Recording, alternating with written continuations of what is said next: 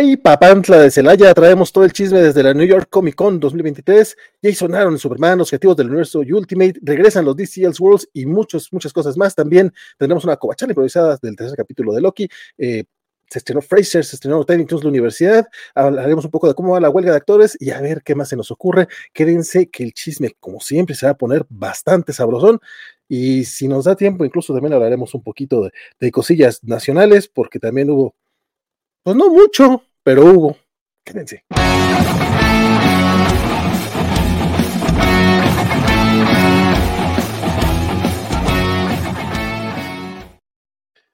Mi nombre sigue siendo Valentín García y para mí es un gusto eh, darle la bienvenida a mi compañero de mil batallas, al único, al inigualable, al inconfundible, el enano no puedo venir y una vez más estoy aquí para hacer el quite. Francisco Espinosa, muchísimas gracias a Valentín por la invitación y a todos los que nos están acompañando. Muy buenas noches, México. Buenos días, España. Buenas tardes, Chinconcuac. Mi queridísimo Valentín, que creo que todavía no, no, no, no agarra eso de los dichos que dice es papántela tus hijos vuelan o hay papaya de Celaya, porque papántela de Celaya no existe. Ah, no importa, era papaya, entonces Existe la papaya de Celaya. Hay papaya de Celaya. Pues no sé si exista, pero rima. Y esa es como la idea, ¿no? Pero papátela de Celaya suena, suena, extraño. Suena extraño. Yo nada más lo pongo sobre la mesa. Pues mira, yo dije, vamos a arrancar con algo porque hay que hacerla de emoción. Ya después vemos qué, qué, pasa aquí. Este, oye, eh, ya se va conectando la gente por acá. La veo que se va conectando, pero todavía no tenemos ningún comentario. Este, ah, pero después sí despuesito del primer chismecito, sé que tienes por ahí una petición para ello, entonces mientras se van haciendo presentes, este, arranquemos, arranquemos con algunas de las notitas.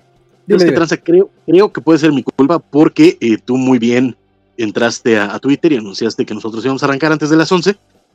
Obviamente no arrancamos antes de las 11, pero a mí se me ocurrió decir, este, oigan, este, miren, igual, igual, igual, por ahí antes de medianoche, antes de las 11 lo dudo.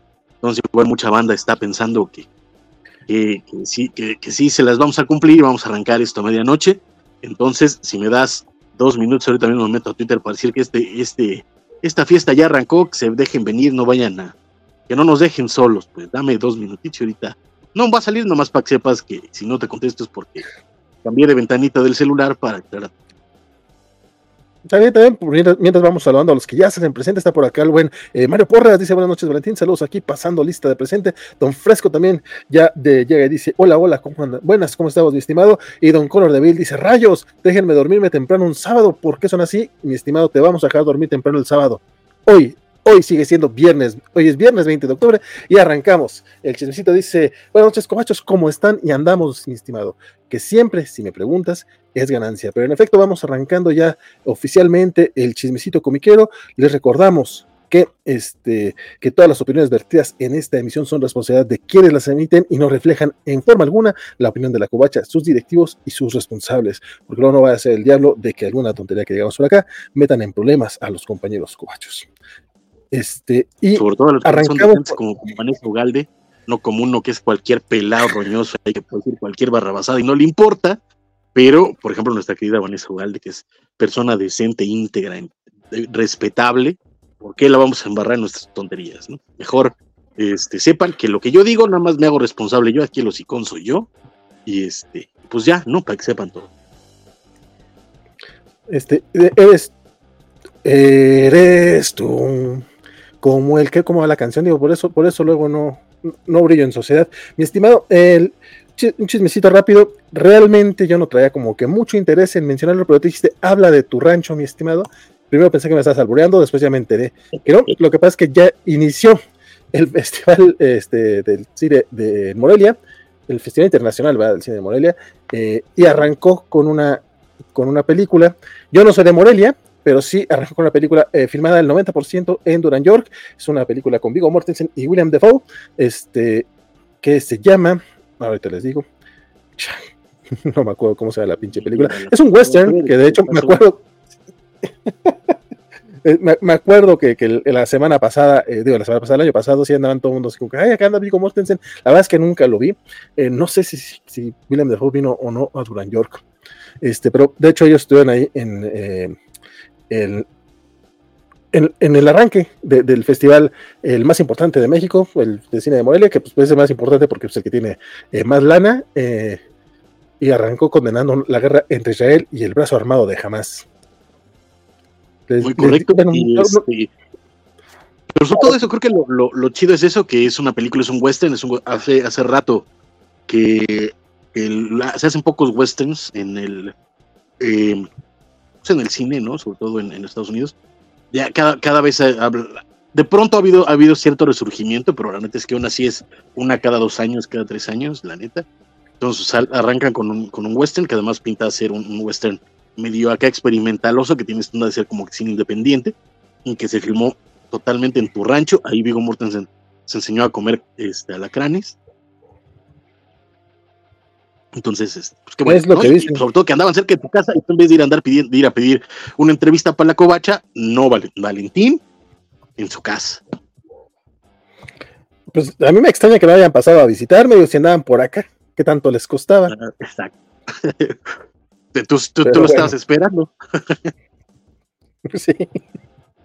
Sí, no, cuando dije, veo que sí andaban como muy, como muy emocionados con que andaba acá el Morten, sí, eh, pues bien por él, digo, la verdad es que no, los seguidos sí eh, vienen, bueno, no seguido, pero pues sí, un, pues una, una, una, vez al año, cada dos años, este, hay producciones acá en Duran York, este, y no te creas que, me interesan mucho. Al, único que sí llegué a ver alguna vez eh, que estaba haciendo una, que andaba filmando por acá, fue a, este, a Damián Alcázar.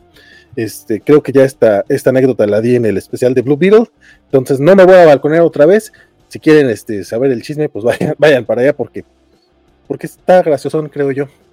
Y luego, Elizabeth Ugalde eh, diciendo que yo soy el que va a los pelódromos, cuando acá queda claro quién es el que quiere ir a que le salga la, barba cerrada de esos lugares. Pero, pues mira, eh, y, como pregunta seria, o sea, es como la zona desértica de Durango donde van a hacer las pelis como para, para grabar este rollo o, o qué tranza, porque sí, sí es cierto, he sabido que ha habido muchas películas que se han grabado en, en esa zona, pero no sé si sea precisamente por eso.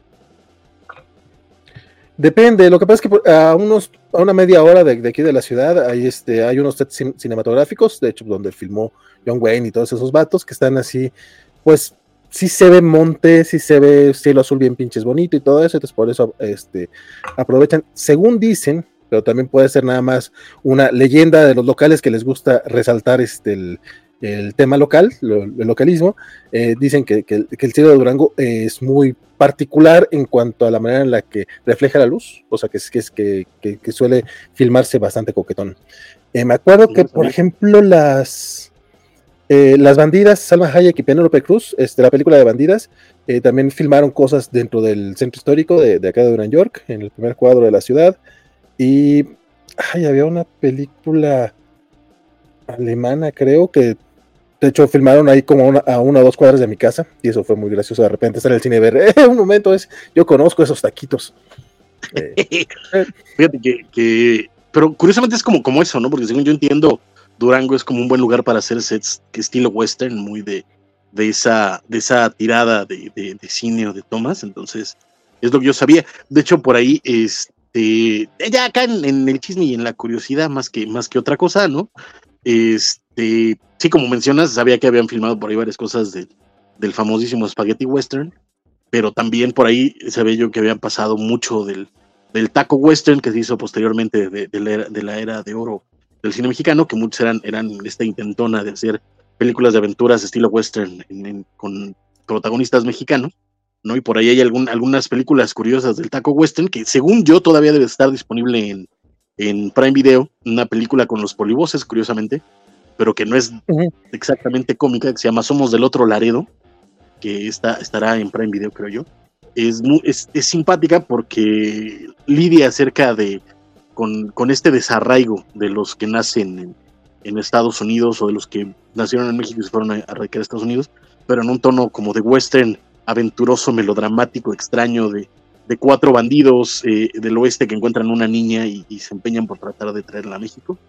Eh, es, curioso, está linda la película, la pueden encontrar por ahí. Hay otra película que a mí en lo particular me, divierte mucho, que se llama Bang Bang y al Hoyo, donde eh, salen César Costa, Héctor Lechuga, Enrique Guzmán y el Caballo Rojas haciéndola de, de hermanos eh, los hermanos Salton en una, en una película de western donde los cuatro hermanos no se conocen y tienen que, huir porque unos asesinos, enemigos de su padre, salieron de la cárcel y lo están cazando para matarlos. Es muy divertida, es muy chistosa y cada personaje es más, más estridente que el anterior, entonces es muy divertido. Uno de ellos, por ejemplo, el de César Costa, resulta que, le dan miedo los balazos y cada vez que suenan balazos le da diarrea. Entonces, y ya de ahí lo demás es una, es una locura. Entonces, la, recomiendo, pero por lo menos sé que eh, somos del otro lado, la pueden encontrar sin ningún problema en Prime Video. de Bang Bang y el hoyo. No sé si está disponible en YouTube, pero ahí checa. Ya nomás para cerrar este tema de películas eh, filmadas en Nueva York, también está la del Cavernícola con Ringo Starr. Es una película de comedia bastante pendejona, pero esa se filma acá. sí. Y y una de las del director este del, eh, de la ley de Herodes, eh, la, que según esto se burlaba del sexenio de Peña Nieto, que es malísima esa película, se me olvidó hasta el nombre. Eso también se filmó por acá. Ay, el, ay, ¿cómo se llama? No puede ser. Espera. Eh. el cuarto poder, el cuarto poder. El cuarto poder, esa chingadera. Sí, ¿no? Este, sí, y, está, en y seguido, seguido se, se, hacen filmaciones por acá. Este, por acá Ángel eh, por el tubo dice quién va ganando la guerra de invitados en su opinión, la innombrable o la nueva brasileña. Eh, de hecho, platicaremos de eso más adelante, compadre, pero como, como sé que es un programa bastante largo y que a lo mejor luego va... Qué bueno que, que, que, que hacemos este segue. Ahorita, ahorita Francisco tendrá una petición especial para todos ustedes, pero en mi opinión, ahorita de inicio de 5 versus 2, eh, creo que están más interesantones este, los de la mole. Sin embargo, pues que también tienes a Evan Reyes y Humberto Ramos en la otra. Y Grampa. Ay, güey, está difícil. Pero es que también tiene cinco y tiene dos, ¿no? Pero eh, por lo pronto va interesantón el chisme. No sé qué opinas tú, Francisco. Pues yo creo que ahorita vamos apenas en el, en el primer segundo del, primer round. La neta es que ni siquiera podemos empezar siquiera a ver cómo van a estar los catorrazos de verdad. Y habrá que, habrá que ver ya por ahí de, de febrero podemos empezar a dar cierto veredicto real de cómo ha estado la pelea, pero ahorita, ahorita, ahorita, eh, coincido contigo, creo que aunque son solo dos, los que suenan más atractivos son los invitados de la mole. Simplemente por el nombre, el peso, la trayectoria, la importancia de las creaciones, etcétera, creo que son más interesantes los de los de la mole, John Romita y Kevin Eastman hasta ahora. Si hacemos caso a, a, Gamorrean Size y Anthony Daniel, eh, también lo tomamos en cuenta. Y si hacemos caso a nuestro chismecito y, y creo que tal vez hasta ahora podemos decir que hay, un poquito más de, peso en la balanza por el lado de la mole. Eso no quiere decir que Humberto Ramos o, como mencionaste, Iván Rice o, el buen Rafael Grampa, eh, que también es un gran, gran artista, no, tengan su peso y por supuesto los compañeros Enid Balam y Jorge Molina. Molina, Jorge Molina. sí, perdón, Javier Molina. Sí, bueno, es Molina. Pues. Este, tiene, no, no, tengan, no tengan cierta importancia o relevancia, porque claro que la tienen, pero de nuevo, por el peso del nombre, la trayectoria y las, las creaciones, creo que Isman y Romita hasta el momento terminan llevando la balanza para allá. Pero como bien menciona mi querido Valentín, eso lo hablaremos un poquito más adelante. Y pues hablando de eso, siendo que apenas estamos a viernes 11.22 de la noche, quería poner yo una, una encuesta con ustedes, nuestro querido público conocedor de cada noche, de cada noticias que está con nosotros, que nos escucha fielmente. ¿Qué hacemos en este programa? Porque estamos ante la disyuntiva, la verdad, si nos levantamos una un, programa cortito, un programa de dos horas, dos horas y media y ya nos vamos a, nuestras camitas, o, o, o nos, alargamos y nos vamos a, nuestras, este, no quiero decir longitudes para que no suene alburero, pero, pero sí a nuestras, a nuestras este, extensiones habituales. ¿no? Este, tal vez, tal vez igual y hasta romper el récord. Ustedes díganoslo en comentarios, por favor, tienen toda la noche para decirnos nuestros fans, nuestros escuchas fieles de cada semana de este programa, de, esta emisión, de este canal, de este proyecto, y sobre todo de Valentín y un servidor, porque sé que muchas veces ni siquiera son los mismos. Díganos, déjenos en comentarios qué quieren, nos extendemos, o, nos vamos nos vamos rápidos esta, noche. A ver, Francisco, Francisco, yo no sé por qué estás este, siendo tan polite tú cuando regularmente tú eres mucho más directo. Dilo con todas sus letras. Tenemos quejas directas de Spider Games y de Juan Carlos Gutiérrez de que, ay, es que me tardé dos semanas en escuchar su especial de seis horas. Uy, perdóname, incluso aquí, con todo el dolor de mi corazón, alguien a quien le tengo muchísimo cariño y acabo de sentir la, la puñalada en la espalda, Don Kiki Monique también está diciendo que aún no terminó de ver las noticias de la semana pasada, ¿no es cierto? Él está diciendo eso, pero también dice, espero que no haya spoilers, pero hasta aquí escuchándonos, no te creas, Kiki Monique, ti te quiero mucho, muchacho. Ah, no, pero a Kiki Monique sí, este, o sea, sabemos que luego hay gente que batalla para verlas y se tarda un ratito porque hablamos un chingo, entonces ahí va, ahí va el voto, y Félix Ofran dice: Mi voto es a favor de romper el récord, porque sabemos que Félix es un atascado de lo peor y también por eso lo queremos muchísimo. Totalmente, porque además el, hombre, el hombre es dos veces miembro de la covacha, lo cual no, no cualquiera, hay que decirlo, no cualquiera, y solo por eso su voto cuenta doble esta noche, así que ya tenemos dos votos a favor de, de, llevarnos la, de llevarnos la cachetona. De hecho, cuenta hasta triple, porque es dos veces en YouTube y también es, es, miembro en Twitch. Lo que sea de cada quien, don Félix. Él sí pone este, eh, eh, el, ¿cómo se dice? El, dinero en, donde él vota, cuando él dice, aquí yo estoy, fíjense. Y yo estoy, y a Twitch solo, por eso, solo, por eso, solo por eso ya tenemos tres votos a favor de, de que esto sea sin prisas y llevándonos la leve. Háganos preguntas personales, todo lo que quieran saber este, porque los las vacas están flacas, hay que decirlo, así que tú digas, puta, qué chismesotas tenemos. La neta es que no, no es, no es el anuncio de DC por parte de, de Panini o las filtraciones de su ICBN, no es, no es este la. La neta andamos, andamos flacos de noticias, pero si ustedes quieren, nosotros como Chente. más de eso. nosotros como Chente, ustedes siguen comentando, nosotros seguimos chismeando a todo gusto con ustedes, básicamente.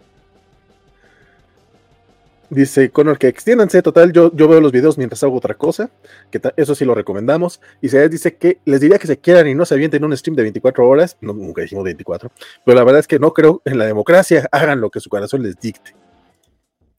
Don Kiki Munique dice que batalla más cuando es largo, palabras limpias, para escucharlo. Eh, ah, batalla más cuando es largo para escucharlo, cuando no está en podcast. Es que sí me he tardado un poco en subir los podcasts, mi estimado Kiki Munique, en eso tienes toda la razón.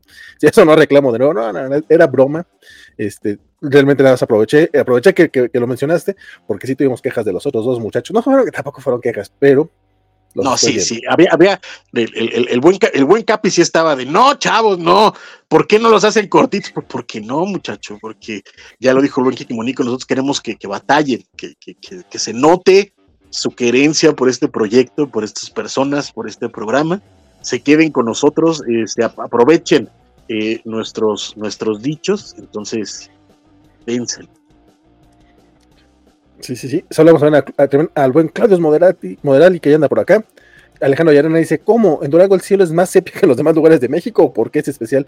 Eh, de hecho, eh, en teoría se llama más azul, pero ten en cuenta que también puede ser que nada más sea cosa que seguramente en todos los lugares, en ciudades dicen cosas así como que, ay, es que aquí eh, vendemos este no sé, el mejor queso del país. No, no, aquí tenemos los, los, eh, los edificios más bonitos este, en la Ciudad de México que se cree en el cuento de que tienen los mejores tacos, cuando la verdad, híjole, en mi experiencia, necesitan salir más la gente de la Ciudad de México, por ejemplo. Podría ser que en Durango el tema sea eh, los alacranes y el cielo. De hecho, los alacranes de Durango, que son famosos, resulta que en Guerrero hay más alacranes que en Durango. Eso sí, eso sí lo sé de hecho. Yo solo, solo voy a decir que eso de los tacos más bien se debe a que mi querido Valentín cuando estuvo acá no fue a los lugares adecuados a comer tacos porque está diciendo barrabasadas. ¿Cómo se atreve a decir que hay mejores tacos? La Ciudad de México es, es, es tacópolis este lugar, es, es la capital mundial del taco, la ciudad. Hay chingos de tacos, hay chingos. Cantidad no es igual a, calidad, mi estimado. Si, si hay chingos nomás por puro porcentaje, señor, es mejor que todo lo que hay en el resto de la República. Tristemente no.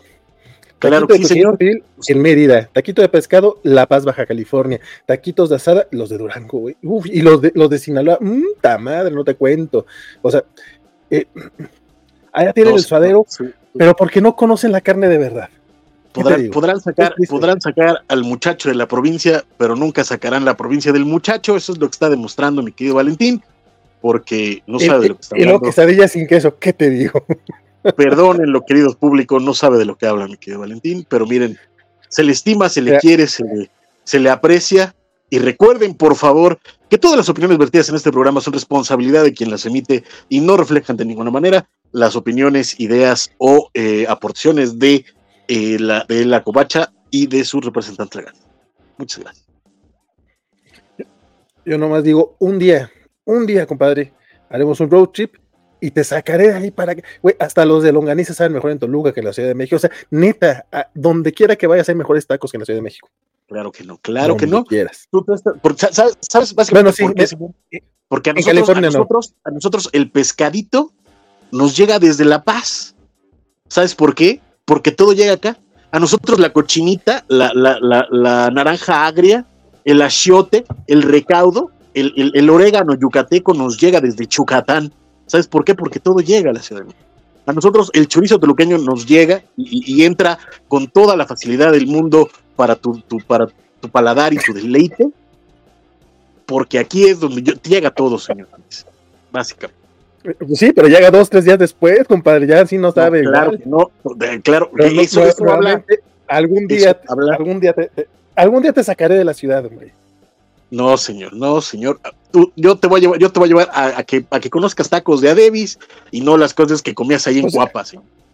Porque no, años me llevaste a comer tacos de Adebis, según Porque yo te decía, vamos, Valentín, y tú no, tengo flojera, ya que uh, me lleva.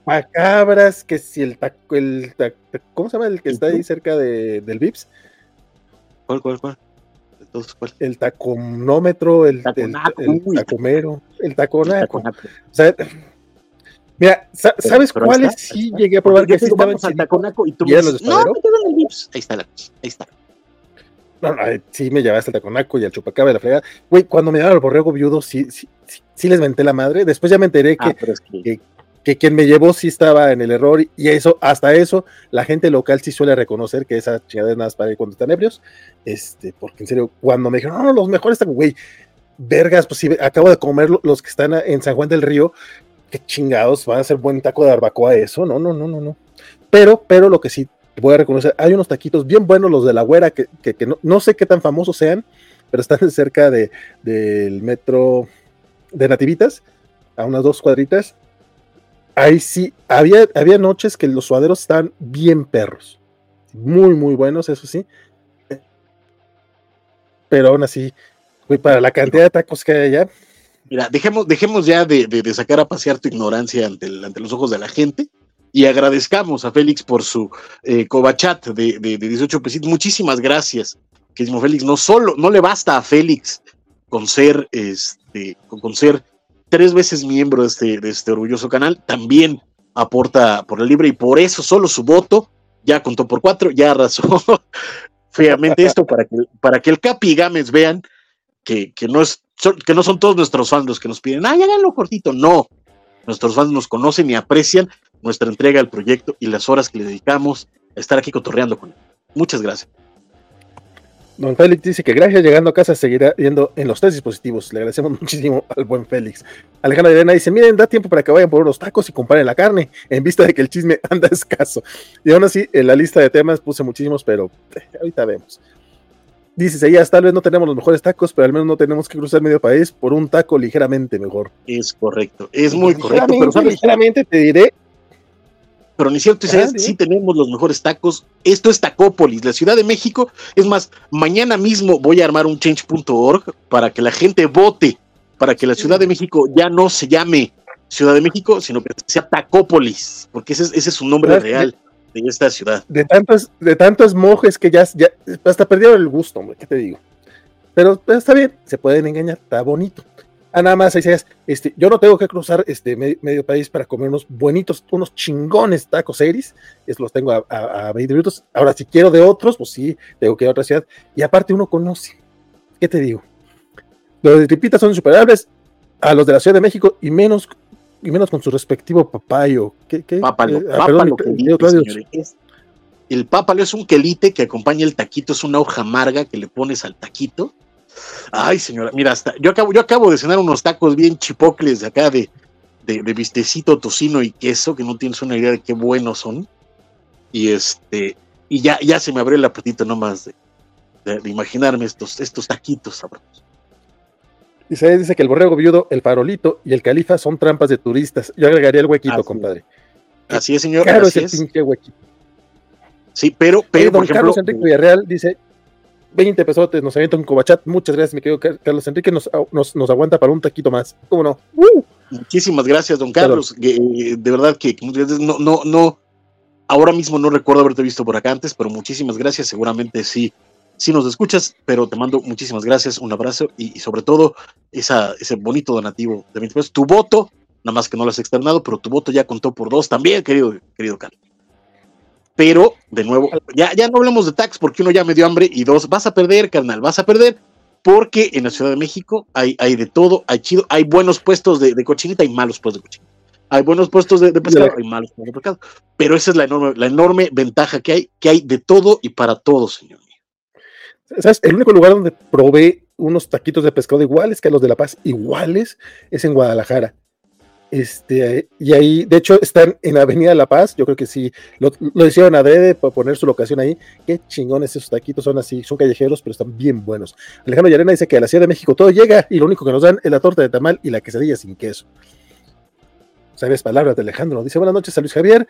Kiki Moniki dice que, pero, pero sí es de huevo darle like y como buen change.org no servirá de nada.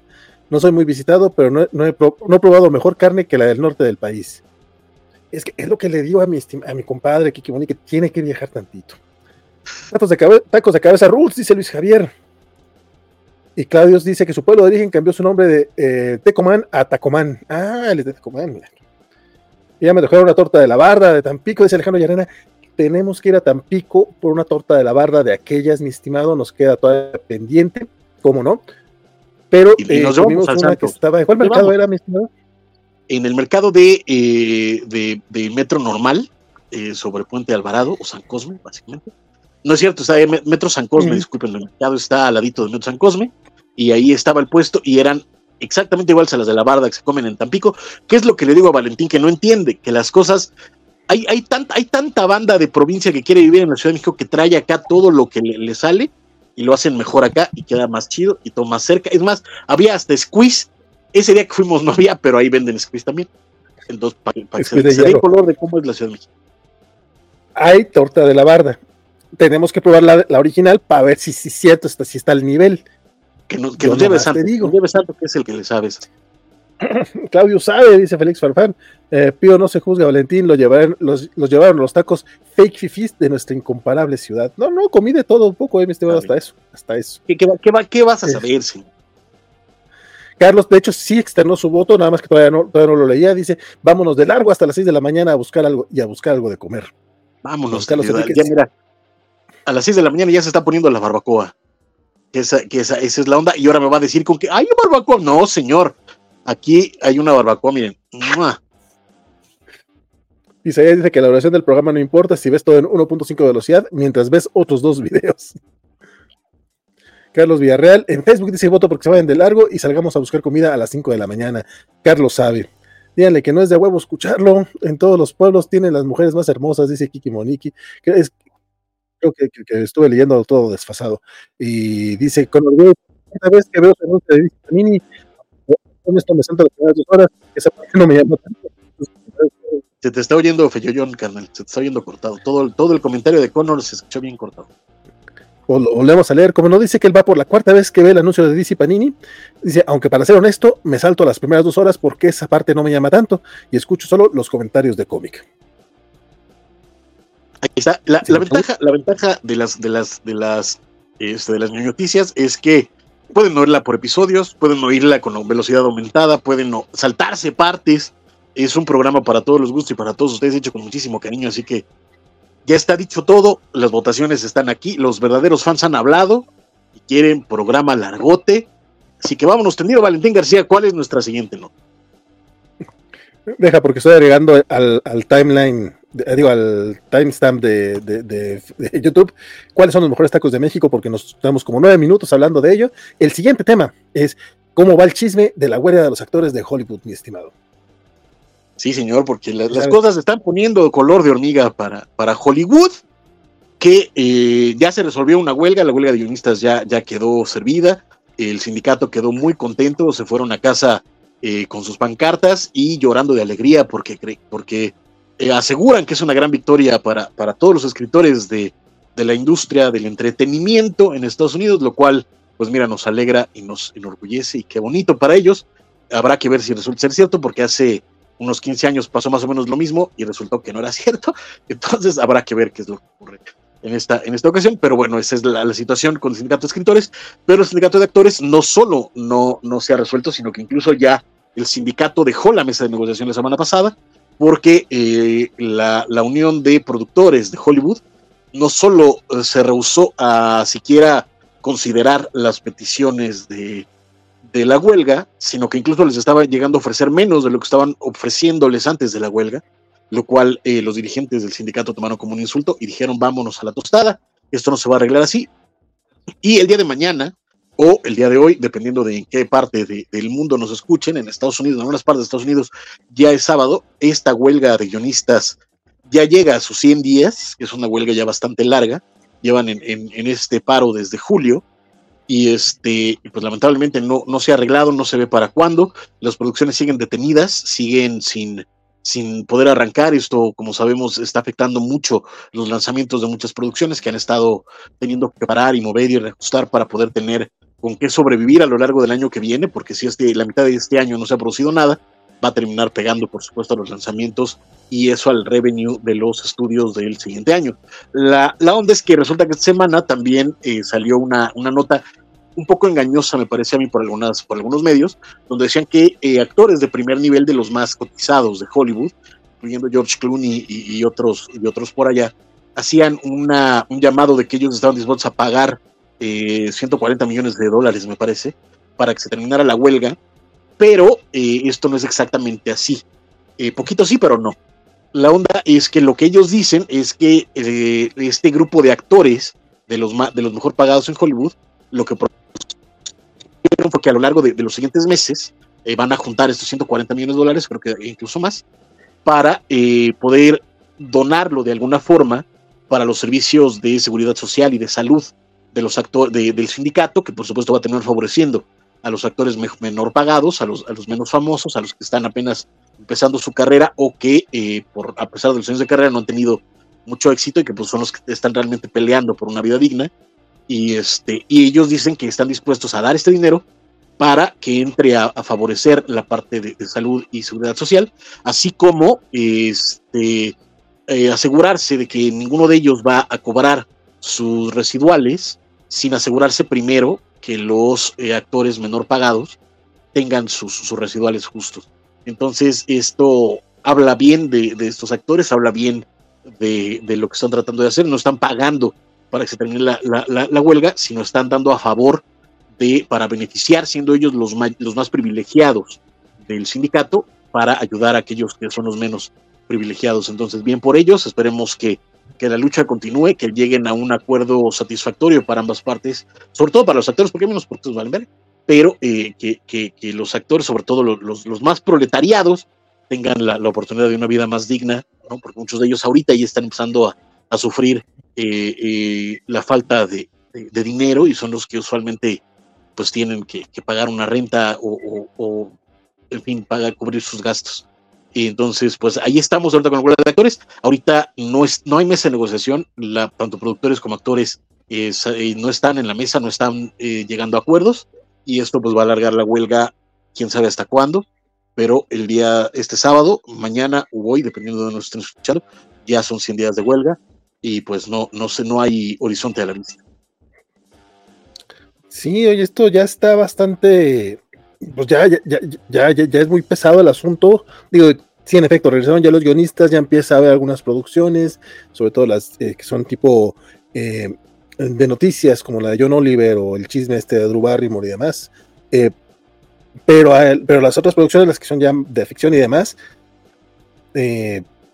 pues se van retrasando. De hecho, ya Deadpool es de las primeras eh, producciones que, van a sufrir retraso. Deadpool 3 ya dijeron que evidentemente no se va a estrenar en mayo como estaba previsto. Como estaba previsto, este, y de momento no tiene eh, fecha tentativa. A mí me sorprende mucho cómo eh, siguen de repente anunciando renovaciones y salió por ahí que está en planes una serie live action de gárgolas y demás. Y es como, güey, o sea, entiendo que puedes ir planeando, pero, pero si las productoras no, no van poniendo de su parte, pues ya, pues ya estuvo, o sea, es como, pues, pues, pues, ¿cómo, cómo sigues anunciando? Bueno, muchos de esos ni siquiera son anuncios, ¿no? Sino que trascienden, pero pues no puedes ir planeando tus siguientes producciones, incluso eh, no puedes renovar temporadas, no puedes este, hacer nada de eso si no terminas por, por, por llegar a un acuerdo con los trabajadores, que eso es de lo más, pues de lo más grave que está sucediendo eh, en Hollywood, porque no es lo más grave que está sucediendo en el mundo, ahorita están pasando cosas muy, muy culeras en otra parte que, pues mira, mejor, sí, pero, pero pues no entra dentro de Noticias y la verdad es que si, hablamos de eso nos vamos a deprimir mucho. Entonces, por lo, por lo pronto, este, este, este, tipo este tipo de escapismo, así sigue por, el momento el chisme de la huelga de actores. Pero fíjate, fíjate cómo es, cómo, cómo es de, de, de corriente, cómo es de vulgar la situación de, de los productores, de los estudios, de los altos dineros de Hollywood, que justamente estos anuncios se hacen para asegurar dinero, porque para los estudios, las productoras, todos ellos tienen que dar la cara de que no está pasando nada, de que todo está muy bien, para que el mercado eh, eh, de los grandes dineros no se panique y empiece a, querer cobrar de, este dinero imaginario que muchas veces tienen. Entonces, cuando siguen haciendo estos anuncios y renovando series y todo esto, es como para tratar de decirle a los inversionistas y a, a la bolsa y a todos estos grandes capitales que el negocio sigue como, como siempre, que, que siguen haciendo sus, sus, números al aire, sus, matemáticas imaginarias, donde, donde van a ganar X cantidad de porcentaje al siguiente año, etcétera. Y todo gracias a un montón de anuncios imaginarios que no están tampoco este, sostenidos en, en, una realidad eh, corriente y actual, ¿no? que es lo, lo, triste de, esta, de este tipo de, de grandes eh, dineros. Pero pues sí, como mencionas, este, hay muchos anuncios, hay muchas cosas que se quieren hacer, que están en procesos, que, se están trabajando, pero todo, la verdad, ahorita llevamos ya 100 días de que no se ha trabajado nada por parte de los actores y otros tantos más por parte de los escritores. Entonces ahorita ya sabemos que los cuartos de escritores ya se reactivaron, que ya están volviendo a trabajar en, en proyecto, ya están volviendo a trabajar los guiones, ya están en, procesos de desarrollo, eso es cierto, pero sin actores pues está cañón que, que las cosas avancen eh, satisfactoriamente para, para que las cosas tengan fecha real de, de salida. Entonces, eh, pues veremos cuál de los dos eh, termina cediendo en primer lugar, cuál de los dos vuelve a poner las manos en la mesa de negociaciones y veremos qué ocurre en los siguientes meses, porque esto, esto por lo menos ahorita no se ve que vaya a tener una solución antes del fin de año. Sí, ya cada vez está más, este, este cada vez está más complicado este tema. Sí, no, eh, ya prácticamente es Halloween, lo vienen, sobre todo en Estados Unidos, ¿no? Que en noviembre también pues tienen su, su Thanksgiving, lo ven las, las, fiestas de fin de año la fregada. O sea, digo, no digo que sean perdidos, pero sí, en efecto, ya se siente muy complicado este chisme. Por acá decía, preguntaba el buen Aldo, Aldo Iván que, que, de qué se perdió. Buenas, buenas cobachos, ¿de qué me perdí?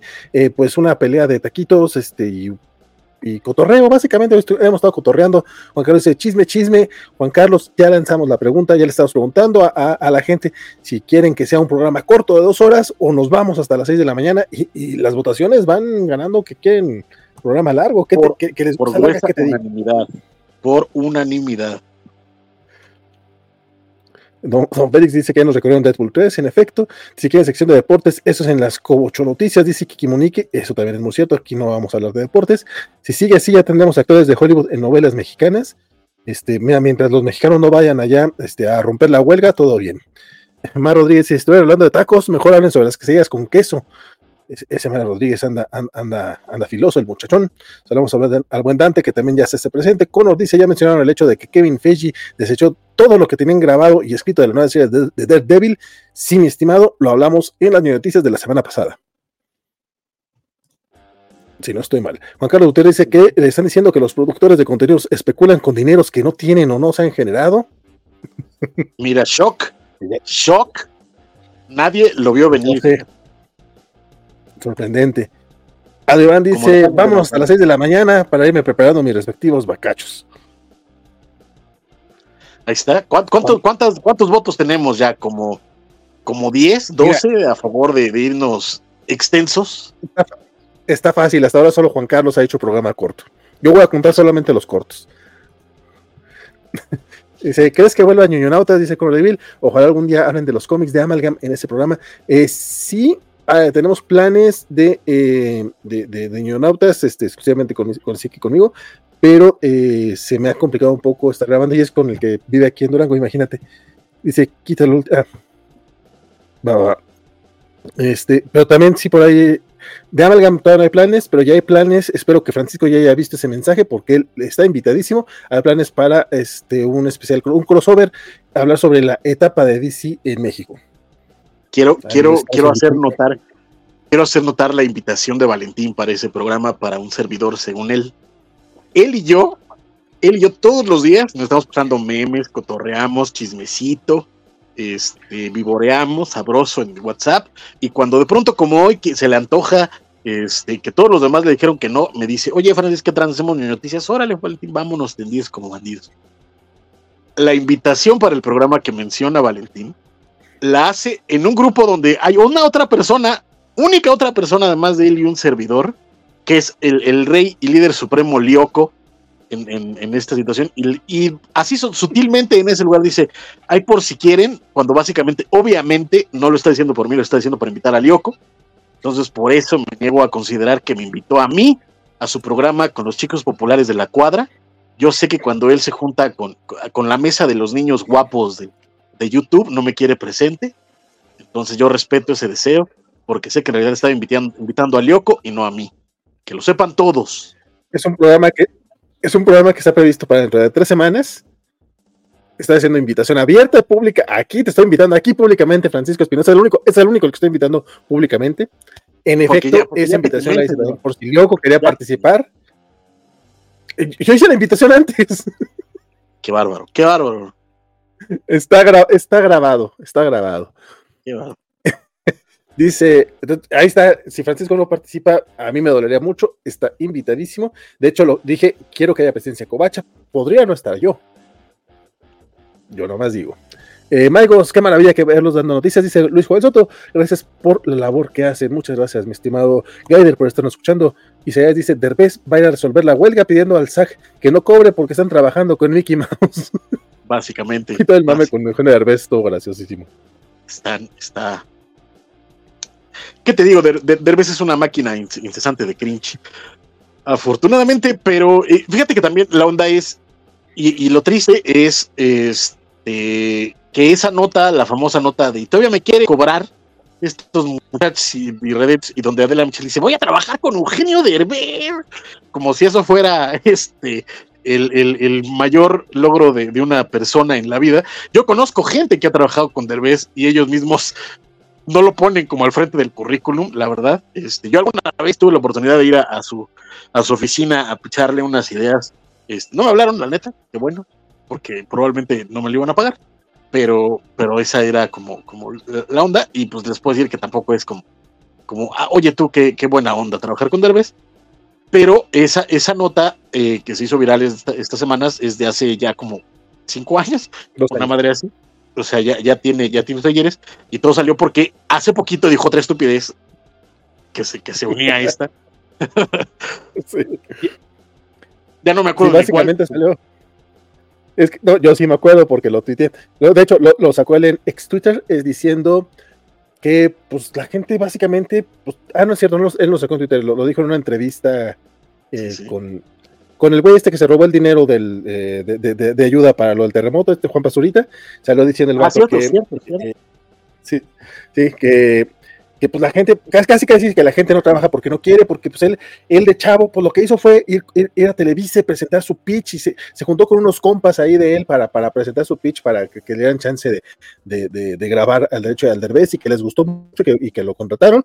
Claro que omite decir que sus compas son gente creativa, que ya estaba trabajando en el medio, que, que es hijo de, dos de ellos, por cierto, dos de ellos a los cuales les dio puñaladas traperísimas por la espalda que los tres eran actores del SEA, o sea, eran, eran ya eh, actores del SEA, que los tres habían participado en Cachún Cachún Rara, que Derbez ya tenía varios programas dentro, que su mamá era una de las actrices principales de la empresa durante muchísimos años y que si el señor iba con el apellido Derbez a la empresa de un productor, lo menos que podían hacer era recibirlo. Todo eso se le olvidó decir al señor.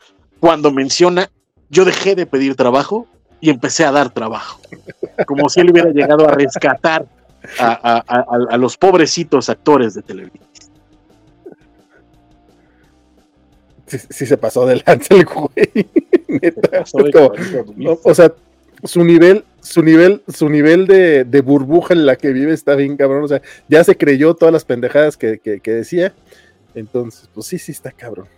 Porque podrías suponer que la estupidez con, con, con Adela Micha, o sea, está recortado el video, está editado, o sea, podrías querer entender lo que quiso decir, que no se puso, que no se pudo expresar. No es como cuando dicen eso de trabajar gratis para él, eh, la que lo dice es esta de la Micha, ¿no? Entonces, tú, podrías, podrías justificar, pero es como no, güey, o sea, ya, ya, de plano el vato, ya.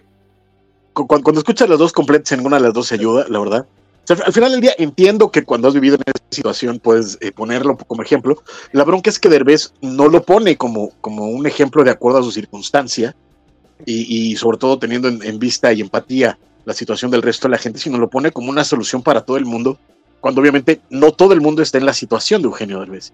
Y eso es lo triste y lo lamentable del cringe y impresionante que este hombre, este, a pesar de que Valentín y yo eh, eh, somos particulares fans de su primera etapa en Televisa. Pero, eh, o sea, no, y no lo voy a negar, todavía hace poco en, en VIX este, subieron por fin a derecho del Derbez, que tenía yo 20, 25 años de, no verlo, porque incluso yo los tenía grabados en VHS y varios episodios me los sé casi de memoria.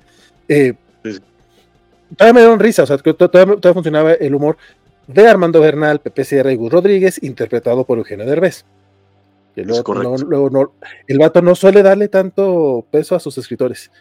Pero Ese es el punto cuando dice, me junté con unos cuates, es, podría, podría, suena a sus amigos de la cuadra, Y no, o sea, dos de ellos, que son los, los, los bonitos Mascabrothers, eran sus compañeros en el CEA, es decir, ellos ya tenían un pie dentro de Televisa. Y cuando consigue la chamba, manda a los Mascabrothers sin, sin, sin pero vamos, sin escalas al diablo, y termina quedándose con algunas de las ideas que ellos le propusieron y se hizo su chamba. Y ese fue un mame de hace muchos años que ya poca gente recuerda, pero está, está ahí. O sea, al final del día, de nuevo, cuando él dice unos quads y yo hicimos un. No, carnal, o sea, tienen nombre, tienen apellido, son gente que venían de medios. Gus Rodríguez ya estaba también en medios. O sea, no puede tan pronto, tampoco pretender que eran sus amigos de la infancia que vivían en, la, en, su cuadra en, en la Guerrero la Doctores, con los cuales de pronto llegó a Televisa de la nada a decirle a alguien, oye, mira, tengo este programa bien picudo. No, o sea, las cosas no son así. Sí, no, está pasadísimo de lanza, dice Félix. Dos hijos de mamis y papis faranduleros se juntan para hacer una entrevista. ¿Qué sigue? Navi presidente en 15 años, compadre. Y bueno, pronto porque ya va a ser el último tren de hoy. Saludamos también a Steiner, que ya se hace presente. Eh, Luis Joel dice, dos horas es suficiente, no hagan programas de seis. Luego es difícil encontrar el tema que uno quiere oír. No es tan difícil en YouTube, mi estimado Joel, porque hay timestamps. Eh, si entras al, video de, YouTube, este, al ladito viene la hora, le das ahí. Y si no, si no estamos empezando el tema, es alrededor. La verdad es que luego eh, a lo mejor no lo tengo tan exacto, pero no pasa de dos minutos este, que, arranque el tema tal cual. Entonces no es tan difícil de, llegar al tema. Eh, a es difícil escuchar las seis horas, eh, no, lo voy a negar. Entonces ya tenemos dos votos a favor de algo corto. Eh, Juan Carlos dice que él, él, tiene esposa, vida y cosas que hacer. No sean desconsiderados con los ñoños que no podemos quedarnos mil horas. básicamente, básicamente el Capi Planeta aplicándonos un, un derbez, ¿no? diciendo yo tengo todos estos privilegios que ustedes no tienen. ¿Pueden ustedes pensar en mí? Básicamente. Yo, lo que diría es, escúchalo cuando estás lavando los trastes, cuando estás este, eh, arreglando la casa, cuando vas en el metro. Pero gracias por estar por acá, mi estimado Juan Carlos. Este, dice, dice Dante que los aguanto hasta las 6 de la mañana. Luis Javier dice, programa largo porque a la larga te acostumbras. Mr. Max, escuchando que que vamos largo, dice a la Mauser, hoy sí los ven vivos. Saludos, mi estimado Mr. Max, hace mucho que no lo veía por acá en vivo. Saludísimos, Mr. Max. Connor dice, vale Francisco, así de rápido, ¿creen que Panini ha manejado mejor Marvel que Televisa? Es en cuestión de variedad de títulos, precios, distribución, atención al público, publicidad, etcétera. Es que eso no es rápido, mi estimado Connor. Este, sí, no. Y van seis meses. La vez que alguien nos, hizo, nos hizo una pregunta de Panini y nos llevamos como una hora y media. Entonces, este, pero, pero mira, puedes, puedes empezar a, es más, pon, el timestamp ahorita y, y, arráncate con tu respuesta, señor, y ya después me seguiré yo sobre, sobre tus hombros. No, no, no, no, este, yo no, aquí no voy a responder porque creo que es bastante larga y, creo que en general hemos estado hablando de, este tema. Entonces, este, van seis meses, es muy, muy pronto para, para decirlo. Creo que eh, van por buen camino, particularmente Marvel, y el que no iba a contestar, este, em, me agrada eh, planes editoriales y periodicidades, em, y creo que tiene, tiene material, eh, tiene, tiene bases para que para ir mejorando. Francisco. Me pasa, un poquito como lo que decíamos hace un ratito de quién iba mejor, si la, si la Comic Con Experience o, o la mole. Creo que estamos en una etapa, estábamos en una etapa y eh, apenas arrancando, es el primer año de Panini con, la licencia, y eso eh, pues no le ha dado tiempo de, muchas cosas, quiero, quiero yo pensar. Este, creo que ha hecho cosas bien, ha hecho cosas mal. Eh, creo que ahorita, en mi opinión, y recordándole siempre que las opiniones vertidas en este programa son responsabilidad de quien las emite y no reflejan de ninguna manera las, opiniones de la Covacha y sus dirigentes y ni siquiera de las otras personas que acompañan el, este, el, el streaming. y en mi opinión, han hecho más cosas mal, lamentablemente. Una de ellas, ya les hemos comentado mil veces, el, el precio. Otra de ellas es el manejo de, de, noticias, de anuncios, de redes en los últimos meses. La neta es que ha estado bastante mal para mi, para mi gusto. Eh, otra, otra cuestión ha sido eh, ciertas elecciones de títulos extrañas que no, no, no logro no logro entender. El, Marvel Moshab de Namor, este, por muy bueno que sea, no, no entiendo la, necesidad de, tenerlo como en esta primera tanda de títulos de, Marvel Moshab, sobre todo porque, en mi opinión, no es un Moshab. Está chido, pero, pero Moshab me parece estirar un poquito el hilo del término. Este, ¿qué más podría yo decir? Este, en fin, creo que, creo que por ahí va. Por otro lado, sí creo que hay una intención clara de tener una, una línea editorial más o menos armada. Creo, que le falta cierta variedad, o sea, tampoco me parece que estén publicando cosas que antes no se habían publicado en México. Sin embargo, este, creo que sí hay una, hay una visión por ahí particular. Creo que algunos de los anuncios para futuras cosas como el Muna y por ejemplo, y cosas así, eh, nos darán cierta, cierta visión de lo que vendrá eh, eh, después y de que sí hay cierta idea de intentar ampliar títulos, pero pues tampoco me, parece. A mí me parece que le hacen falta clásicos, la neta, fuera de, de, un par de ómnibus, cosas por el estilo, donde, donde creo que están enfocando toda la parte de clásicos, pero creo que podría haber otras, otras formas de, enfocarla pero creo que sus más graves errores son de comunicación y de, este, y de precio embargo, eh, reconozco mucho la, apertura que han tenido en algunas ocasiones para escuchar a la gente. El caso de ellos lo mencionamos también aquí, fue el cambiar el formato del Strange Academy, eh, por ejemplo. Eh, y cosas por el estilo. De pronto, de pronto sí hay cierta voluntad por parte de Panini que hay que reconocer, pero habrá, que, habrá que darles chance ya en su segundo o tercer año para realmente hacer una buena comparativa con, el, con lo que vino antes. Recordemos que el primer año de Televisa fue fue poco más que malo, eh, la verdad, se ha dicho. Y les tomó su tiempo empezar a, realmente agarrar cierto, cierto impulso. Eh, lo, mencionamos en el momento en que despedimos a la editorial México. Yo creo que, hasta el momento ha sido la, la que mejor ha llevado la, licencia de Marvel. Me atrevo a decir que también la de DC.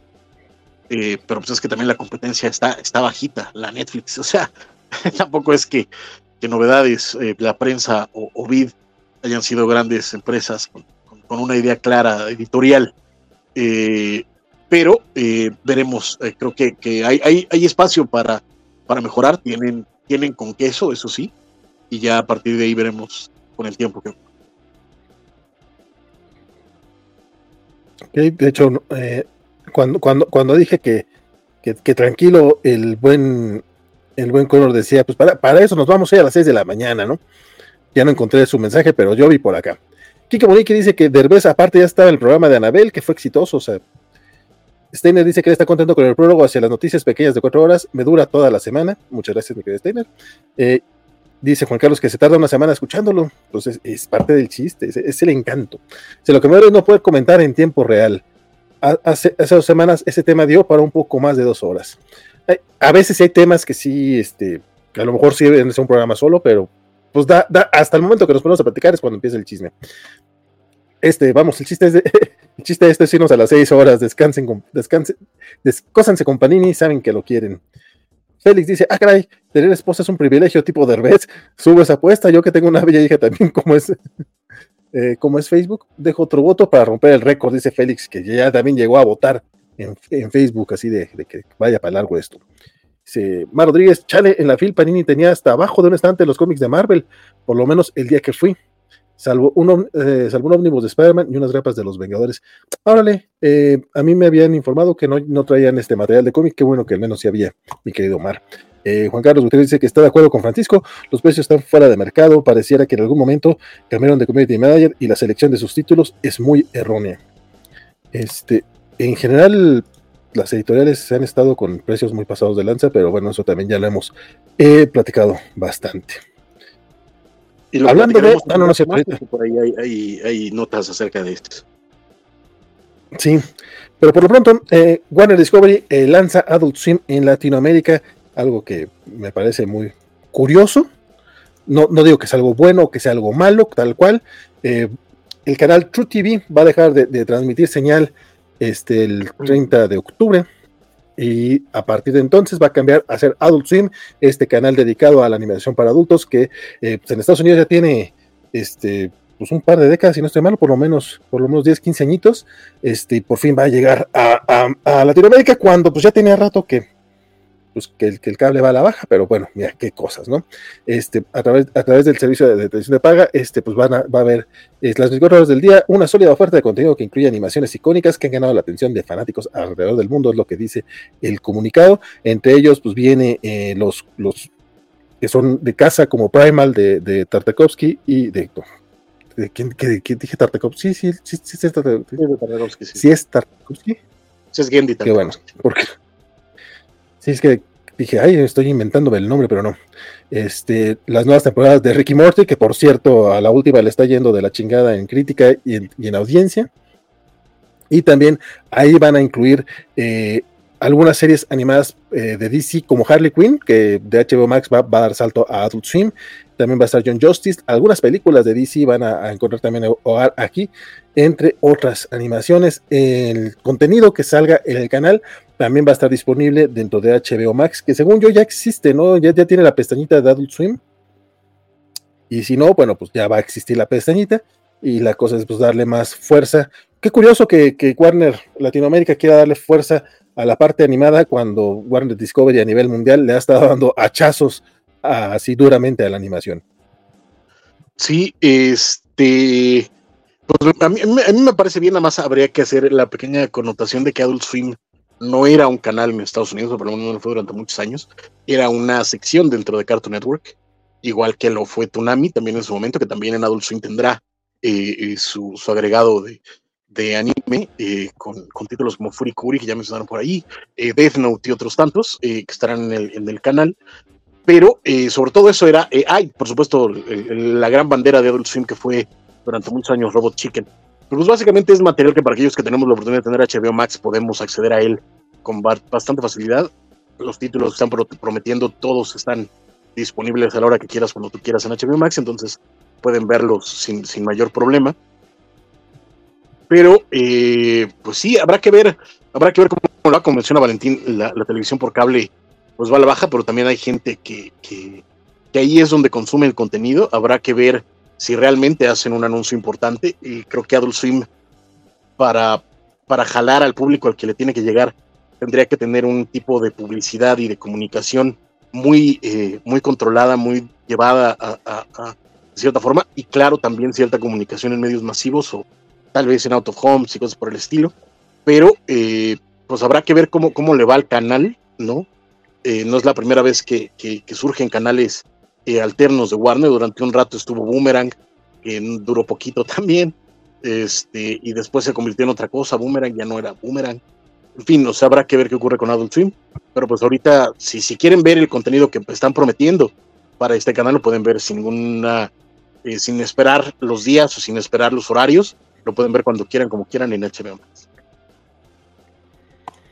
Dice que comunique que hablando de animación, por su eh, por la recomendación que se dio de, Over the Garden Wall, este, pues ya la vio y dice es muy buena. Esto, esto se dio en el especial que hicimos de horror para todas las edades.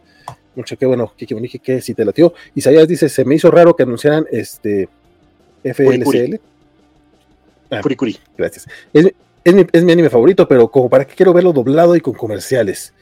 Bueno, lo bueno es que también va a estar disponible en HBO Max, en efecto. Está, de este, hecho ya está desde hace rato. Lo malo es que está desde la temporada 2 a la 6, no está la primera. Cualquiera diría que era bueno que estuviera, pero, pero hasta el momento está desde la 2 a la 6. ¿Sabes qué? en julio que, que, andaba el gabacho, que, me dio la vuelta por allá, eh, entré a, a, Amazon Prime y estaba disponible el News Radio este sitcom noventera, no sé si te acuerdas de ella. Sí, claro, sí. Eh, con Phil Hartman y. Phil Hartman, Jen Lovitz, sí, sí, sí. Eh, muy, muy, muy, buena serie.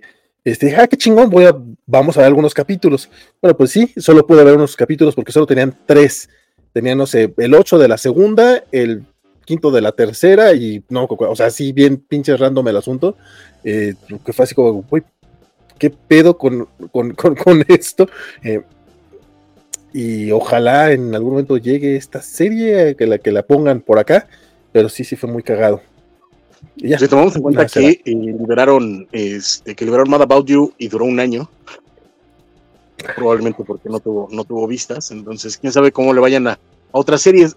es que el problema del mercado de, streaming, lo hemos comentado, de las múltiples cosas que tiene eh, a su favor y en contra, es eso, que de pronto si puedes tener cosas en el, en el servidor, pero si no las ven, pues los vas a quitar y, vas a empezar a dar el flujo de, contenido.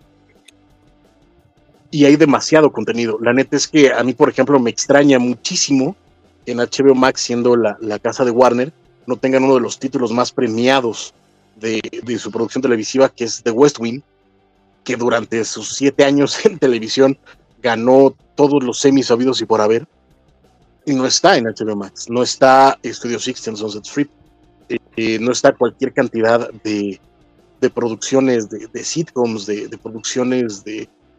Vamos, hay un montón de televisión y de, películas que no están cuando estamos hablando de que ya existen las, los streamings específicos de los estudios más grandes de, producción de contenidos en Estados Unidos, como es eh, Fox, Warner y Paramount, que pues, básicamente fueron los que por años mantuvieron la producción televisiva y no tienen sus catálogos completos habrá que darle tiempo al tiempo, pero a mí me extraña, por ejemplo, que si tengan Fraser en, Paramount, pero no tengan Cheers, por ejemplo. Eh, no está Wings, por ejemplo. Eh, en fin, faltan un montón.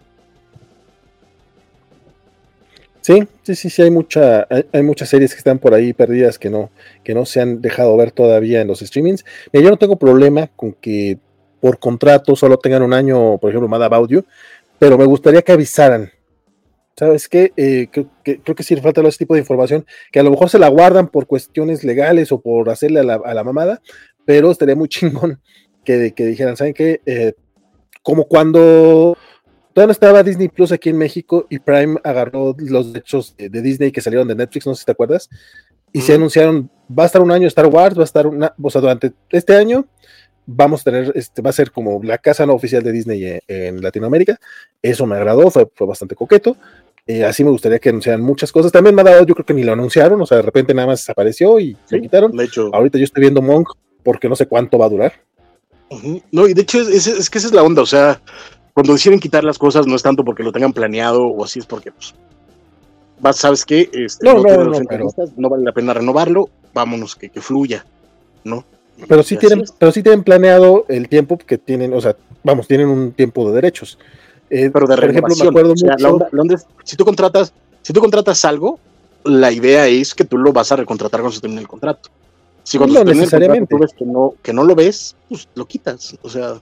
No, no, necesariamente. muchas veces eh, con Netflix, me acuerdo particularmente, anunciaban, ah, tal serie sale del catálogo tal día, pero a lo mejor lo renuevan, a lo mejor no pero ya había una fecha, y a veces sí no, o simplemente Shrek, creo que ha entrado y salido del catálogo de, Netflix eh, como 6, 7 veces. pero por ejemplo, Netflix, nunca, ha anunciado lo que va a salir de su catálogo, hasta muy recientemente recibido un par de correos pero nunca ha anunciado sus salidas. Los que lo que haces es ver en el contenido que quieres ver y a veces te aparece contenido disponible hasta tal fecha. Y por ahí es donde muchos influencers o canales hacen su lista y, la, y ellos son los que lo hacen. Pero Netflix, Netflix, Netflix no te, no te avisa. No, o sea, no tiene una lista de esto va a salir. Y en el caso de Mad About You, sí estuvieron anunciando por lo menos un mes antes que, que, iba, que iba, a salir de catálogo. sí, señor. Dos semanas, hombre. No, señor. yo, lo, yo, yo, sí lo estaba viendo. Yo lo, yo lo vi porque entro diario a todos mis, bueno, casi diario, a todos mis, mis streamings a ver qué hay de nuevo y tal. Y tenía una lista de cosas que van a salir del catálogo próximamente. Y estaba Mad About You desde un mes antes. Dos semanas antes. Un mes antes. Yo lo vi un mes antes. Mi estimado, pues yo sí la estoy, yo sí estoy siguiendo la serie. Y pero yo vi, yo vi esa una, y hasta una semana antes apareció, quedan siete días, y yo chingan a su cola. Yo, Porque en esa lista nada más te dicen próximamente, pero no te dicen cuándo. No, tú lo viste en, eso, es cuando sale la lista de próximamente eh, a finales de ese mes. En HBO Max tienen una igual que cuando entras a la parte de browse, dice, no me acuerdo cuál es el nombre, pero según son es, los que están es mucho más fácil la de HBO Max. final de mes. Sí, HBO Max sí lo tiene claro, y, pero esos son hasta los que van saliendo casi a final de mes, o sea, son los que tienes unas para decir. y yo recuerdo absolutamente que vi esa lista y fue un mes antes de que saliera. Pero por ejemplo, en HBO Max, eh, no todas son a finales de mes, a veces es antes. Sí, a veces. Por ejemplo, eh, hoy ya, ya quitaron Spider-Man No Way Home, pero porque va a entrar a Prime Video hoy, o sea, se acabó el contrato aquí, pasó a la otra. Que muchas cosas así lo han estado haciendo, ya, ya está True Blood en, en Netflix, por ejemplo, está de la cosa más rara, pero bueno. True Blood y Band of Brothers. pelea, pelea. El mundo de Gumball también está ya en, Netflix. Eh, parece ser que va a entrar eh, Justice League y parece, mencionaba Vanessa la semana pasada, eh, Batman la serie animada también va para Netflix. Pero creo que esas no salen en Estados Unidos ya está. En Estados Unidos ya está Batman la serie animada y en Estados Unidos anunciaron que van a quitar la Justice League. Que a lo mejor porque va para Netflix un rato. Que, o sea, son ratos, o sea, es, es lo que dura la, el contrato. no necesariamente lo, van a renovar. Digo, no todo es Betty la Fea para que quieran renovarla. Correcto, pero es, que ese es el punto. O sea, la onda es, tú tienes la opción de renovar cuando se va a terminar un contrato. Y si no ves que tenga vistas, no lo renuevas y ya, punto. O sea, vas. Entonces, pero muchas veces sí tienen un mes de, de, gracia, como si pues, no lo vamos a renovar y lo ponen. Y, yo te reitero, por lo menos en el caso de Mad Audio, sí lo vi desde un mes antes, junto con todo lo que salió en ese mes del catálogo de, de Prime y usualmente pues tienen esta, esa, esa ventaja algunos servicios. De hecho, en Prime yo no, lo, yo no había visto que tuvieran el anuncio de que se iba el contenido hasta esa vez de, de, que vi la salida de Mad About En el caso de Netflix. Pues muchas gracias, amigo. Fíjate. Pues, yo qué voy a saber. Muchas gracias por no avisarme. Carnal, si me la pasaba diciendo yo, el mismo día que vi Mad About You lo anuncié y tú saliste hasta como seis meses después diciendo, ah, ya lo empecé a ver porque no sabía que estaba. Yo lo anuncié, yo lo puse, yo lo, lo, lo, mencioné. El día que, que, que, apareció Mad About John Prime, lo anuncié y tú no me pelaste, entonces no es mi culpa y yo no sepa que estás viendo cuando lo estás viendo. Porque... Siempre te digo que estoy viendo. ¿Y sabes que también te estoy viendo? Pues Ah, pues, pues este mensaje dice, y dice, Netflix sí lo anuncia desde hace mucho en sus redes sociales. Este, Tiny Toons, la universidad que ya estrenó en HBO Max. Este, este viernes, eh, bueno, pues, creo, que incluso un poquito antes, este, salió ya el, eh, ya están los 10 capítulos del reboot de los Tiny Toons, que no sé si a ti te tocaron este, de chavito o ya estabas como en películas en la bahía, pero pusieron una de, de, las series que no me perdía en las tardes, este, cuando salía de la primaria. Entonces dije, ah, güey, qué, qué buena onda, si quiero verlo, no sé de qué va todavía este rollo, la, verdad es que me había perdido un poquito.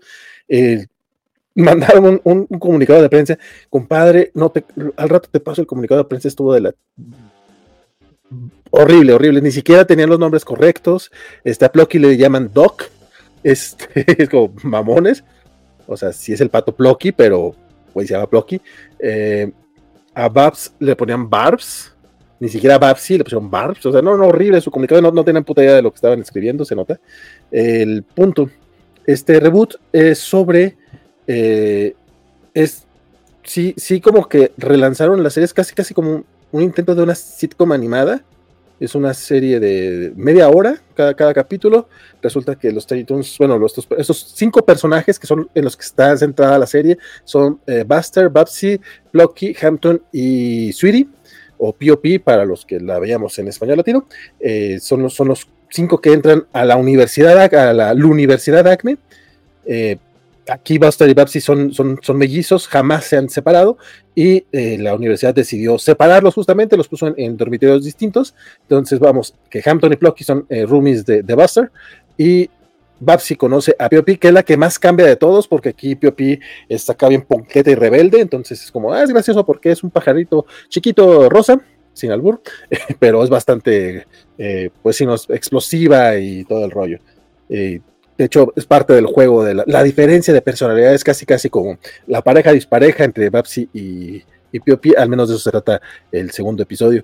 Está graciosito, pero sí es medio, no, es medio, es muy distinto al formato de hace 30 años.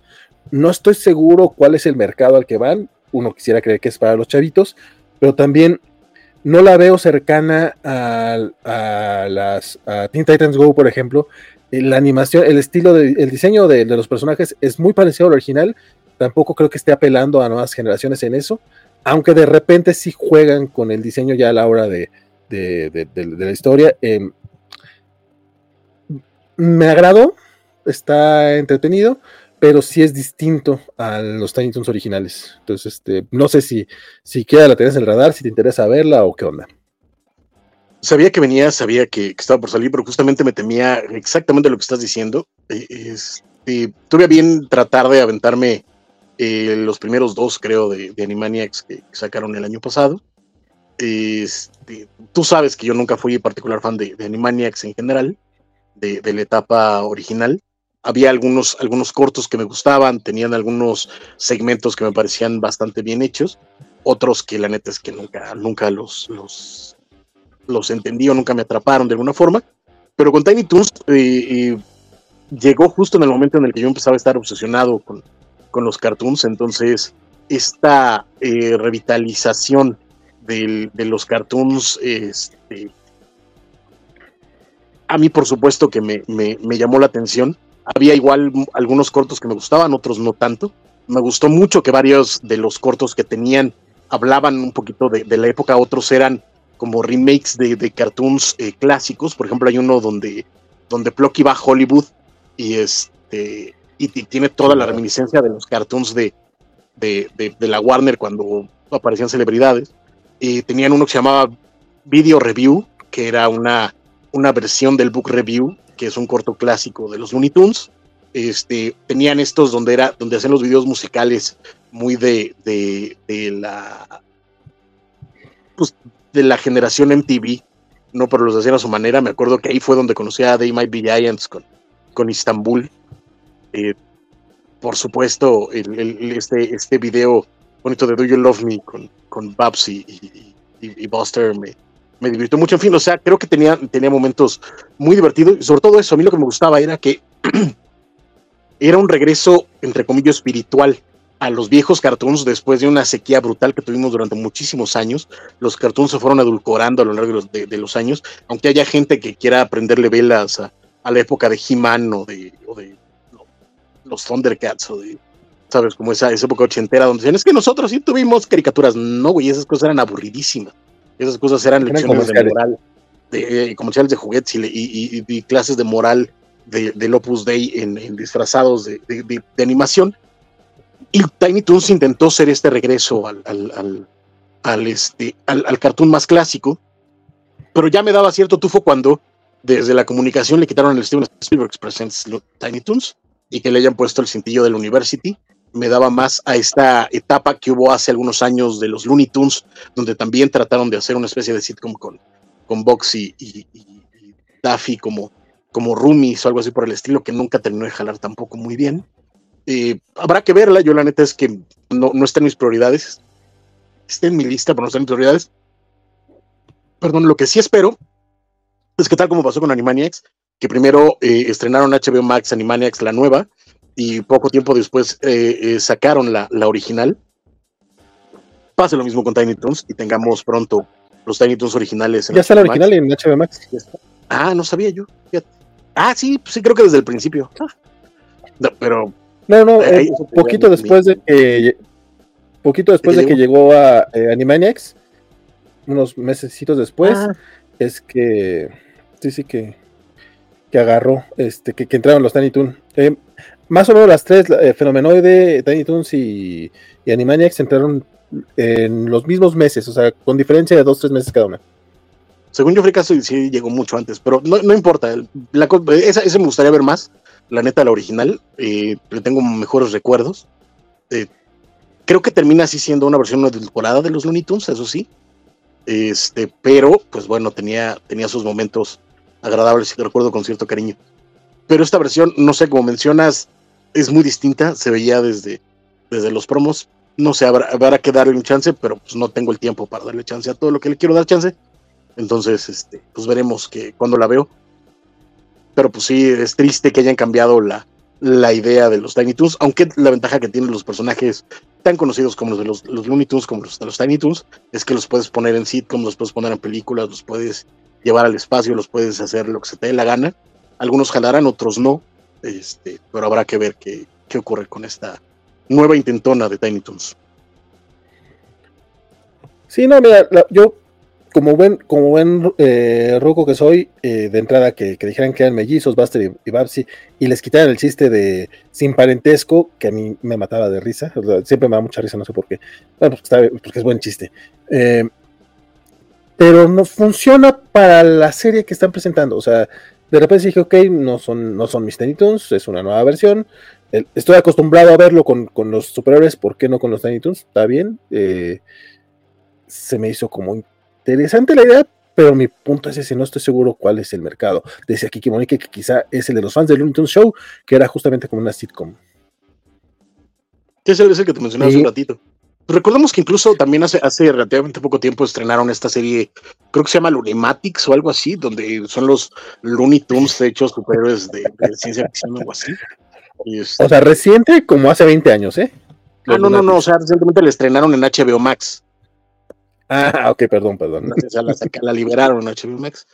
Este, pero está ahí, o sea, de nuevo, creo que, creo que si ves un poquito a los personajes como actores haciendo cosas, funciona un poquito mejor. Yo tengo esa, esa gran ventaja que después de quien engañó a Roger Rabbit, un poquito los veo así. Entonces sé que depende de, diversas cosas.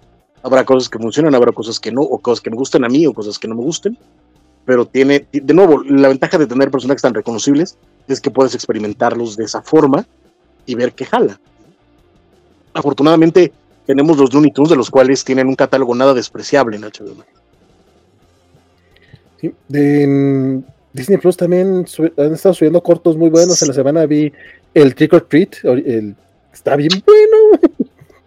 Sí, es, así es que era lo que decíamos, es que eso es lo que hace falta y Disney tiene que, tiene que hacer eso y tiene que conquistar al público. Yo podría pasarme un fin de semana de descanso sin problema viendo puros cortos de, de Disney y de Warner pero sin problema. No he empezado a ver los Looney Tunes por lo mismo, porque aunque tienen un catálogo nada despreciable, no tienen todos. Y si los quiero ver, me gustaría ver todos los, los, cartoons de, de, Warner, porque además recuerdo, para mí era, era cuando llegó Cartoon Network a México, era pasarme las madrugadas, que era cuando pasaban los Looney Tunes, eh, grabando este, los, los cartoons viejos de, de, Warner, de la Metro, de Paramount, que eran los que pasaban en, en Cartoon Network. Este, y por supuesto, cada vez que en Disneylandia aquel viejo programa de Canal 5, se llamaba genéricamente Disneylandia. Los que me gustaban más eran los que estaban dedicados a pasar los, los cortos animados de, los Merry Melodies y, y, de Mickey, de Pluto y de Donald, que son espectacularmente hechos. Podría pasarme sin problemas horas y horas y horas viendo, viendo cartoons. Dice Kikimoniki que espera que suban eh, las fantasías animadas de ayer y hoy, que eran buenísimas, y que el primer episodio de Tiny Toons originales se le hizo aburrido. Solo el primer episodio nada más para cerrar. Eh, nada más, recordar, eh, eh, están las caricaturas animadas de ayer y hoy. No sé con qué doblaje estén, no, me atrevo yo a poner cosas dobladas en, los streamings hoy en día, pero están, están en HBO Max, están como los Looney Tunes, así nada más, busca los Looney Tunes y tienen de nuevo un catálogo bastante amplio de cartoons de, de esa época. Decía, nada más para cerrar la nota, este, El 20 de octubre a las 7 de la noche fue que estrenó el primer episodio a través de, Cartoon Network y ahí van a estar los, pasando los episodios eh, semanalmente a las 6 de la, a las 4 de la tarde, entonces por si los quieren ver, pero los 10 episodios de esta primera temporada ya están completos en HBO Max. O sea, como, parte de la nota. Comentarios que tenemos, dice que él solo le tocó en repeticiones de los Tiny Toons, pero recuerda que el capítulo del fan obsesivo es arte. El de Respect de Aretha Franklin era buenísimo, dice Juan Carlos Gutiérrez. Eh, Axel Alonso dice que chale, qué mal de la gente de comunicación de HBO Max. Dice todavía no me animo a ver a los nuevos Tiny Toons, pero duda que, que ameriten tazos y vasos de marcas de comida chatarra. Eh, por su parte, Juan Carlos dice que a él nunca lo tocaron de chavito, que nos alegra mucho leer eso. Saludamos a Fer Cano. Qué gusto verlos. Dejen un like, por favor. Muchas gracias, mi querido Fer. Eh, como, como, como, Superstore nunca pusieron la última temporada y cuando, y cuando estrenaban ni te avisaban, dice Kiki Monique, no me toques ese vals, mi creo Kiki Monique, odio, odio muchísimo, que pudieras ver que estaba Superstore ahí, pero estaba bloqueada la, última temporada y de repente ¡pum! la quitaron completamente. Me tocó verla en otro país que sí la tenían disponible, empecé a ver los primeros dos episodios porque pues, uno se lleva su contraseña de Prime este, a todas partes pero sí, dije, ay, qué chingón, ya, ya pronto la van a poner en México y de repente me quitaron todo Superstore y no hallo dónde verla. Eso sí, pusieron Super Titlán en Prime. Mira, ¿sabes qué? Píquense la cola. Isaías dice Netflix, eh, se anuncia, ah, no sé, lo hemos leído.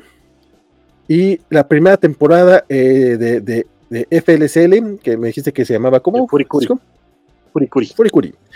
La primera temporada está en Crunchyroll porque desde que Kainax murió los derechos están complicados. Pues sí, pero no tengo Crunchyroll, Isaías. Dices, bueno, que tendría Crunchyroll y no tendría ningún problema de incluso pagar Crunchyroll si tuvieran una maldita aplicación para televisión, pero no la tienen, no sé por qué chingados, o por lo menos en mi, en mi televisor Samsung no me ha aparecido la, aplicación de Crunchyroll. Pues me urge, me urge que, aparezca, porque sí quiero, quiero Crunchyroll, por supuesto, tienen un montón ya de, clásicos que quiero ver. Sabes que en la tele de la sala acá en, en tu casa, este, es viejita, desde tener unos 8 años probablemente. No puedo descargar HBO Max ni Disney Plus. Lo que hago es con un Chromecast, este, pues ahí es como veo las cosas en la sala. Kike Monique nos dice hace buen rato que Noticias dura más que el Snyder Cut y es mucho más entretenido. Y eso que es con mucho menos presupuesto. Uy, mucho, mucho, mucho menos, mi querido Kiki Monique, pero muchas gracias. Oye, por cierto, ya viste que, sigo usando este dibujazo tuyo que, que, nos hiciste para como es mi, es mi avatar este, oficial aquí en, en, los streams. Juan Carlos Gutiérrez dice que eh, Planeta regresó a los precios altos en los hardcovers de 6 grapas, 578 pesos por el Where's the First Place from Here, que recopila solo 6 números. Qué triste, qué triste esa situación, mi querido Juan Carlos. Eh, dice que está de acuerdo con Francisco, algo que tenía bien Televisa, pero que explotaba demasiado, era sacar material clásico de los 70 a los 2000 y con Panini se ve que les interesa solo lo moderno. Al final fue que Televisa empezó a darle poquito de cariño a los clásicos, también no. Es parte del problema también cuando cambiamos de editorial, de repente se empieza a ver este, todo con los gogles de nostalgia y es bueno reconocer lo que se hizo bien, pero también no cometan el mismo error que muchos que dicen que, oye, editorial Vid te la pintan como una maravilla y pues yo estuve ahí. Yo estuve. O Novaro, chavo. Sí, Ah, ahí yo no estuve, pero también he escuchado, uy, lo, como, como las viudas de Novaro estaban cabrones. Axel Alonso dice, Francisco, luego te paso donde ver eh, esta cosa en streaming alternativo. Furikuri. No sé si no sé si mencionaron que esa cosa está en HBO. Sí, justamente de ahí vino el chisme, me quedó Axel. Eh, súper lo del avatar. Muchas, muchas gracias, me quedó Kiki Boniki. Y Juan Carlos dice, eh, no tienen una app para las TVs, sufro lo mismo en una LG. Ah, ok, ok. Eso no lo sabía. Nada más decía, a lo mejor pasa como yo que no tengo Disney Plus en mi tele.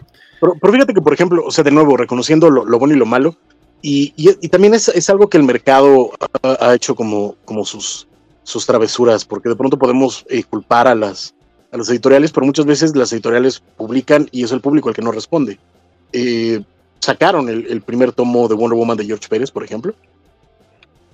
No salió más porque se les, se les, se les aplastó, ¿no? O sea, se, se quedó. Este, y lo mismo pasó con varias cosas. Pero, por ejemplo, de, cuando empezaron a agarrar impulso, y lo hemos mencionado mil veces, esos tomos de las sagas de, Marvel, los, los sagas Omnibus, Omnibus sagas, como lo quieran llamar, que fueron dos tomitos, me parecieron espectaculares y, me publicaron mucho material clásico, pero al parecer no funcionó tan bien que tuvieron que mirar hacia otro, hacia otro lado. Y no sé, a mí por ejemplo siempre me pareció que la neta es que sí les faltó mucho material clásico a, a, Televisa, eh, con algunas excepciones, ¿no? Y sacaban de pronto estos eh, sueltos de primera aparición o cosas por el estilo, pero no tenían un mantenimiento de las series, cuando había formatos ya bastante fáciles de, de replicar, por ejemplo, y sin embargo no lo hicieron. Pero eso sí tuvimos como 10 veces el primer número de Amazing Fantasy o como 10 veces cosas por el estilo. Entonces, no sé. Sí, no estaba buscando justamente mi Wonder Woman que yo sí compré. Este, pero en efecto, o sea, si la gente no compra, luego, luego se quejan mucho que hay mucho Hombre mucho Batman, pues sí, pero es que el, el público grande es, es, lo que compra.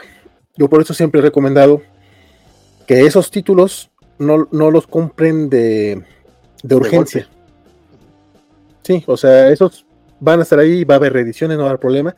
Este, apoyen eh, no solo los títulos independientes, sino incluso dentro de Marvel o DC, apoyen el Aquaman, el Linterna Verde, el, este, el Moon Knight, ahora que, lo va a sacar este eh, Panini, eh, esos títulos que, dicen O sea, lo dijimos en un momento cuando sacaron el Judas Contract de New Teen Titans, que lo comentamos, era la primera vez que se publicaba en México, nunca en la historia se había publicado Judas Contract.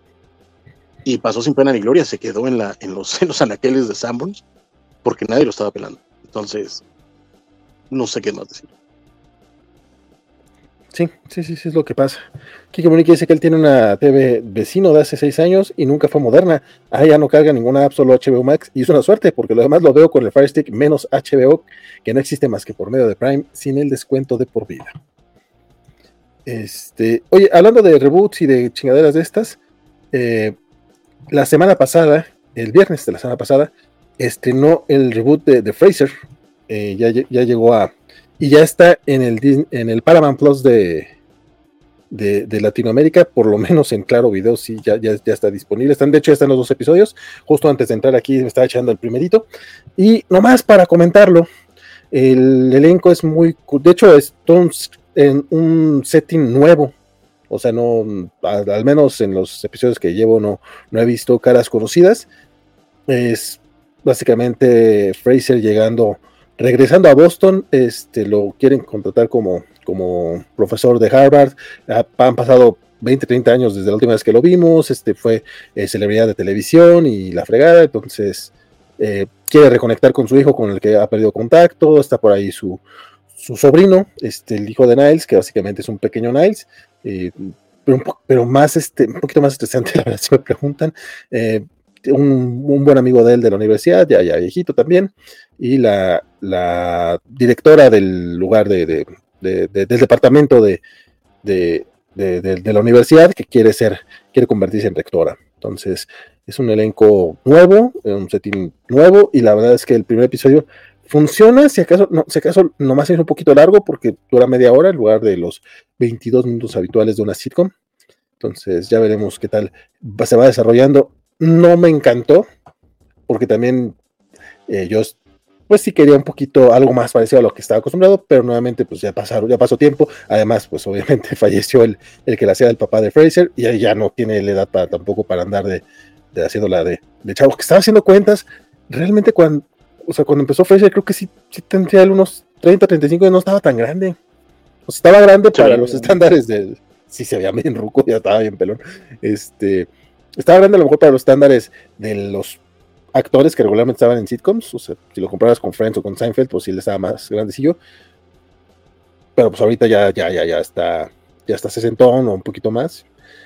Igual es, tiene el estilo el estilo tal cual. Este primer episodio incluso lo, lo dirigió este James Burroughs, entonces como que sí viene parte de, del equipo original, a ver cómo le va. No sé si ya, ya, le echaste el ojo o si, te interesa si quiere ver este reboot. De que me interesa, me interesa. A mí me, me Tracer es de mis sitcoms favoritos de toda la vida. De hecho, vamos, me, iba a hacer una comparación horrenda, pero, pero vamos, eh, me encanta Fraser en general. Este, también me, sacó de onda cuando vi las noticias de, que iba a, plantearse un poquito lo mismo que pasó con Fraser cuando sale de, Cheers y se va a hacer su propia serie, que de plano optaron por hacer algo totalmente diferente a Cheers. No solo en, settings o personajes, sino es una serie radicalmente diferente a lo que era, a lo que era Cheers, y que a mí me parece 10 veces mejor que Cheers, por, por, pero por bastante, a pesar de que Cheers es muy buena. Este, pero eh, me, da, me da cierta cosa, porque eh, mucho el, encanto de, de, Fraser fue eh, lo que los gringos llaman un lightning in a bottle, o sea, el carisma de todos los actores, el carisma de los personajes, y, el timing que había en ese momento para las sitcoms, etcétera. No sé si lo puedan volver a capturar. Habrá que ver qué, qué, qué, ocurre con, con, Fraser, pero eh, de querer verla la quiero ver, nada más, pues ahorita la neta preferiría ver más los clásicos este, que estos, pero cuando lo intentaba ver o no tenían subtítulos o nada más estaban en español o, o cosas por el estilo, entonces ha sido como, como este ir y venir con Fraser, pero en algún momento la, la, la veré, ¿no? Sin duda cuando te dije eso, tú me decías, no, no, sí tiene subtítulos. Y hasta yo estaba convencido que el problema era Claro Video.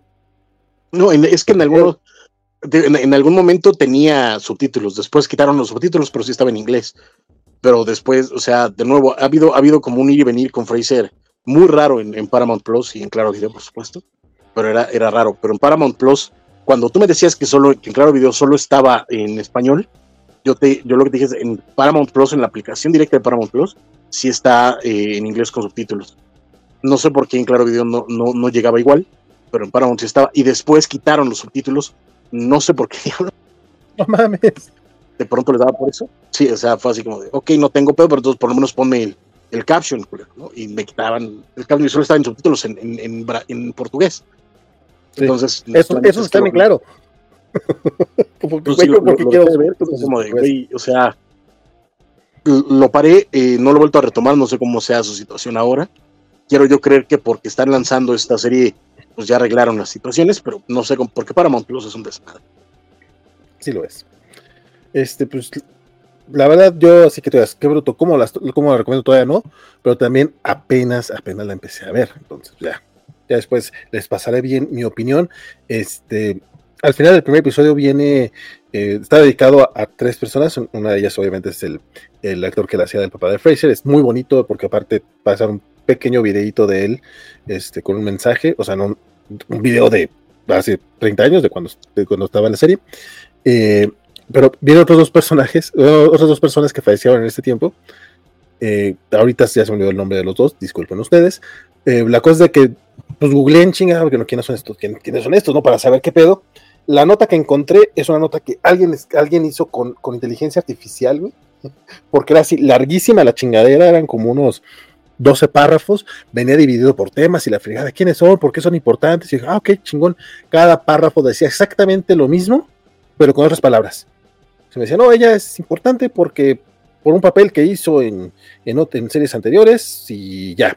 Y he hecho el papel, el papel en otras anteriores, pero no me decían qué papel ni quién era ella y eh, otro chavito que sí decían que falleció hace poco por una hemorragia cerebral, que era el hijo de, de, alguien, pero no me dicen quién era ese alguien, pero creo, no estoy seguro, que a lo mejor es el hijo del, del actor que la hacía de Niles, eh, pero me quedé así como que mamones.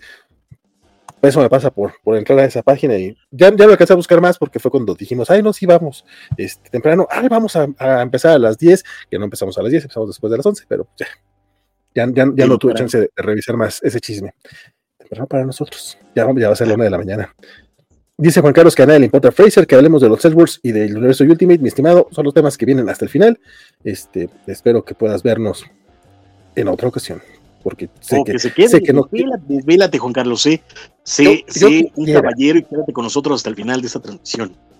Yo quisiera, pero, pero, pero sé que sé que los odia. Alonso dice, ¿en dónde se puede ver Cheers? Paramount, porque Fraser, The, Good Place y Fiona and Cake me han provocado ganas de verlo. Este, en México yo no sé si, eh, hay un lugar legal para ver Cheers. Yo jamás he visto Cheers, fíjate. No, no está disponible. De hecho, me enteré pasaron un rato. sí. Eh, pero ¿hace cuánto? No, ya, ya tiene, ya tiene sus, señales. En, la pasaron un rato en, en, eh, en Sony, que de pronto ponían series clásicas. Este, ahí fue donde, donde Taxi también la ¿no? completa. ¿Mande? Taxi también la subieron ahí, ¿no? A, Taxi, sí, claro. Eh, taxi, Eh, varias, varias tenían, no, no, me acuerdo exactamente, pues, pero estaba. Yo, yo, las yo, las veía tan viejas que no, no les daba la oportunidad y ahorita me arrepiento tanto. Qué mal estás, Carlos. Sí, no, era, eran, eran. La, neta es que Cheers tarda, tarda en agarrar este eh, enjundia. La neta es que empieza, empieza rara, este, eh, pero cuando agarra atracción se pone, se pone muy buena y tiene momentos maravillosos. Dice que esta sección de las noticias eh, podría llamarse Ensalada de Refritos, dice Axel Alonso y Kike Monique noticias, noticias de Late Night Show and The Good Morning Show, dos programas en uno. Este, otra cosa que estrenó esta semana en streamings, digo, ustedes no lo ven, pero realmente hay, un, hay una idea eh, de, por qué vamos así en este orden. Esta semana se estrenó el, corto Once Upon a Time in a Studio, eras una vez en un estudio, para celebrar los Once Upon a Studio. time. Sí, sin el time okay. Once Upon a Time. Es que acá sí la opción era una vez en un estudio, ¿no? O era, una vez un estudio. No, en inglés. No, en español. no la, la, traducción dices, eh, había una vez un estudio. Porque es muy raro decir, había, una, había un estudio. Pero en, en inglés eh, es nada más Once Upon a Studio. Bueno, cuéntanos de qué va. No, ya no quiero. no, este, no, es un, es un hermosísimo homenaje a los a los 100 años de, Disney. La neta es que a mí por lo menos sí me, me conmovió bastante. Eh, em, un poquito la idea es que vemos a un par de... Eh, abre el... Son su corto como de 10 minutos. Abre el corto con dos personas saliendo del edificio de Walt Disney Animation Studio. Uno de ellos es uno de los, animadores más, veteranos de, la casa del ratón. Y van comentando que no les parece maravilloso que hace 100 años empezó todo esto con el sueño de un hombre cuando salen, este, pues resulta que Mickey quiere organizar una foto de aniversario con, todos los personajes y pues van saliendo de los cuadros que tienen en, la, en las paredes, van saliendo todos los personajes que, hemos visto a lo largo de, pues ya de 100 años, que se dice, se dice fácil, pero es un chingo de tiempo. Este, y, y vamos viendo a varios personajes que conocemos, incluso varios de ellos consiguieron actores, eh, eh, los actores que, les prestaron la voz eh, la hicieran para, para este corto. Entonces, pues la idea es que van saliendo, cada uno tiene como un momentito, una frase, un algo, este, y salen a tomarse la foto. Eh, pasa algo, tampoco es para matarles toda la experiencia, y este, pues se toman la foto de, aniversario, y hay un momentito muy bonito de Mickey viendo el retrato de, Walt Disney que a mí la neta sí me, me, sacó, las de San Peter, pero este, si son fans de Disney probablemente lo van a disfrutar mucho, si no son fans de Disney, pues ¿para qué se hacen eso? Mejor no lo ven, ¿no?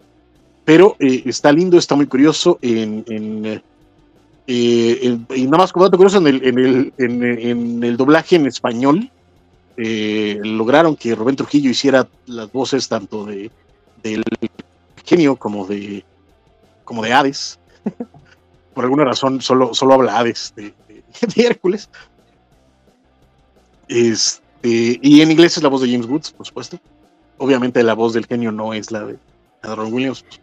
No, sí, sí, la de Ron Williams. Ah, sí, de, los audios que tenían guardados que nunca la pagaron. Ah, Sí, de, hecho, sí hay un, hubo un medio drama por ahí, porque muchos dicen que utilizaron la voz sin permiso de, la familia de, Ron Williams. Hay muchos que incluso dicen que dejó en su testamento que, no quería que, utilizara nada de, o sea, que no volviera a usar su voz para nada relacionado con Disney, que terminó muy enojado con, la empresa. Este, pero otros dicen que pues obviamente sí pidieron permiso antes de, usarla, y sí, os agarraron ese pequeño clip que estaba sin usar de, Robin Williams. Sí, sí.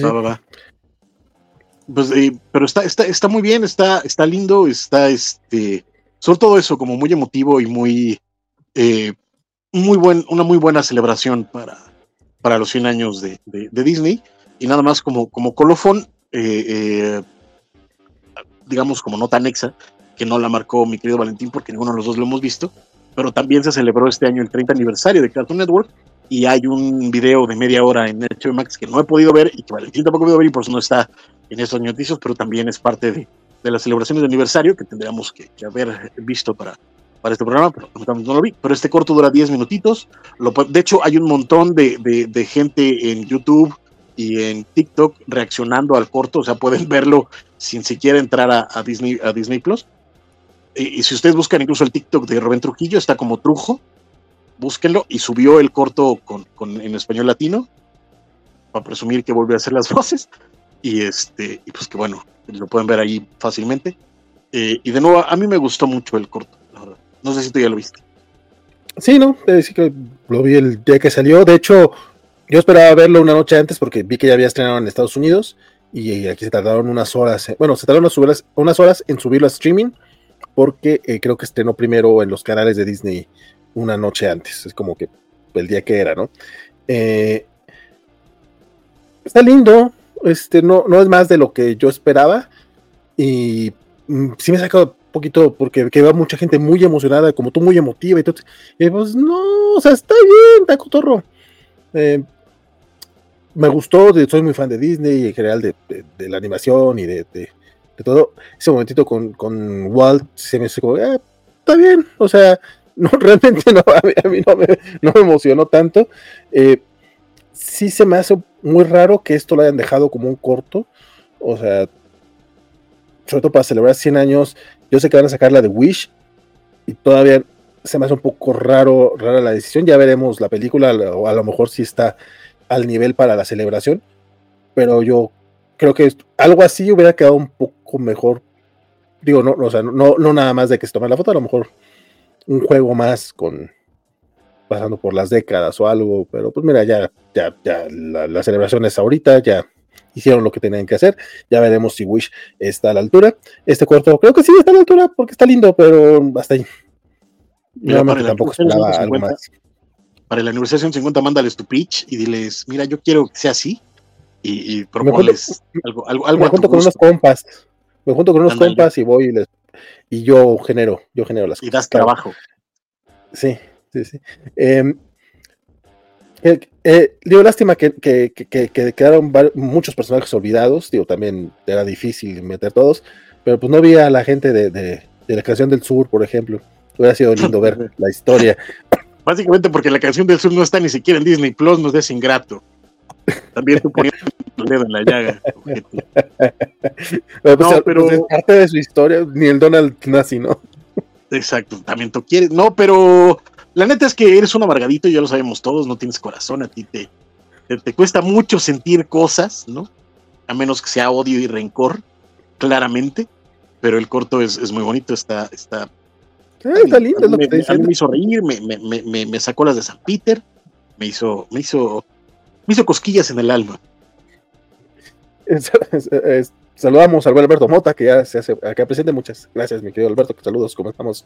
Kiko Niki dice que fue mejor que los cortos de los Simpsons con Marvel o Star Wars. Eso sí, sin broncas, estoy de acuerdo contigo. Juan Carlos Gutiérrez dice que hagan un noticias de streamings. Neta, no me importan. Los estoy viendo solo por caballerosidad. Qué bonito que lo estés viendo, mi querido Juan Carlos. Eh, ya, de hecho, el bloque comiquero va a ser mucho, muy grande. Eh, pero, pero más hay que decirlo, ante, eh, aquí hay, hay, una, hay una cosa clara, el nombre de esta transmisión es ñoñoticias, no comicticias, no capiticias, es ñoñoticias, básicamente son noticias de, básicamente de lo que se trata este canal y este sitio y este proyecto que lo hemos dicho siempre, hablamos de cómic, animación, películas, cine, ciencia ficción y todo lo relacionado con la vida ñoña. Y básicamente por eso este programa de Señor Noticias, donde hablamos de todas las notas relacionadas con la comunidad y la vida aquí. Que, ya, hace mucho que no, que no doy esa explicación, fíjate, a lo mejor por eso está la equivocación, tengo que retomarla, tienes toda la razón. Este, también dice el buen Juan Carlos que, eh, que me gana en odio y rencor y amargo y amargor Dice que nos va, nos va a mandar un pitch para, para darles trabajo. Me late. Yo sé que todos están muy interesados. Félix ya está en su casa y preparándose un bocadillo nocturno para aguantar hasta romper el récord. Que si gustamos, yo sí quiero algo de comidita, pero más al rato, más al rato. Provocito. Eh, pues eh, tenía que preparar este reboot live action de Gárgolas como parte de las notas, pero ya lo mencionamos hace rato lo preparan. Pero, pero lo interesante no, no, más, no más para hacer repelar a mi querido Capi, lo interesante de la nota de este reboot live action de Gárgolas, que es de mis eh, animaciones favoritas de toda la vida, parte del equipo de animación de, Batman termina yéndose a Disney para hacer esta, esta animación espectacular que pueden ustedes ver en Disney Plus todavía, afortunadamente. Yo la empecé a ver y por angas o mangas ya no le seguí, pero, pero quiero verla desde el principio porque creo que no la acabé además. Gran, gran caricatura con grandes voces, además por ahí aparece la voz de Jonathan Frakes, Marina Sirtis, Brent Spiner, eh, Michael Dorn de, Star Trek Next Generation, entre otros tantos más. Eh, gran, gran, gran animación. Pero el reboot parece ser que va a estar encabezado por James Wan y su productora, que recordemos que son los creadores básicamente de, mucho del horror contemporáneo que hemos estado viendo en cines en los últimos años. Eh, Annabelle, El Conjuro, eh, etcétera, etcétera, y también el director de las dos películas de Aquaman. Entonces, él va a estar a cargo de esta visión live action de, de Gárgolas. Me imagino que lo va a llevar un poquito más a su terreno, más hacia el terror, pero eh, tiene por donde. La neta, Gárgolas es una gran serie y esperemos que, la adaptación pues, le haga justicia. La Netflix. Fíjate que a mí sí me falta todavía un poco, no, no, no un poco, realmente me falta entrarle a Gárgolas. Este, recuerdo que sí estaba, sí la pasaba porque era el 5 cuando yo estaba más morro, pero a diferencia de Patoaventuras o de Rescue Rangers, no le entré a Gárgolas así tan de lleno. Tampoco a Darwin Dog, ahora que lo, ahora que está en confesiones. Me, los tengo que dar, debería aprovechar Disney Plus porque según yo, luego ni abro esa aplicación porque no hay mucho que ver, pero realmente sí hay mucho, nada, más, nada más que no le entro. Exactamente. deberías también ver de la película de John Carter, que es buenísima. Pero sí, aprovecha la neta vela. Yo, yo descubrí, yo descubrí Gárgolas eh, porque en algún momento llegó a las tiendas de cómics una eh, un VHS, imagínate la, la, pinche edad. Llegó un VHS con los primeros cinco episodios que básicamente es como el piloto de, de Gárgolas. Este, lo empecé a ver por curiosidad, pues básicamente porque tenía la voz de Jonathan Frakes y Marina Sirtis y fue así, ay, vamos a ver qué pedo. Y este, y no seas así, mano, qué chulada de, de, película. Hice mi copia porque yo no la compré, lo compró un amigo. Eh, pirateamos, obviamente, el VHS. Yo me llevé mi copia y empecé a evangelizar a todo el mundo que conocía con, Gárgolas y todo el mundo que la vio le encantó y este, la neta es que vale la pena. Pero por lo mismo, como yo no tenía acceso en ese momento a televisión por cable y este y Canal 5 no la, no la transmitió hasta mucho tiempo después, pues no la terminé de ver. Creo que sí vi la primera temporada completa, la mitad de la segunda que es muy larga y y partecitos de la tercera, pero no lo termino de ver. Entonces tengo que dedicarle tiempo para ver gárgolas, pero es que hay muchas cosas que ver, man. Hay muchas cosas que ver. Eso que, que bueno. sí, sí, sí, hay mucho, mucho todavía este, que, que, se podría ver. Pero no, no le he entrado. En Disney Plus, básicamente, lo que he estado viendo es este el X-Men, la serie animada de los 90. Y la, la llevo muy lenta, la verdad. Apenas terminé la saga de Phoenix Oscura. Y lo que sí vi la semana pasada este, fue la mansión embrujada de los Muppets y sí está muy divertida. Los Muppets son la eh, y la mansión embrujada de Eddie Murphy la vi hace como tres semanas y la verdad sí es muy mala. Mi ranking es la versión de 2023, la de los Muppets y luego la de Eddie Murphy. La de los Muppets está chida. Está chida. La nueva. Está muy divertida. A mí me gustó mucho. O sea, está entretenida. La, la, mansión embrujada. O sea, tampoco es es gran cosa, pero está, está entretenida, me gustó mucho. yo no sé si buenos momentos. La, la, estrenaron. Ah, sí, sí, sí, es ahí nueva serie. Sí, sí. Oye, carnal, creo que tenemos un, un, un lag importante. Te interrumpo o, o, así. Entonces voy a salir rápido, aprovecho para ir por agua y regreso. Entonces, entretenlos un ratito. No me tardo ni dos minutitos. Voy leyendo comentarios. Este dice por acá Axel Alonso. Este, Chales imitando el mal gusto de Eugenio Derbez. No, Juan Carlos Gutiérrez dice, eh, ese, ese dice que las, las gárgolas sí me caen bien, hasta tuve dos o tres novias. Saludos a tus novias, mi estimado.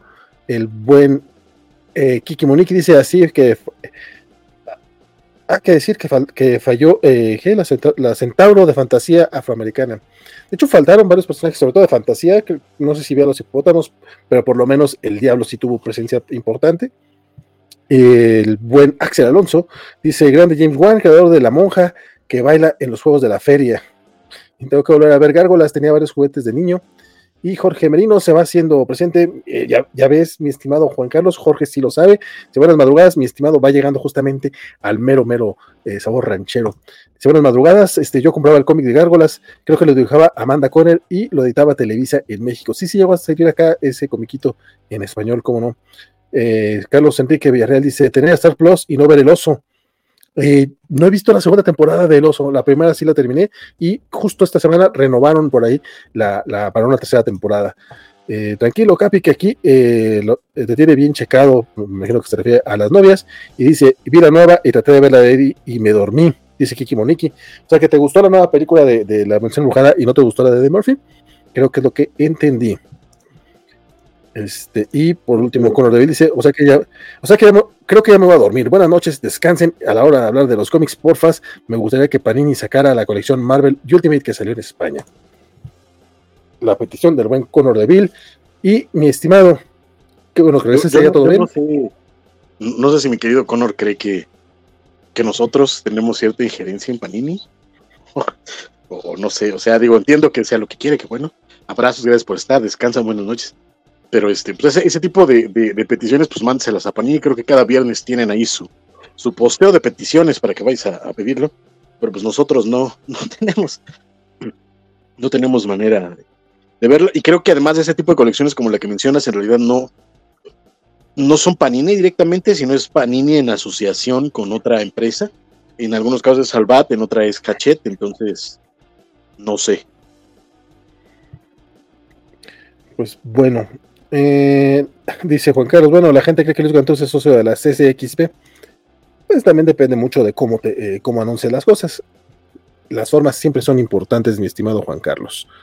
Este, yo, pero, yo estoy seguro que no, socio no ha de ser, eso sí me queda claro, pero a mí, a mí me parece, me da el tufo, me da la idea de que sí tiene manitas ahí. No más me da, tengo, tengo el, el sospechosismo de que tiene las manitas. Kike Monique dice que caja con la petición de Conor, me imaginé a Valentín escribiendo la petición en su máquina de escribir invisible. Eh, dice Conor que, que, créeme, Francisco, se las hecho saber, ya han de estar hartos de verme ahí en cada peticiones y Alejandro Yarena serán peticiones para la covacha editorial. Ándale, no, y haces bien, la neta es que de nuevo, o sea, creo que, que Panini sí tiene esta, esta ventaja de que de pronto sí escucha las peticiones y así, pero ten en cuenta que creo que la, la, la, colección que tú estás pidiendo en particular es una colección que salió en España, bueno, en varias partes de, Europa y del mundo, pero salió por parte de Salvat.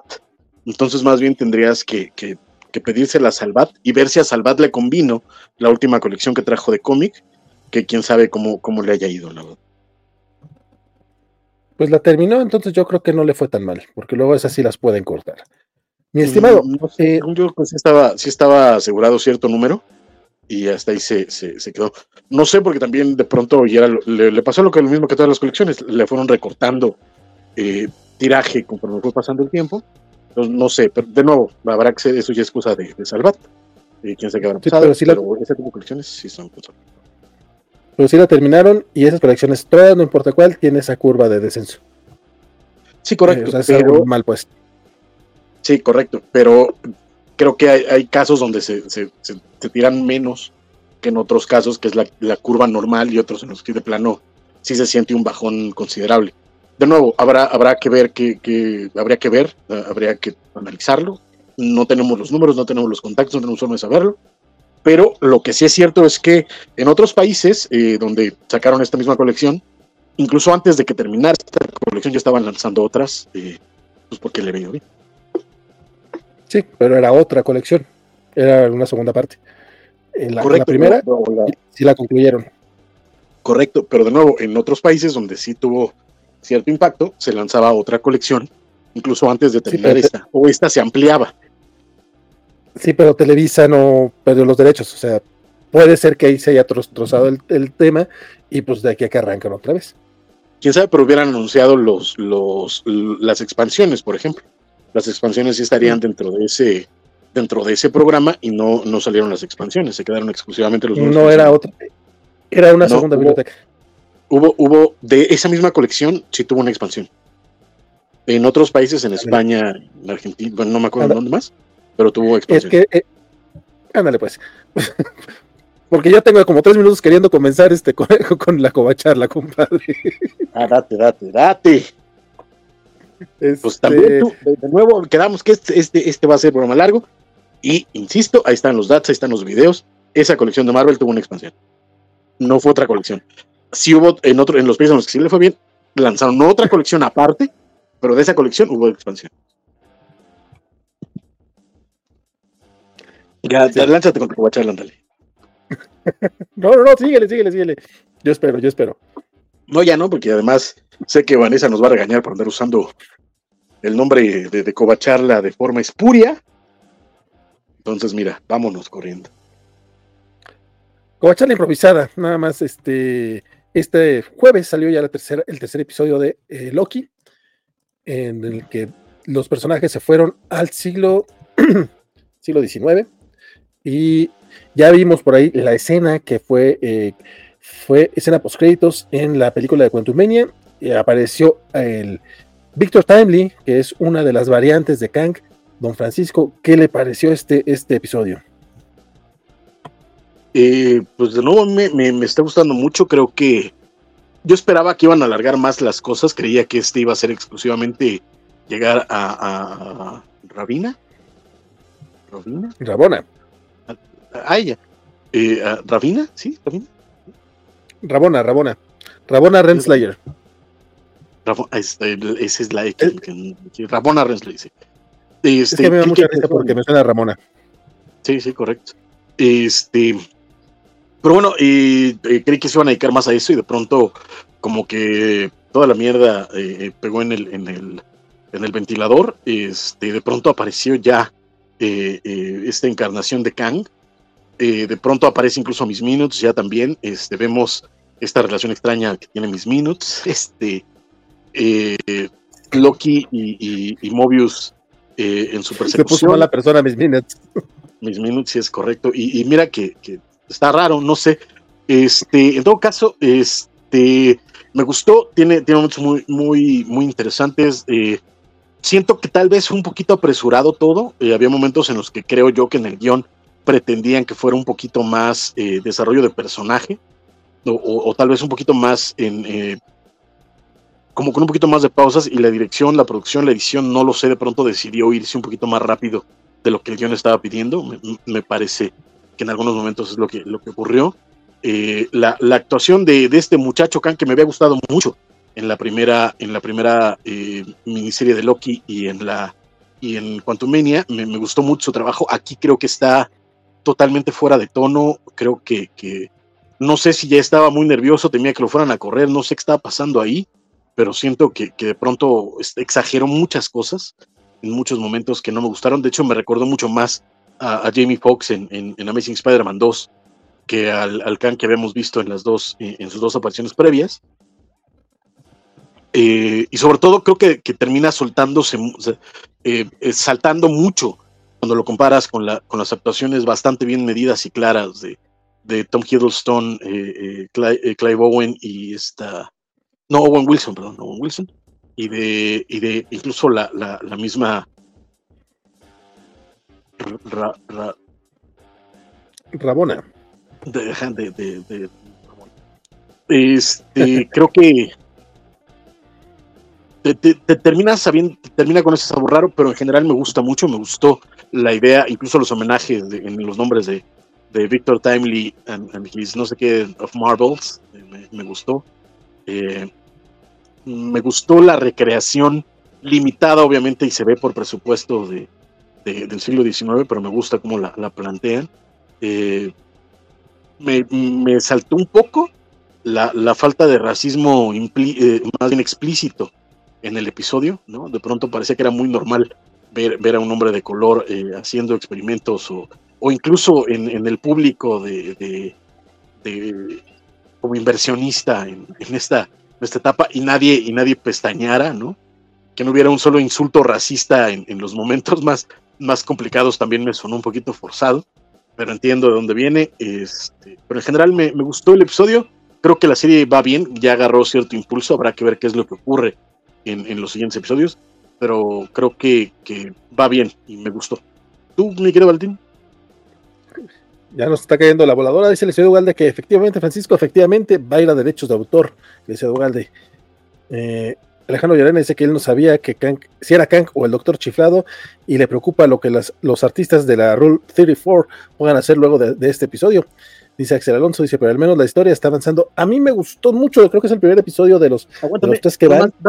rapidísimo, querida Van, tú tienes los accesos, déjate caer para esta cobertura, nos cuentes qué te pareció este episodio, porque si no, Valentín, ya sabes que aquí en su en, la valentiranía, esto, esto, esto vale mal.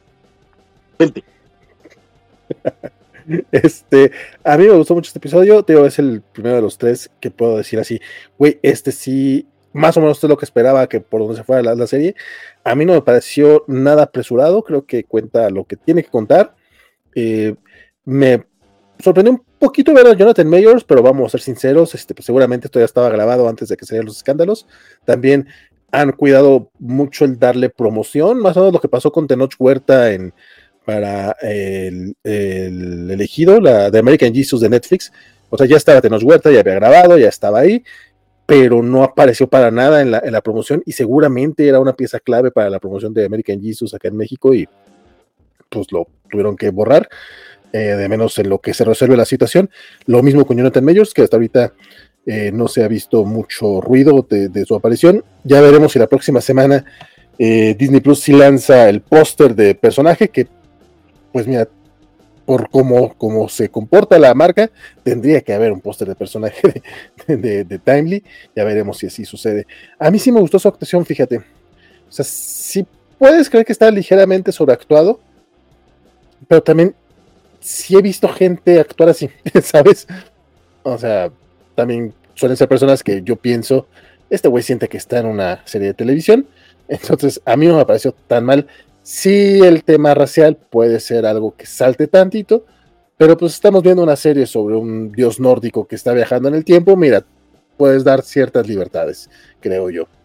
El tema de, el tema de Miss Minutes que se nos puso mala persona, eh, a mí me sorprendió un poco el tema, eh, porque es básicamente esta inteligencia artificial creada por Kang, y dice, güey, básicamente voy a ir a buscar a mi propio Kang este, y hacerlo mujerzuela. Ese momento me dio miedo y de, por sí Miss Minutes creo que sí es un villano que tiene todo el potencial para, para ser terrorífico y me gustó, me gustó esa parte. La química entre Owen Wilson y Tim, Hiddleston, digo, ya sabemos que es un fuerte que tiene esta serie desde la primera temporada.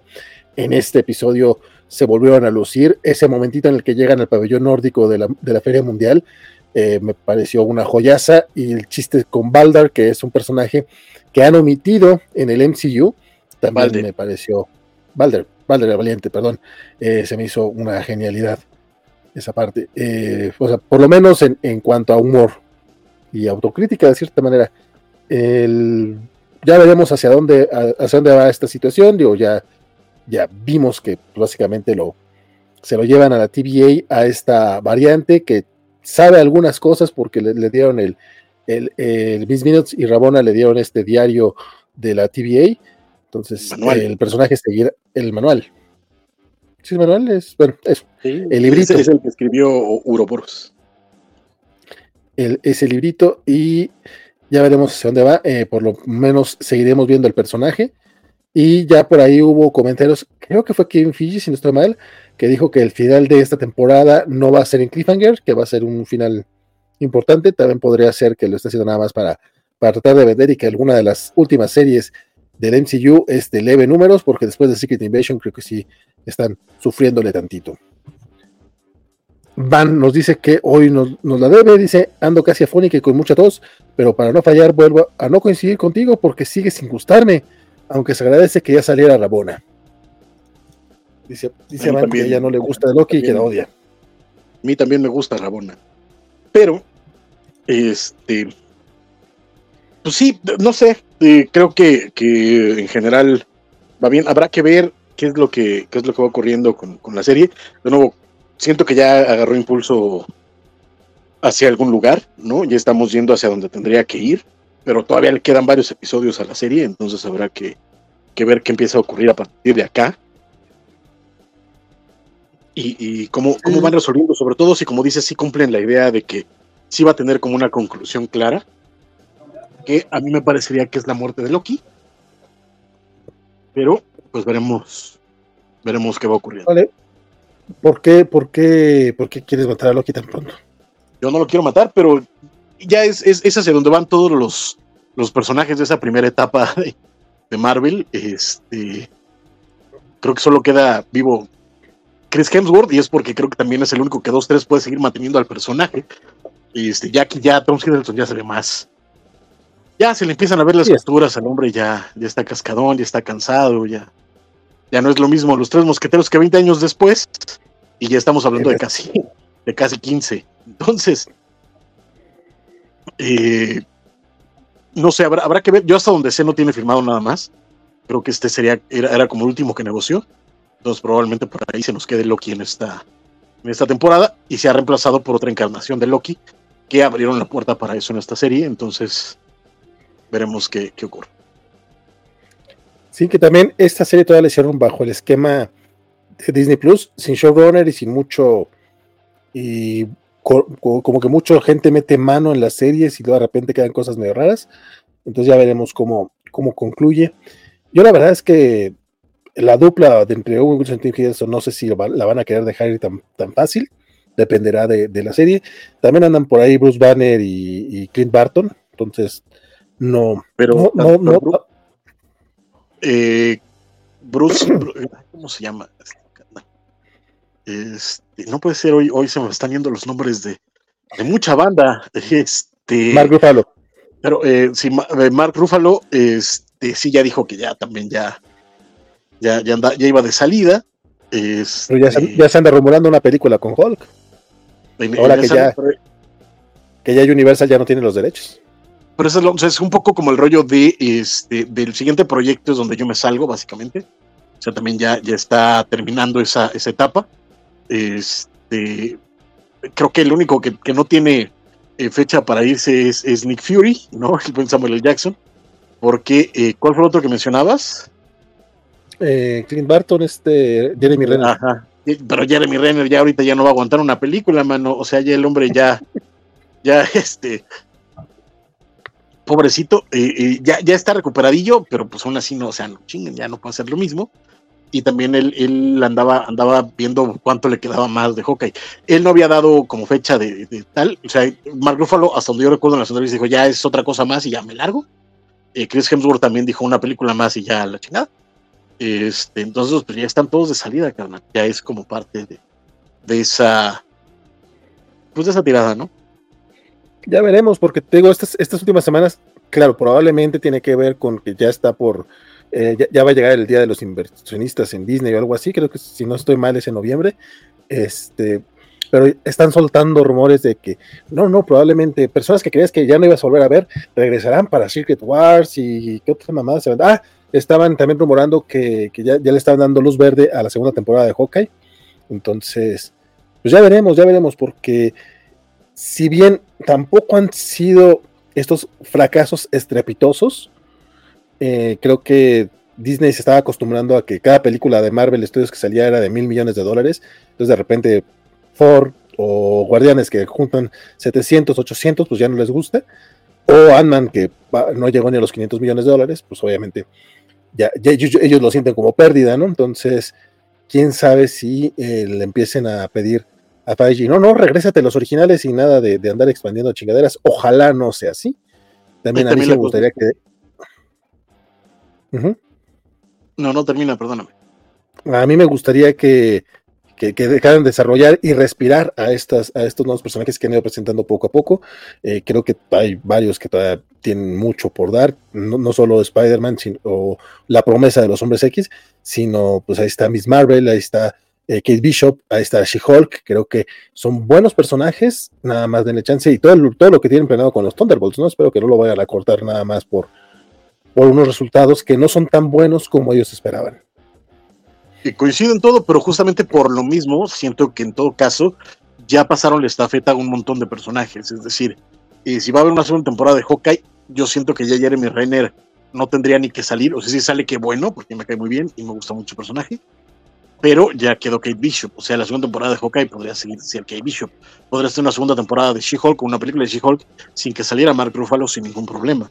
Etcétera. O sea, en general creo que ya, ya, ya hay los suficientes personajes y el suficiente universo para que no tengas que depender de esa primera camada de, de, héroes, que pues habrá que ver qué tanto. Y ese es el punto. Puedes, pueden decir los, los inversionistas lo que quieran a Kevin Feige, pues regrésate a los originales, pero hay que ver si los originales quieren, porque obviamente yo sé que con dinero baila el, baila el actor, ¿no? Obviamente, pero eh, no sé, hasta donde yo tengo entendido, Robert Downey sí dijo que no regresaba, pero ni por todo el oro, porque él ya había terminado su etapa, no porque no quisiera o no le gustara, etcétera, sino que ya había terminado su etapa y ya estaba hasta el juego de, Iron Man, este, igual que, pues otros, otros más, ¿no? Habrá que ver cómo, llegan los billetazos, pero pues eso también les pueden crecer películas en las cuales ya no quieren invertir tanto. también habrá que ver eso, pero pues Maguire también ya había terminado su etapa y míralo. Este, pero bueno, ya veremos hacia dónde va Loki. Probablemente, si seguimos haciendo noticias semanales, habrá una covachala improvisada de esta, de esta serie. Mm, cortitas, obviamente, o sea, no, es una covachala como tal, no hay, no hay Guaco, no hay Vanessa, no hay mellizas, sí está Francisco, pero él es el 0% de la covacharla, a diferencia de que aquí, que aquí es el 85% de las noticias, Francisco. Entonces, por lo menos tú sí aquí vienes a dar tu opinión. Sí, sí, mira, por lo menos aquí no han dicho, ay, que mejor no venga. Eso es cierto. Oye, eso, estuvo, estuvo feo, estuvo feo. Sí, sí. Eh, oye, hablando de, chismes que a la gente al parecer le gustan, eh, Panini anunció eh, su experiencia, que se trata, si es la, la, Panini experiencia, ya el año pasado había, había tenido este este evento eh, duró todo un mes, eh, se llamaba la, Panini Experiencia Qatar 2022 y justamente pues, era sobre el, Mundial. El álbum Panini del Mundial es un éxito, pues, valga la redundancia, mundiales en todo el mundo es una cosa así eh, ridículamente exitosa, o sea, es dicen por ahí que es el producto que básicamente mantiene a Panini durante cuatro años, o sea, lanzan esa chingadera y durante cuatro años ellos en todo el mundo son felices y lo demás son mieles, puede ser que no sea cierto, pero eh, y justamente duró, duró un mes, estuvo, si no estoy mal, por insurgentes, por, eh, por, la Roma, y era este lugar con photo opportunities y demás, era entrada gratuita y la fregada y pues fue muy bien y fue un exitazo. Este año lo que quieren hacer es expandirlo a toda la línea, este, con cómics, eh, conferencias, en videojuegos, photo opportunities, va a haber este, productos Panin de todas las divisiones. Este, si has visto esto de productos Panin. Bueno, eh, la cosa es que va a ser un evento que se va a, cabo del 10 al 12 de noviembre en, un, en la sala este o en el área este del el Palacio de los Deportes. Para poder asistir, eh, tienes que comprar mil pesos de productos Panini. Aún no han dejado muy claro si es solamente en tiendas Panini, si aplica para, eh, para o Liverpool, si entra a Amazon. La verdad es que todavía no queda muy claro si aplican todos los puntos de venta o solamente en tiendas Panini eh, físicas o digital. Me imagino yo que al no haber hecho todavía una acotación, pues iban a entrar todos. Todavía no han dicho tampoco cómo vas a, hacer, a hacer, este intercambio. O sea, pero sí, han ido diciendo, vayan guardando sus tickets o sus comprobantes de compra. Me imagino, pues en el caso de, Amazon que no te mandan ticket, pues me imagino que como que demuestres con un screenshot que hiciste la compra, pues valdrá. Nuevamente eso me imagino, porque no, todavía no se ha anunciado tal cual. Eh, mil pesos de compra equivale a un boleto para entrar a la Panini Experiencia. Y todavía no anuncian este, todas las sorpresas que, que, va a haber. O sea, sí dice que va a haber invitados, que va a haber conferencias y photo opportunities. Entonces, eh, los tickets que cuentan son eh, compras realizadas entre el 14 de octubre y el 9 de noviembre de este año. Los anteriores no entran. Y pues es todo lo que se sabe hasta ahorita de la Panini experiencia. ¿Cómo ves, Francisco? Híjole, tanto, tanto, tanto que decir de esta, de esta madre. Este, para empezar, el comunicado está horrendo. La neta es que eh, incluso en, en, momento en cortito, y déjenme volver a repetir lo mismo solo para que quede claro, y porque como son dos horas y media habrá gente que no lo haya visto, todas las opiniones vertidas en esta emisión son responsabilidad de quien la emite y no representan de ninguna forma la opinión de la covacha, sus directivos y responsables, y ni siquiera de las personas que comparten pantalla y micrófonos en esta transmisión. Así es que esto va a revivir Ronco Pecha, así que cualquier bronca es conmigo. Este, el anuncio está horrendo. La neta es que no, no, no tiene el mayor sentido de diseño. Esto parece hecho en, PowerPoint de la forma más barata y vil. El logo me parece tan mal hecho, la neta. O sea, yo no sé eh, si, si el nombre esté como sea la Panini Experiencia, que a mí me suena horrendo, o Panini la experiencia o la experiencia Panini, porque en varias eh, copies out ha, aparecido como la, la, experiencia Panini. No sé exactamente cómo esté, cómo esté ese asunto, pero el diseño del logo está horrendo, o sea, no tiene sentido de lectura, no tiene, no tiene acomodo, está, está mal hecho. las erratas son, son horrendas, o sea, la forma de comunicar tu evento me parece ya muy pobre, y después le sumas toda la falta de información, toda la, claridad de, información de, eh, de, de, esto, o sea, compra mil pesos y te van a dar este, un boleto no dice exactamente en dónde, no dice cuáles son los, este, cuáles son la, la, forma de redimirlos, no hay un call to action claro, no hay un, eh, no hay una guía real de, qué tranza, o sea, esto no sé si termina siendo un teaser, un anuncio, como anuncio queda pobre y como teaser queda, queda excesivo, está, está, está muy raro. Eh, después, y también es algo que, se ha comentado en corte y de, de diverso más, mil pesos de compra para ir a un evento básicamente a comprar, o sea, lo que están anunciando aquí es un evento de marca, es un evento de, de, promocional. La mayor parte de estos eventos suelen ser gratuitos. Poner un, o en todo caso con cualquier compra, ¿sabes? Con cualquier este con cualquier eh, eh, cantidad de dinero que desembolses para la empresa, te, te, puede, te, dan un boletito. Y, son, son, de nuevo, son eventos de marca, son eh, cosas que se llaman brand experience, etcétera, eh, activaciones que eh, todas las marcas hacen y que no necesitas pagar mil pesos para que te aseguren. Ay, perdón, ando abogando. Para que te aseguren la entrada. Creo que mil pesos me parece excesivo. Sobre todo porque hasta el momento, y creo que en el poco tiempo que realmente va a ser esta promoción, no vamos a tener nombres importantes de invitados, no vamos a tener dinámicas interesantes, sino lo que va a hacer son, vamos a, que veas y conozcas nuestros lanzamientos, a que puedas quizá tener acceso a ellos un poco antes. No creo ni siquiera que haya grandes descuentos en los productos. Este, la neta es que no, no creo que ni siquiera lleguen a un 20%. Eh, em, photo opportunities, esas cosas, pues caramba, eh, eh, no sé, eh, conferencias, pues habrá que ver quiénes las dan o cuál es la, dinámica, pero no creo que vengan invitados internacionales, no creo que haya nada, nada relevante como para justificar, pero estamos diciendo que para entrar ya tienes que hacer un desembolso de mil pesos. Termina siendo más caro que entrar a la mole. Y eso ya, ya me, parece, me parece preocupante del nivel de desconexión que tiene esta compañía con sus fans, con la gente que lo sigue, con los lectores, etcétera, porque, hombre, yo no veo a fans del manga comprando sus cinco que con cinco, ¿eh? cinco o seis este, mangas de, cada mes este, consigues esto, pero eh, eh, digan, pues yo quiero ir para ver, para ver qué, para comprar más, para ver qué, o sea, realmente no hay nada claro de qué va a ser este evento como para que justifiquen un desembolso de mil pesos y que además quede tan, tan abierta la, la situación de lo que vas a recibir, ¿no? Eh, videojuegos, conferencias, photo opportunities, todo eso es un evento gratuito para cualquier otra marca, porque lo que es es eso, es un evento de relaciones públicas. Los eventos de relaciones públicas o los brand experience o las activaciones para, para público tienen que ser eh, muy accesibles, no, no tienen que tener un mínimo de compra y menos de mil pesos y tienen que, que, ser eso, eventos de RP.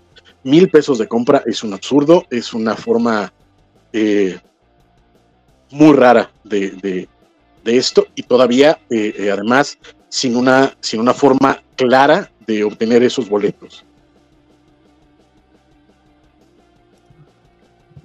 Sí, sí, no, bueno, yo sí espero que sea mil pesos en cualquier punto de venta.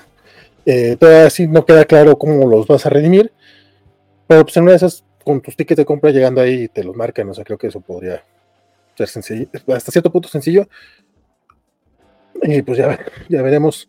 También no sé cuánta gente entre al, a, ese lugar, porque sí es en el Palacio de los Deportes, pero es nada más en un espacio, o sea, no es todo el Palacio de los Deportes, que tiene ciertos, digamos, como fue la SmashCon, sino si no estoy mal. 10, 11 y 12 de noviembre en la Ciudad de México, entonces pues... pero es que ese es el punto, o sea, de nuevo, insisto, o sea, ¿qué conferencias te pueden dar eh, en ese tiempo y por qué no la han anunciado? Estamos a, ya menos de un mes para que se dé este evento, ¿no? Y no han anunciado en realidad nada de lo que va a haber, ¿no? Está nada más comprometido decir conferencias, photo opportunities, videojuegos, o sea, ¿de qué estamos hablando? ¿Qué es lo que, qué es lo que me va a traer? para que yo invierta mil pesos para ir a este evento. O sea, son mil pesos. No, no, sé, no sé si estén realmente conscientes de nuevo de que una entrada a la mole no te sale en mil pesos. Y en la mole tienes un montón de actividades, tienes un montón de, cosas que hacer, tienes un montón de opciones de compra, tienes un montón, tienes cosas como para pasártela ahí dentro por lo menos dos, dos o tres horas. ¿Qué vas a tener aquí que justifique mil pesos para un boleto? Probablemente, haciendo el abogado del diablo, este, no sé si, si funcione como tal, la verdad es que eh, varios productos de Panini pues ya están, decía por acá el buen Félix Farfán, este, nada más de los tres ómnibus son casi 6 mil pesos. Y sí, o sea, ya hay algunos productos que, pues no sé, dos Marvel Must Have, tres Marvel Must Have, este, o a lo mejor los consigues, pero sí, pues ya veremos, ya veremos cómo, cómo le va. Este, Pero es que, a ver, la, onda, no, es la facilidad de cuántos productos tienes que comprar para, para, tener ese dinero. De nuevo, insisto, la mayor parte de los otakus se gastan eso en, en, un mes en sus compras de manga sin ningún problema. O sea, ese no es, el punto no es si es, si es realista en el nivel de consumo del, del lector promedio. El punto es que le estás pidiendo a la gente mil pesos de compra para entrar a un evento en el que no le estás ofreciendo hasta el momento absolutamente nada. Repito, el boleto de la mole no cuesta mil pesos. No lo cuesta. Y para la época en la que, para, la época en la que tendrías que planear ese, ese gasto, no este, eh, ya, ya, sabes qué, va a tener, quién va a estar, eh, qué vas a obtener, en qué vas a invertir tu tiempo, etcétera. Este es un evento de marca es un, es un evento de relaciones públicas, es un brand experience, es un, es un evento para, para comunicarte con tu consumidor, obligarlo, porque esa es, la palabra, es obligarlo a que desembolse mil pesos para que tú lo invites a un evento en el cual tú vas a, vas a aprovechar para, para comunicarte con él, me parece un desatino en toda regla, desde cualquier perspectiva de marketing, desde cualquier perspectiva de publicidad, desde cualquier perspectiva de relaciones públicas. ¿No crees que, por lo menos en el fandom otaku, donde hay mucho chavito, sí lo vean así como a sí voy, o sea, de que estén tan casados con la marca que, les puedan llenar el lugar? Pues es que el problema que tiene el público otaku es que son los más críticos con la marca. Son los que más le consumen sin problema, eso, eso es cierto.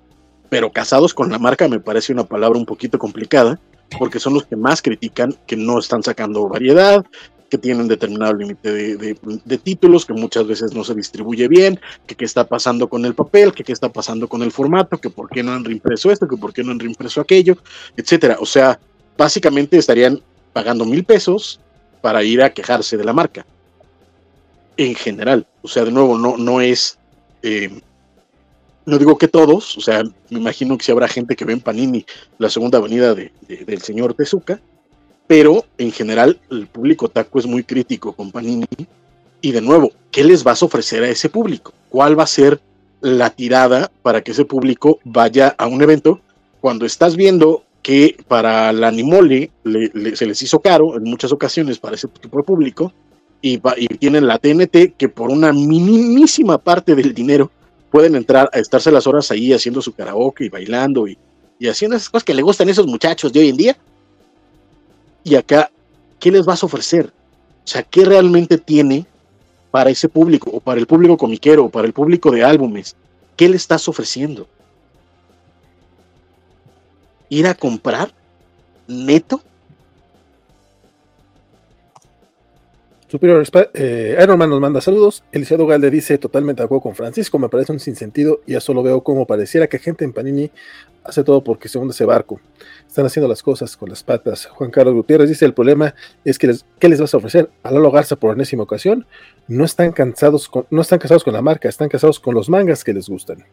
Superior dicen, ¿de qué, habla, ¿de qué hablamos? Estamos hablando de la Panini Experiencia, mi estimado, que va a ser el próximo mes, eh, en tres semanas, es en tres semanas, y que para asistir eh, tienes que comprar mil pesos de productos Panini por un boleto, eh, y, y, podrás asistir a este lugar que tendrán photo opportunities, conferencias, videojuegos y productos Panini de todas las divisiones. Félix dice, espera, espera, Sí, Panin. Ahorita, este error de Panin es mínimo comparado con lo que vamos a ver más adelantito. Ah, sí, sí, sí, sí, sí, Sí, no, hombre, esto, este, este es una joya de, publicidad comparado con lo que viene. Pero, pero estamos, es que estamos, es que, a ver, estamos hablando de una marca que ya tiene más de 10 años en México. Estamos hablando de una marca a nivel mundial. Estamos hablando de una marca que al día de hoy tiene las dos licencias más grandes de cómic, las licencias más importantes de manga en, el país. Y que hagan este tipo de comunicación me parece lamentable, lamentable. Félix dice, espera, espera, Martín, me estás diciendo que como Shield e Hydra, Panini Comics fue filtrada por Smash. Eh, no, nunca dije eso, nada más dije que el evento, según yo recuerdo, el de la Smash fue en, la, en el Palacio de los Deportes y este también va a ser ahí. Eh, fue todo lo que dije. Y que Después, y, fíjate, y, el, SmashCon, que era básicamente la misma madre, o sea, es un espacio donde vas a poder ir a comprar los productos de la empresa, era gratuito. Sí, sí fue, sí fue gratuito justamente. Si se llena eh, de otacos, habrá, habrá valores pesados dentro del Palacio de los Rebotes, dice Félix, que hoy anda agresivo el muchacho. Juan Carlos Gutiérrez dice, pues hay muchos ex Smash y ex Intermex trabajando desde 2019 en Panini. Eh, Superior Iron eh, si me trae eh, a, Masashi Kishimoto, va y lo pago. Eh, Elisa Dugalde dice, el mismo evento, pero gratuito o con boleto por compra mínima podría ser un éxito, pero condicionando por condicionado por mil pesos el boleto individual, están, como dice Francisco, totalmente desconectados del público. Juan Carlos dice, Panini va a ser propietario del 80% del mercado de cómic y manga en México una vez que tengan DC, que muy probablemente, digo, no han dicho nada, no se ha anunciado, pero considerando que ya se filtraron los títulos por parte de en, en, Indautor, eh, sospechamos que ahí va a ser el lanzamiento o al menos la presentación. Eh, o sea, de nuevo, tal vez, pero, pero ese, ese es un poco, o sea, la FIL de Guadalajara no es un evento gratuito, coincido, pero es un evento enorme al que entras con un costo mínimo a ver un montón de cosas y el lanzamiento que se hizo ahí de Marvel contó con la presencia de Humberto Ramos. ¿Qué vas a traer para que justifique un boleto de, un mínimo de compra de mil pesos para, para, para, presentar lo que ya se filtró por todos lados, que va a ser tu línea de DC? Una de esas ya, está, ya van a estar los cómics impresos, no sé. Podría ser. De todas maneras, son cómics que vas a conseguir poco después, si no es que, si no es que la misma semana. Exactamente, o sea, ¿Cuál, es el incentivo que me justifique el, el, deseo? O sea, por ejemplo, yo, si este evento fuera gratuito, sin bronca voy, ¿eh? Sin bronca voy. Y tal vez terminaría comprando cosas. Pero ahorita, ahorita, ahorita, como para decir, oye, me voy a comprar este, este cómic que no tenía pensado mil pesos para ir a este evento, la neta es que no, ¿sabes? La gente que va a comprar un producto que ya lo, lo tenía pensado y tal, es gente, es, esa venta ya la tenías. O sea, esto ni siquiera te sirve como incentivo de compra. ¿sabes? O sea, no es como que alguien diga, ay, güey, se va a poner bien bueno, voy a gastar mil pesos que no tenía pensados para ir al evento. Es, que es, demasiado, insisto, estamos a menos de un mes y todavía no hay nada anunciado de qué van a tener. Nada. O sea, que me digan, vamos a contar con photo opportunities, conferencias, videojuegos. No me dice absolutamente nada, nada. Porque videojuegos pueden, podrían tener un Game Boy ahí, en una cadena, y esos videojuegos ¿sabes? O sea, ahí está, conferencias podrías llevar al señor Burns a que te platique por enésima vez, este, porque dice excelente. Y ya, o sea, y no te dice nada. Nuevamente sin conocimiento de causa, pero viendo la buena relación que tiene con, con la editorial, que como bien mencionaste ya fue a la presentación de Marvel el año pasado, que tienen por ahí este eh, al menos una portada variante, a lo mejor lanzan alguna portada variante de Ramos o tienen a Humberto por ahí, que sería poco recomendable para la CSXP, por ejemplo, que, que en este primer anuncio Ramos fue lo importante. Saludos Humberto, si es que nos estás viendo. Este, a ver cuándo vienes, compadre. Eh, Totalmente. pero, que- pues, viene la otra cosa. pero es- Aca- acaban de anunciar una portada variante de Amazing Spider-Man que está 50% más cara del cómic normal. Es una portada variante que desde la editorial, que desde el lanzamiento está 50% más cara que el cómic normal. No mames. O sea, pon tú, pon- pon tú que sí. Pon tú que van a sacar una portada exclusiva del evento. Está toda madre para que te cueste 150 varos para que el cómic de 80 pesos te cueste 150 pesos? O sea, ¿ya le estás jugando en la misma cancha que Camite? ¿Te parece la mejor idea para una empresa que está empezando a lanzar productos en teoría de consumo masivo? Me parece, de nuevo, o sea, hasta, hasta el momento no veo una sola razón que justifique un boleto de mil pesos para ir a esta cosa a comprar. Porque esa es la idea de esta cosa, es comprar productos Panini. Y para eso me voy a un punto Panini o me, o me voy a, la, a la feria del libro o me voy a, a- la, la siguiente mole en marzo o yo qué diablo sé, ¿sabes? O a Sammons. Pero hasta el momento no hay nada, nada, nada que me parezca atractivo y justifique la condición que tienes para que te den un boleto. Hoy, hoy lanzaron un video, bueno, este viernes lanzaron un video de la Panini Experiencia. Eh, dice, por cada mil pesos de compra recibes un boleto para ingresar a, a la, a la a- a- ah, Panini la experiencia. Estoy Ah, diciendo, pues, estoy diciendo. sorry, no, la verdad es que no, no, no, no por gacho, pero la verdad es que no, no entendía. Estás listo, guarda tus tickets y acumula tus compras. Y dice materiales exclusivos, eh, invitados especiales, este, pues, photo opportunities, o sea, es más o menos lo que ya habían anunciado antes. Creo que nada más No más agregaron video. material exclusivo y mucho más. Pabellón este, bueno, ya, ya aclararon que es en el pabellón este. No, eh, pero sí, eso fue, el, eso fue el anuncio de hoy. Perdón, lo que pasa es que estaba buscando el, De la portada. el- la portada. Sí, es una portada muy bonita. eh, que es este, es este eh, homenaje a la, a la, a la 300, a Amazing Spider-Man 301. Mm, a mí me costó como 90 pesos en, en Fantástico. Entonces, sí la compré, fíjate, esta portada está bien, está bien bonita. eh, pero sí la, la compré antes porque también de esta, no- esta no la anunciaron. De repente nada más, este, ah, la lanzamos, ah, ok, va. Pero no anunciaron que la iban a lanzar ni nada. Es- Eso ¿Cuánto- se me hizo un poco raro. ¿Cuánto te costó? Creo que no, como 90 pesos, creo. Es que eh, 90 pesos en, en, en dólares, ¿estamos de acuerdo? O sea, transportando Es- en dólares. Pon, pon tus 100 pesos, pon tus 100 pesos. Es que nos, nos eh, coincidió con que Fantástico bajó el dólar a 20 pesos, un- que estuvo como dos, tres meses, y eh, hicimos la preventa, eh, hicimos porque el Lyoko es el que realmente hizo la compra, eh, don Lyoko Que Reyes, 18. eh, dueños, eh, y salen, salen 18 pesos el dólar, entonces quedó bastante coqueto el, eh, la compra, la verdad, este, Pon tus 100 pesos. Pon tú, a ti te salió el importado en dólares, el original en 100 pesos. ¿En cuánto van a sacar este?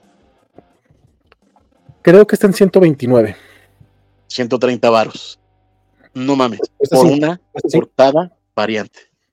¿En cuánto dieron? La- en el número uno hubo una portada variante exclusiva para, para boceadores, que según recuerdo estaba un poquito más cara del precio normal. 15 pesos. Y de, y de con esos una- 15 pesos, acabados especiales. Exactamente, y de esos 15 pesos te vas a 130 pesos. O sea, de, de 95 saltas a 130 pesos por una portada variante. ¿Te cae? ¿De veras, Panini? O sea, neto, esa es. Es que te juro que, que cada vez es como, como más, más complicado entender qué es lo que está pasando por, por- por la cabeza de la empresa. Cuando tan obviamente están desconectados de la realidad afuera de su oficina. O sea, me parece, me parece tan complicado que una experiencia que tiene tantos años eh, trabajando en este, en este país, que tiene gente adentro con la experiencia en distintos otros medios, en distintas otras editoriales, que tiene los contactos y la comunicación con una transnacional que ha logrado expandirse tan exitosamente a lo largo del mundo, que tiene toda la experiencia de alguien como Marco Lupoy, que tiene el acceso a gente como, como la gente de España, eh, eh, etcétera, de pronto, de pronto esté tomando estas decisiones que honestamente, desde cualquier punto de vista, ya, no, ya no digamos del, mundo, del mundo comiquero, de verdad, o sea, lo que están haciendo con su evento, con su, con su brand experience, me parece preocupante porque cualquier persona de marketing, de publicidad y de relaciones públicas te va a decir que está súper mal planeada, está súper mal hecha, está mal comunicada, está mal armada y que no justifica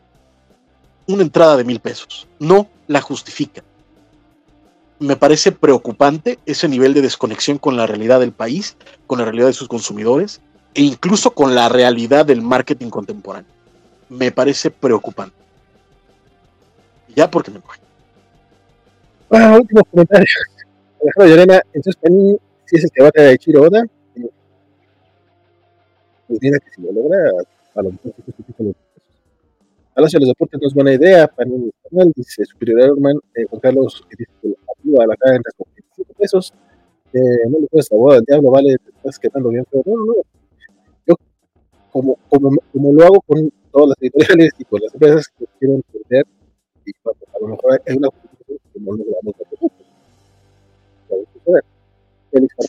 te, estás cortando muy feo, mi querido Vale. Regrésate tantito, por favor. Que, que, que, que, yo, como, que como con otras editoriales o con otros eventos, o sea, yo a veces trato de entender, o, vamos, cuál es la razón, cuál es la justificación detrás de ciertas decisiones que nosotros a veces como, como consumidores no entendemos del todo. Entonces, solo digo, puede haber algo así, ¿no? O sea, podríamos no verlo. También ya veremos si, si les si tienen éxito o no. Y si tienen éxito o no, también esperemos que eh, saquen la conclusión correcta, o sea, que entiendan si les fue bien, por qué fue, si les fue mal, por qué fue que les fue mal, eh, que a veces este, no sucede con, con, las empresas, ¿no? Que a veces no, no, no analizan bien la razón de por qué algo tuvo o no tuvo éxito. Lo, hemos dicho varias veces, eh, creo, creo que no hay una sola empresa en el mundo, ninguna, que diga, voy a cometer una estupidez hoy. ¡Ah! No, o sea, a mí me queda claro que todas las decisiones que toman deben de tener una razón, deben de tener algún estudio detrás y deben de tener algún fundamento. Algún, fundamento. Lo, lo que estamos señalando es lo despegado que está con un montón de realidades. Seguramente, en, como dijera algún becario en algún momento, seguro en el pedo interno de la empresa, eh, se manejarán muchas razones y tendrán mucho, este, mucho el peso y el sustento para tomar las decisiones que, toman. Pero es raro el, la forma en la, que, en la que lo están haciendo. A ver, no es, no es malo que para entrar a la, a, la, a la, empresa tengas que hacer una compra, no. Pero esa compra debería ser mínima. Debería de ser un, un, un manga de los baratos, una, este, es más, hasta, hasta un sobrecito de estampas, carnal, debería de permitirte la entrada si es que tú quieres ir a este evento. Lo que está descabellado es el límite para que te den un boleto, que no está clara la forma de redención y que hasta ahora no hay absolutamente nada claro de qué va a presentarse en dicho evento que justifique ese precio cuando en México tienes eventos más grandes, con mucha más oferta, que no cuestan mil pesos. Eso nos decía que en su publicidad tienen cajas de cartón y un cajero como de Oxxo ni cómo ayudarlos. Te voy a ser muy sincero, Elizabeth. No le había prestado tanta atención a, esos a, esos clip arts. La verdad es que no, no, me había fijado. Porque las, las cajas de cartón sí es cierto. Perdón. Pero no, no, no, no, no, había notado ese detalle. O sea, lo, lo del lo del estancito ese pues no es Oxxo, es más bien como un, o sea, eso todavía lo puedo entender, pero es cierto, las cajas de cartón, ¿qué pedo? Perdón. Ah, no es cierto, es una portada horrible, dice Juan Carlos No, es horrible, está hermosa la portada, ¿qué te pasa? De hecho, yo, eh, yo, me, yo, me compré esta de me compré esta de Spidey y también ya me compré la de Cyclops con, con, Mickey Mouse que va a salir, creo que se sale en diciembre. Esas dos ya las compré y me salieron como en 90 pesos, 100 pesos cada una, una cosa así. ¿Qué sé que sean? ¿3 dólares o 4 dólares? No, es de 4, ¿verdad? 4 por 18 porque tengo que hacer la cuenta de otra manera, sí, como 76 pesos, no, sí, más o menos. Bueno, eh, Alex Gaspacho dice, es una extraña manera de segmentar a su público que ya le compra esos mil pesos en un Panini Point, que no dudo al día sacan varios tickets de compra por ese monto. Estaría bueno estar este, afuera del panel, pues, oye, lo vas a usar, ¿no? Pum, pum, pum, dame ese ticket, dame ese ticket y tú lo vas acumulando y tú no hiciste las compras, pero llevas los tickets, ¿no? También eso es Algunos hasta los tiran en el bote de basura afuera, ¿no? Y te, te vas a rascar y te pones uno de más mil pesos y ya entraste. Sí, pues es una, es, es, una opción que no había considerado hasta ahorita, pero mira, ni que trajeran al clon de Vale un cuarto, Don Chiquito Bebé y Jorge Jiménez. Eh, ya veremos, eh, ya veremos, o sea, dicen invitados, no sé si tan internacionales, pero mira, en satélite tienen a, Humberto, tienen a Paco Medina por allá también, o sea, tienen gente cercana a la que podrán invitar que ya están relacionados. Ya, con Marvel y DC se les abren un poquito las puertas en cuanto a posibles invitados comiqueros. No sé si vayan a darle fuerza también a los cómics, que también ese es otro, otro tema con, con Panini, ¿no? O sea, en los eventos, en las tiendas Panini, por mucho Marvel que ya tengan, seguimos viendo eh, preferencia al manga. Entonces, no sé qué invitados de manga van a llevar. En la fila del Zócalo no había, no había cómic, era prácticamente puro manga. Era lo que, lo que estaba en Sí, por ahí alguien nos comentaba que en, las partes de abajo, en los anaqueles de abajo, tenían un poco de, cómic, o sea, no mamen, es en, los anaqueles de abajo. Es, es o sea, que, no mamen, ¿no? Por otro lado, espérame, espérame tantito, nada más. Me gustaría, me gustaría hacer esta, esta pregunta, porque yo no sé si lo tengo muy claro las veces que ha ido este, Humberto a firmar, según yo, ha sido a Sanborns. Y según yo, ha sido más bien por interacción de, Arturo de Sanborns que por Panini. ¿Me equivoco? a, Humberto, por lo menos, bueno, lo vimos en Phil, no fue a firmar, pero estuvo en la presentación. Eh, lo vimos, eh, sí lo vimos en, un Sanborns alguna vez y también lo vimos en, una, en un sótano en el de Coyoacán. Fue cuando lanzaron Crimson, fue a esos dos. no tiene razón, Y hasta donde tengo entendido, la lleva bien con la editorial. pues con Marco Lufoy eh, se lleva así de piquete de y toda la cosa. Entonces, no, o sea, no me extrañaría pues que, pudiera ir. Recordemos que, que, el, que, el, que, filtra la noticia de la llegada de Marvel a, a Panini, pues básicamente fue el buen Humberto al cual, como bien mencioné, le mandamos un saludo. Ojalá se venga acá el chismecito un día. Pero pues fue él el que, el que básicamente dijo, mi cuate Marco ya me dijo que, que Marvel viene, llega, con Panini. Entonces, Don Alex Despacho nos dice que una rara campaña y manera de segmentarlos para sacar como un club de afiliados, eh, pero no llaman a, a las cosas por su nombre. El buen, eh, Félix, dice, no, el buen Félix por ahí hacía esta comparativa que me parece muy justa con, la etapa de Smash de, los fans hardcore, ¿no? no me extrañaría que al rato sacaran un video donde salga una muchachona con un bat diciendo, los verdaderos fans no se quejan por los ómnibus de dos mil pesos. Pero no llegue a suceder eso. Este, Juan Carlos Gutiérrez dice, pues hay muchos ex, ah, no se lo han leído, 3.99 eh, dice Juan Carlos, supongo que era lo que costó el, mi cómic. Invitados Carla Panini, Luis Gantús, Lalo Garza y Mario Castañeda. Me gustaría ver a Carla Panini, sería divertido por lo menos. Eh, Luis Gantús no me extrañaría y no creo que sería mala idea. Eh, Lalo Garza y Mario Castañeda, yo sé que llevan mucha gente a, las, a, donde se presentan. De hecho, el año pasado, justamente ellos dos vinieron a la convención acá a Durango y se les llenó bastante bien.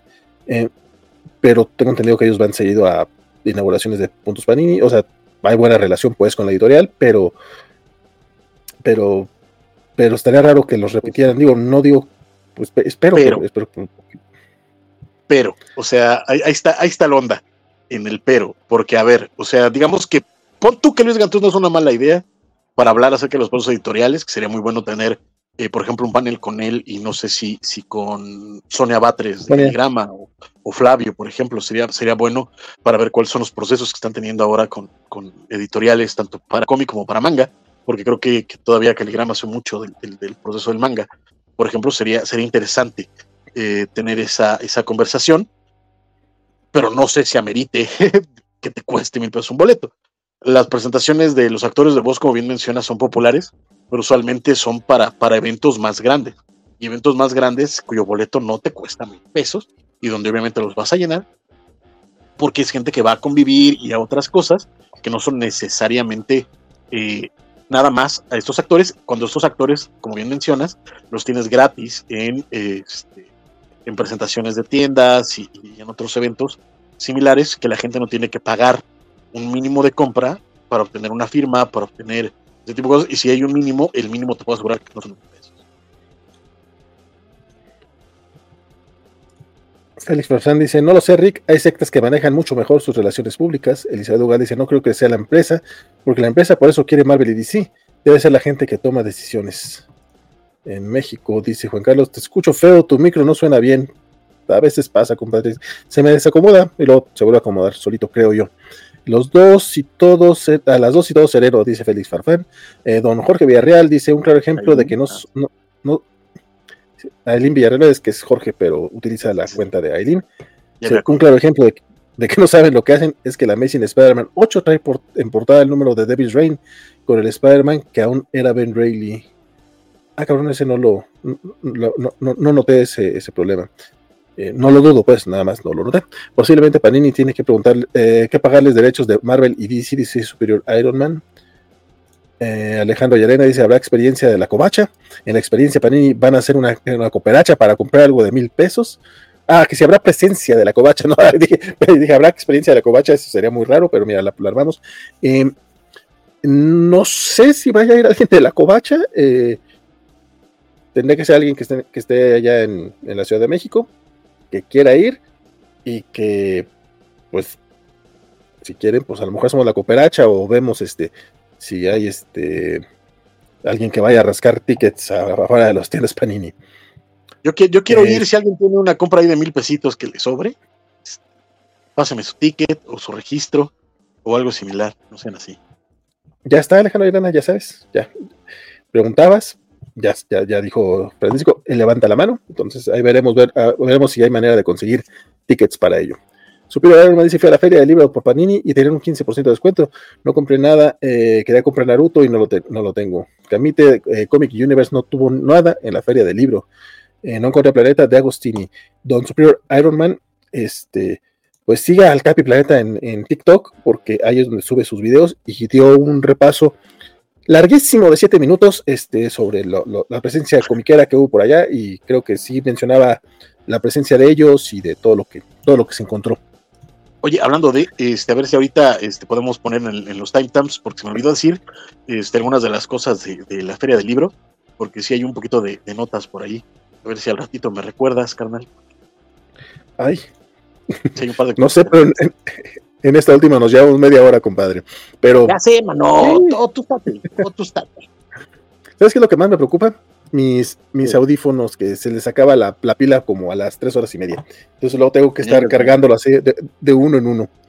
Este. Camite confirma crossover y anuncia, anuncia, eh, eh, ¿qué no? Anuncia anuncios, dije, tan güey. Este, y confirma algunos, algunos anuncios por ahí que tenía que tenía pendientillos. En efecto, bueno, la semana pasada estuvimos hablando de, de los, de los teasers de, de, de, Camite, que era muy claro que se trataba de crossover, y pues sí, ya, ya se confirmó. básicamente nomás estábamos esperando que dijeran, sí, sí es crossover, ah, bueno, está bien, está chingón. El cómic, pues como ya es costumbre, este cuesta 300 pesos, por lo menos este sí trae los seis números, entonces eso es bonito. Y no mames, no, no puedo encontrar este, luego, no encuentro los, los, anuncios. Eso me pasa por no buscar en, la covacha, porque en la covacha sí lo subimos. Este, pero eh, sale crossover de Donny Case y este Jeff Shaw. Jeff ¿Sí es Jeff Shaw? No, no me acuerdo, ahorita se me fue el nombre, pero es muy, un cómic muy, muy bueno. Eh, anunciaron los primeros dos tomos, que también son los únicos dos tomos que existen, que existen hasta ahorita en Estados Unidos por los problemas de salud de Donny Cates. Eh, que yo sí recomiendo. El cómic está como 40, 50 pesitos abajo del precio que, del tomo en inglés que encuentras en, Amazon, que no se me hace mucho menos, pero mira, por lo menos está abajo, que ya, es, ganancia este, con las editoriales nacionales. Eh, no he tenido chance de, ver el tomo para eh, hablar de, su calidad. Imagino yo que tiene buena calidad porque regularmente permite maneja, sobre todo los TPBs, maneja una, calidad bastante coquetona. Entonces, por si le quieren echar el ojo, este, de hecho, justamente tuvimos con subimos un, videito que nos compartió eh, Planeta de, de, que ya estaba el tomo en la, en la fil del Zócalo. Entonces allá se veían los, los, las cuatro portadas que sacaron, porque son cuatro portadas variantes, una con, incluso con, con el tomo, para que vean un poquito más. Y también por ahí ya se dejaba ver, este, no estoy seguro si es el tomo 2 de Bitterroot o, era, el, primero todavía, pero lo que sí es que eh, entre, los, entre los lanzamientos que, anunció eh, Camite esta semana está justamente la preventa del segundo tomo de Bitterroot, que según yo son, van a ser tres tomos.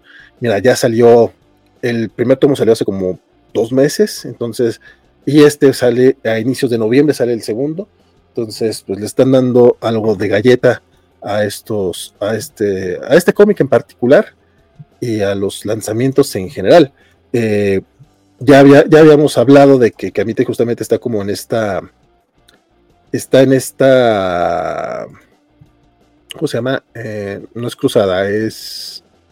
En, esta campaña, pues, de, limpiar un poquito la mala fama que tiene de no terminar series, y entonces en lugar de terminar series que ya tiene por ahí pendientes, más longevas, eh, está lanzando estas pequeñas cortas para tener series completas. A mí, como tal, no me parece una mala idea.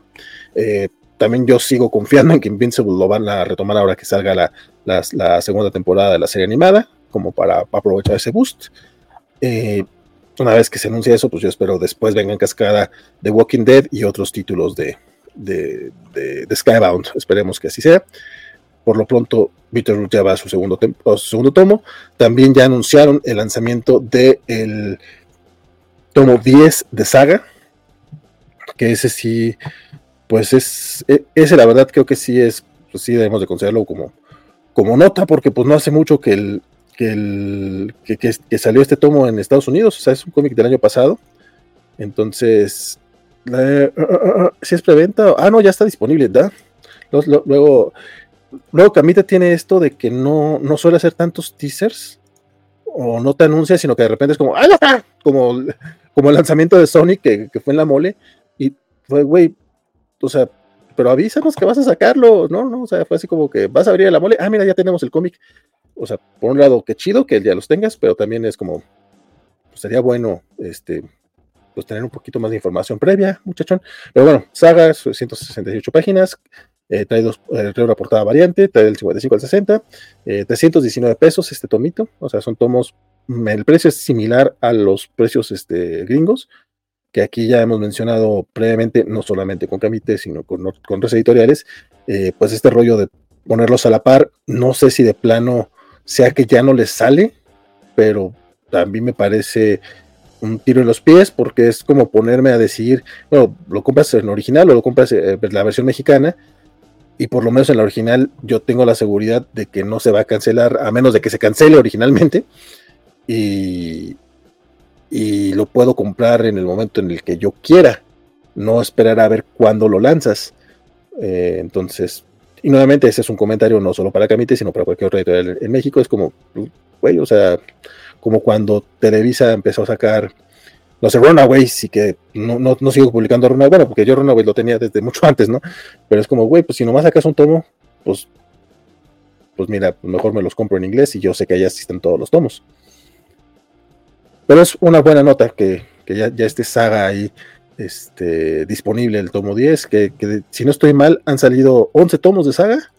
El, siguiente arco está, está publicándose actualmente, el que va a ser el tomo 12. Entonces, pues ahí la llevan. Y este, también anunciaron una nueva edición de Spawn 250, que es una edición individual, una edición en grapa. Eh, va a tener acabado foil, son cuatro portadas. Y como se le está haciendo costumbre, está, si no estoy mal, está en 300 varos esta portada de esta portada variante del 250 que incluye este trae por ahí arte de Scotty Young, de Greg Capullo y de Todd McFarlane. Este 299 pesotes este cómic de 60 páginas.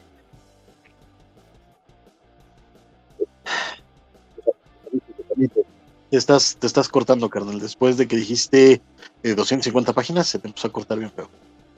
No, ya quisiera 250 páginas, 60 páginas, decir, están 250, cuesta 299 pesos. Sigue, sigue cortando eh, ya estás, ya estás, ya si quieres, entra tú para, porque yo, no, yo no tengo control de cuando. Entiendo, entiendo, nada, más, nada más te aviso, pues, solamente cuando pausas tantito, como que se acomoda.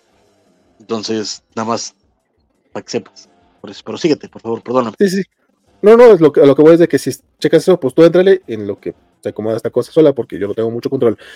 Spawn 250 es una reedición, eh, son 60 páginas, eh, son cuatro portadas de arte de Scotty de Scott McFarlane y de Greg Eh, 299 pesos, que si te cobran el acabado fue el un poco carón, y que, pero pues ya veremos si les funciona. Nuevamente, estos es los, títulos que está lanzando Camite para el mercado coleccionista de, y, de revendedores, porque también hay que ser muy claros en esto. O sea, muchos ni siquiera son por coleccionistas, sino que estos primeros lanzamientos los van a comprar para tratar de revenderlos al doble o al triple. Y si no les funciona la reventa, la siguiente oleada de títulos con foil en 300 pesos, a lo mejor ya no las compran. Y pues son los anuncios de, Camite de esta semana, mi estimado. Pues, ¿qué puedo decir? Básicamente coincido contigo, carnal. Creo que, que Crossover es una buena serie. A mí me gustó mucho también cuando la leí. Este, creo que tiene mucha ondita, tiene eh, varios jueguitos, varias, eh, varias jiribilla de parte de, alguien que está metido en la industria, que tiene amor por la industria, que tiene amor por los personajes, sobre todo por los superhéroes, que es eh, básicamente uno de los, de los temas centrales de la, del cómic. Pero me pareció un gravísimo error.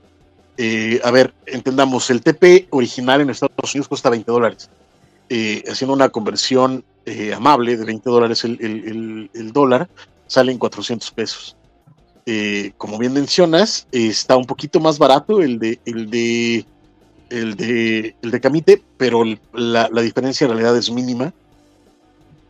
Y pues bueno, tiene todos los, asegúnes que sabemos que contiene el comprar un producto de licencia, ¿no? Que es que, pues bueno, la traducción, porque además es algo que también comentamos la semana pasada, este es un título que tiene muchas, muchos jueguitos particulares y muchas cuestiones que necesitas tener una cultura muy particular y que muchas veces eh, lamentablemente los, traductores pues, no, las traen consigo, este, y pues tiende, a ser un, detrimento por el, cómic. Además de que, pues bueno, en teoría la idea de que tengas un mercado de licencia en México es que en teoría tiene que ser más accesible que el mercado importado o que las, las publicaciones extranjeras del mismo producto.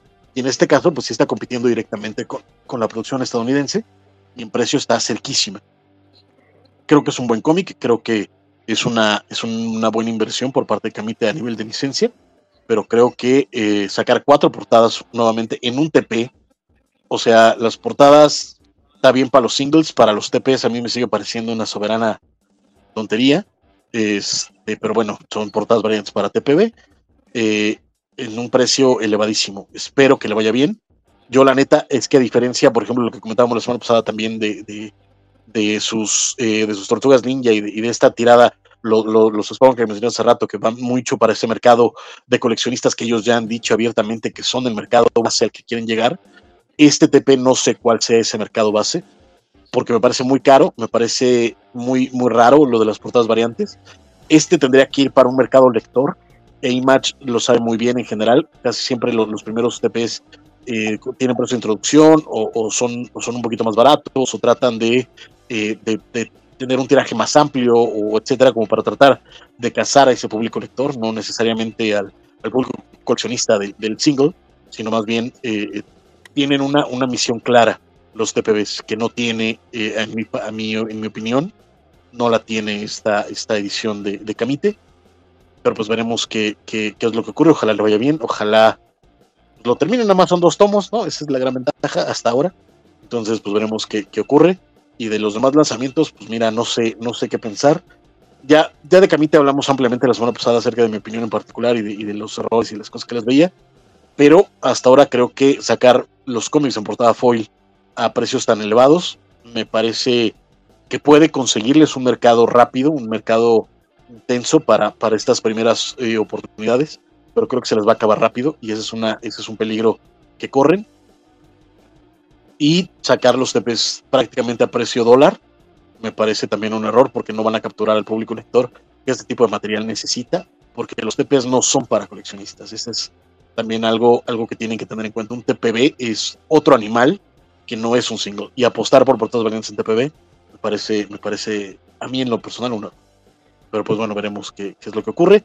Suerte con sus proyectos, suerte con lo que están publicando. Ojalá también tengan una muy buena preventa con su Eh, Fruto, como se llame, y que pues logren recuperarse pronto para que terminen las series que tenían andando, ¿no? Y también qué bueno, eso sí, coincido también contigo, qué bueno que ya sacaron el, el, el, onceavo tomo de saga, que como bien mencionas, se le hace muy poquito en Estados Unidos, todavía está corriendo la serie, entonces, bien por ellos, qué bueno que, que, lograron eh, sacarlo pronto, pero de nuevo, creo que el precio no le va a ayudar. Sí, ya veremos. De, hecho, por lo menos con, en el caso de Saga, ya tiene rato que reactivaron los, títulos. el, digo, el título, justamente eh, lo empezaron a lanzar eh, en TPBs, creo que a partir del tomo 8 o del 7. Entonces ya este sería el tercero o cuarto tomo eh, que sale, que también tienen ese tema de que lanzaron los, primeros 40 números en, de forma individual y de repente lo que cambiaron el formato a TPB, que es complicado ese tipo de cambios. Digo, no, no, no es la primera y probablemente no sea la última editorial que lo haga acá en México. Eh, incluso llegó a pasarme en Estados Unidos con, con el X Factor de Peter David, que yo lo estaba comprando en hardcover y por ahí el tomo 12, creo, 11, una cosa así. De repente dejaron de sacar hardcovers de ese cómic y lo sacaban ya solo en y fue como que, ah, culeros, me dejaron con mi colección este, rara, pues. Eh, entonces, va, o sea, puedo entender el cambio de formato, no es algo que me guste, pero lo puedo entender. Pero pues también tienes mucha gente que está diciendo, bueno, ¿y cuándo va a sacar los TPBs de los primeros tomos? Yo estoy muy a favor de que saquen el tomo nuevo antes de los anteriores, pero mira, ya están para alcanzar este, a la publicación en Estados Unidos, entonces creo que tendrán chance de ir lanzando esos TPS poquito a poco. Pero de nuevo, estamos, eh. estamos hablando de que siguen haciendo, haciendo tiros al aire. O sea, con toda la buena intención que traen encima y todos los buenos eh, eh, vamos, todas estas promesas que, han hecho, etcétera, creo que el problema es ese, que se nota que no hay un plan editorial real, se nota que siguen tirando eh, balas al aire, que les importa mucho más el, la, la, captación rápida de, efectivo, de capital, que tener un planteamiento que pueda ayudar a la editorial a sobrevivir a lo largo de los años y sobre todo favorecer al público lector y no solo al público coleccionista, que insisto, va a implotar muy rápido. Pues nuevamente, como decía yo hace rato, cuando el abogado le hablo, pues ya veremos cómo, cómo le va. Ojalá este, miren una de esas con los, no sé, 300, 500 lectores que hay de, que compren este tipo de, y, nuevamente estoy lanzando un número al aire, a lo mejor son más, y uno cree que no son tantos, pero, a lo mejor con, los que haya, pues 500 mil, 5 mil lectores de cómics, eh, coleccionistas de, portadas variantes que puedan existir en, México, a lo mejor les da y pues resulta que uno está equivocado, ya veremos, ojalá, ojalá fuera así, pues para que pueda mantenerse la editorial, porque también eso es, eso, pues ojalá, ojalá, ojalá les vaya bien. Eh, dice Al Gaspacho que él tiene que comprar todos sus X-Men, pero en línea. Si ese ticket en línea cuenta, pues yo te lo doy, Francisco. Don Alex Gaspacho, muchísimas gracias. Eh, eres, eres un ángel de bondad, te lo agradeceré mucho. Ojalá cuente, ojalá te permitan redimir tu, compra de, X-Men. Y pues mira, ahí le, vamos viendo los comotes y haré mi reporte en las noticias de la semana de, ese día para que todos sepan que cómo estuvo la, Panini experiencia o Panini la experiencia o la experiencia Panini o como quiera que se llame. Y veremos qué, qué ocurre y vendré aquí como siempre con el chisme cachetón, porque si algo me gusta es chismear con Don Félix Alfán dice que el punta para la covacha la experiencia. Dice, deposito desde ahora o reciben cobacholares. Será exclusivamente con cobacholares en Twitch, mi estimado. Eh, Juan Carlos, usted dice que de 7 minutos su video, no de 7 horas. Le, tiene miedo al éxito. Dice, al menos si un crossover y lo dejan a medias, le pueden echar la culpa a Donny Cates. ¿Qué pasó, compadre? Que por fresa, pues oye. Ah, sí, sí. Bueno, y también porque, y también porque lo hizo en TikTok y en TikTok no permiten siete horas también. O el accidente que sufrió ese hombre, Saga lo publicaba Camite, sí, sí, eh, siempre lo ha publicado Camite acá en México. Que sigue el Capi Planeta se vuelve el Capi Camite. Ah, porque algo que hubo por ahí, una lectura que no, no, leí. Lo que pasa es que no me gusta como agruparlos por, para no decir, ah, Juan Carlos, Félix, Juan Carlos, movimiento así en, cascada, según yo. Dice Juan Carlos Gutiérrez, hablando de eh, el, que el, el, tomo que estaba ahí en, el, en, el, en la fila era solamente el tomo 1 de, de Bitterroot. También dice que si eso pasa sería eh, para tratar de cambiar muchas cosas. Si regreso a la editorial será para decirles lo que están haciendo mal. Dice, y por eso deben contestarle de vuelta en una editorial. Oye. Y, ya, ya el, capi, el, capi, va a llegar de tirano, va a decir, a ver, chavos, si me quieren aquí, yo llego aquí a dirigir a todos y decirle a todos lo que tienen que hacer. Va exactamente así, como, como negra del Bronx. Y crossover lo tradujo Carmix, nos dice también. Y que antes digamos que hoy se quedó, pues mira, lleva tres horas, como no, lo que sea de cada quien. Es, es, muchas gracias. Juan Soto dice, ¿qué les parece crossover? Lo leí rápidamente, parece que la primera y segunda parte están muy desconectadas, pero la segunda parte, por las referencias meta, parece divertida. La tercera pronto saldrá, eh, creo que acabé, eh, creen que queda bien, pareciera que ni vale la pena leer la primera, no llega a nada, pero la segunda es interesante. Híjole, compadre, a mí me gustaron todos los números que han salido de crossover hasta ahorita. La única bronca es que pues, Tony Cage tuvo este accidente el año pasado y pues obviamente por cuestiones de salud no puedo continuarlo. Este, esperemos que primero que salga de sus problemas de salud y que pronto pueda retomar sus labores este, de escritor y entre ellas eh, darle un buen cierre a crossover, que no veo razón para que termine mal. No sé, Francisco, ¿qué opinas? Todo, coincido en todo lo que acabas de decir, Martín García. Muchas gracias. Seguimos con el Agmano, de pronto este, ojalá la gente no se incomode tanto en estas este, interrupciones y amontonamientos. Eh, yo creo que no. me pregunta ¿qué, pasó con el cómic de The Darkness de Panini. Eh, originalmente anunciaron un solo tomo, que fue el Darkness Orígenes. Eh, sí dijeron que en caso de que tuviera buenas ventas podrían continuarlo, pero pues sí, hasta eso eh, sí, sí se advirtió pues que era un tomo único de inicio porque venía Mark Silvestre y la mole. Hay que recordar que ese cómic salió en marzo de 2020, que pues no sé si estaba, estuvo pues enterado de las situaciones, pero fue como un momento muy importante la historia de la humanidad, porque, bueno, al menos sí, de la humanidad, de todos nosotros. Eh, ese cómic obviamente salió en el momento en que cerraron distribución de todas las cosas, entonces no sé cómo le habrá ido en ventas, pero sobre todo porque nunca te suelen decir cómo le va en ventas a, a nada en este, en este país. Eh, pero eh, me imagino que a esta no le habrá ido mal o no lo suficientemente bien, considerando que pues, le tocó un muy, muy mal momento para salir. Yo tengo que decir que el, me arrepiento mucho de, de, no haber aprovechado para, para comprarme mi tomito y que me lo firmara Mark Silvestre. Recuerdo que anduvimos por ahí en el evento. Vi a Mark Silvestre así cara a cara. Ese, ese, muchacho lo admiro un montón desde hace muchos años y me arrepentí de no, no comprarme mi tepecito para que me lo firmara, aunque fuera en español de todas formas, tampoco es que así, uy, qué lectura tan grandiosa Darkness, ¿no?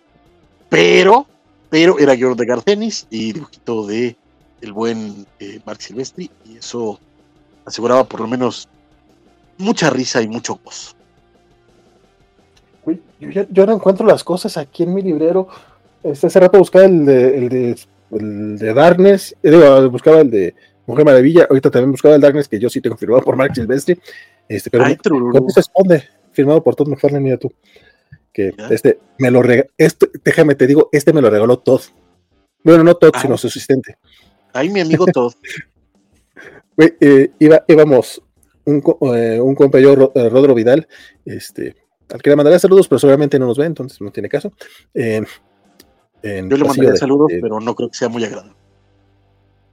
Este, eh, íbamos por un paseo de Comic Con y en el, en el stand image estaba ahí McFarlane y había una fila de unas seis personas, güey. Eso como que de repente yo que estaba el güey ahí dijo, ay, pues voy a firmar a quien ande pasando por aquí, porque no estaba anunciado ni nada.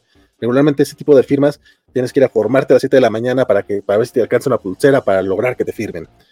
Pues nosotros nos, formamos, no traíamos cómics de Spawn ni de nada, porque Spawn, pues, ¿por qué vamos a traer de eso?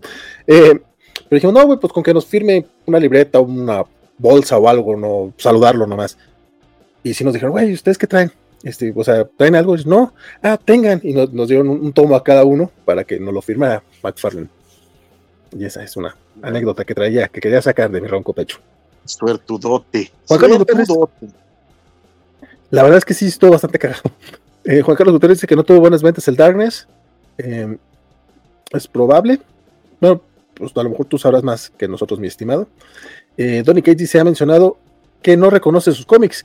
Me refiero a que él los escribió y es muy triste, dice Félix Frank. Sí lo dijo, no estoy tan, eh, no estoy tan seguro qué tanto fue broma y qué tanto no, porque luego es muy, es como Chips Darsky a veces en sus declaraciones, pero eso sí me sonó que sí era como en serio, o sea, como que es que lo tuve que volver a leer para, para, enterarme de cómo iba la cosa, y sí, sí, sí, fue dolorosa esa entrevista, mi querido Félix.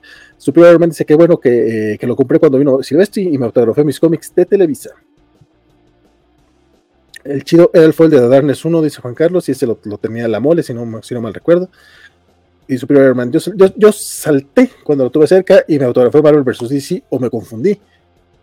Mi amigo Todd dice, ah, claro, así son los compas. Em, siguiendo con temas locales, la mole confirmó a John Romita Jr. y todos nos sorprendimos. Shock. Sí, eh, bueno, ya esto ya, obviamente lo sabíamos, Romito lo anunció. Pues, creo, creo que hay poco más hay que decir. Qué bueno, la neta, o sea, creo que, es un gran invitado, creo que es una gran visita, eh, es, una, es un muy buen fichaje para la mole, ¿no? Sobre todo tomando en cuenta la, casa de enfrente. Pero pues ya lo sabíamos todos, esto ya, esto, esto ya se había filtrado, pero por, pero por todos lados, entonces, este, pues mira, qué bueno. De hecho, me dio risa que Jorge Tobalín, editor de Comicase, y públicamente el, anuncia el, también el CM de, la mole, este, en Comicase anunció, bueno, pues ya se había adelantado John Romita, pero mira, el evento ya lo confirmó. sí, ha sido un poco frustrante, yo creo, para, para este muchachón. Saludos al buen, al buen Jorge, un abrazote. Este, que, de repente como, güey, te vamos a anunciar, no seas culé.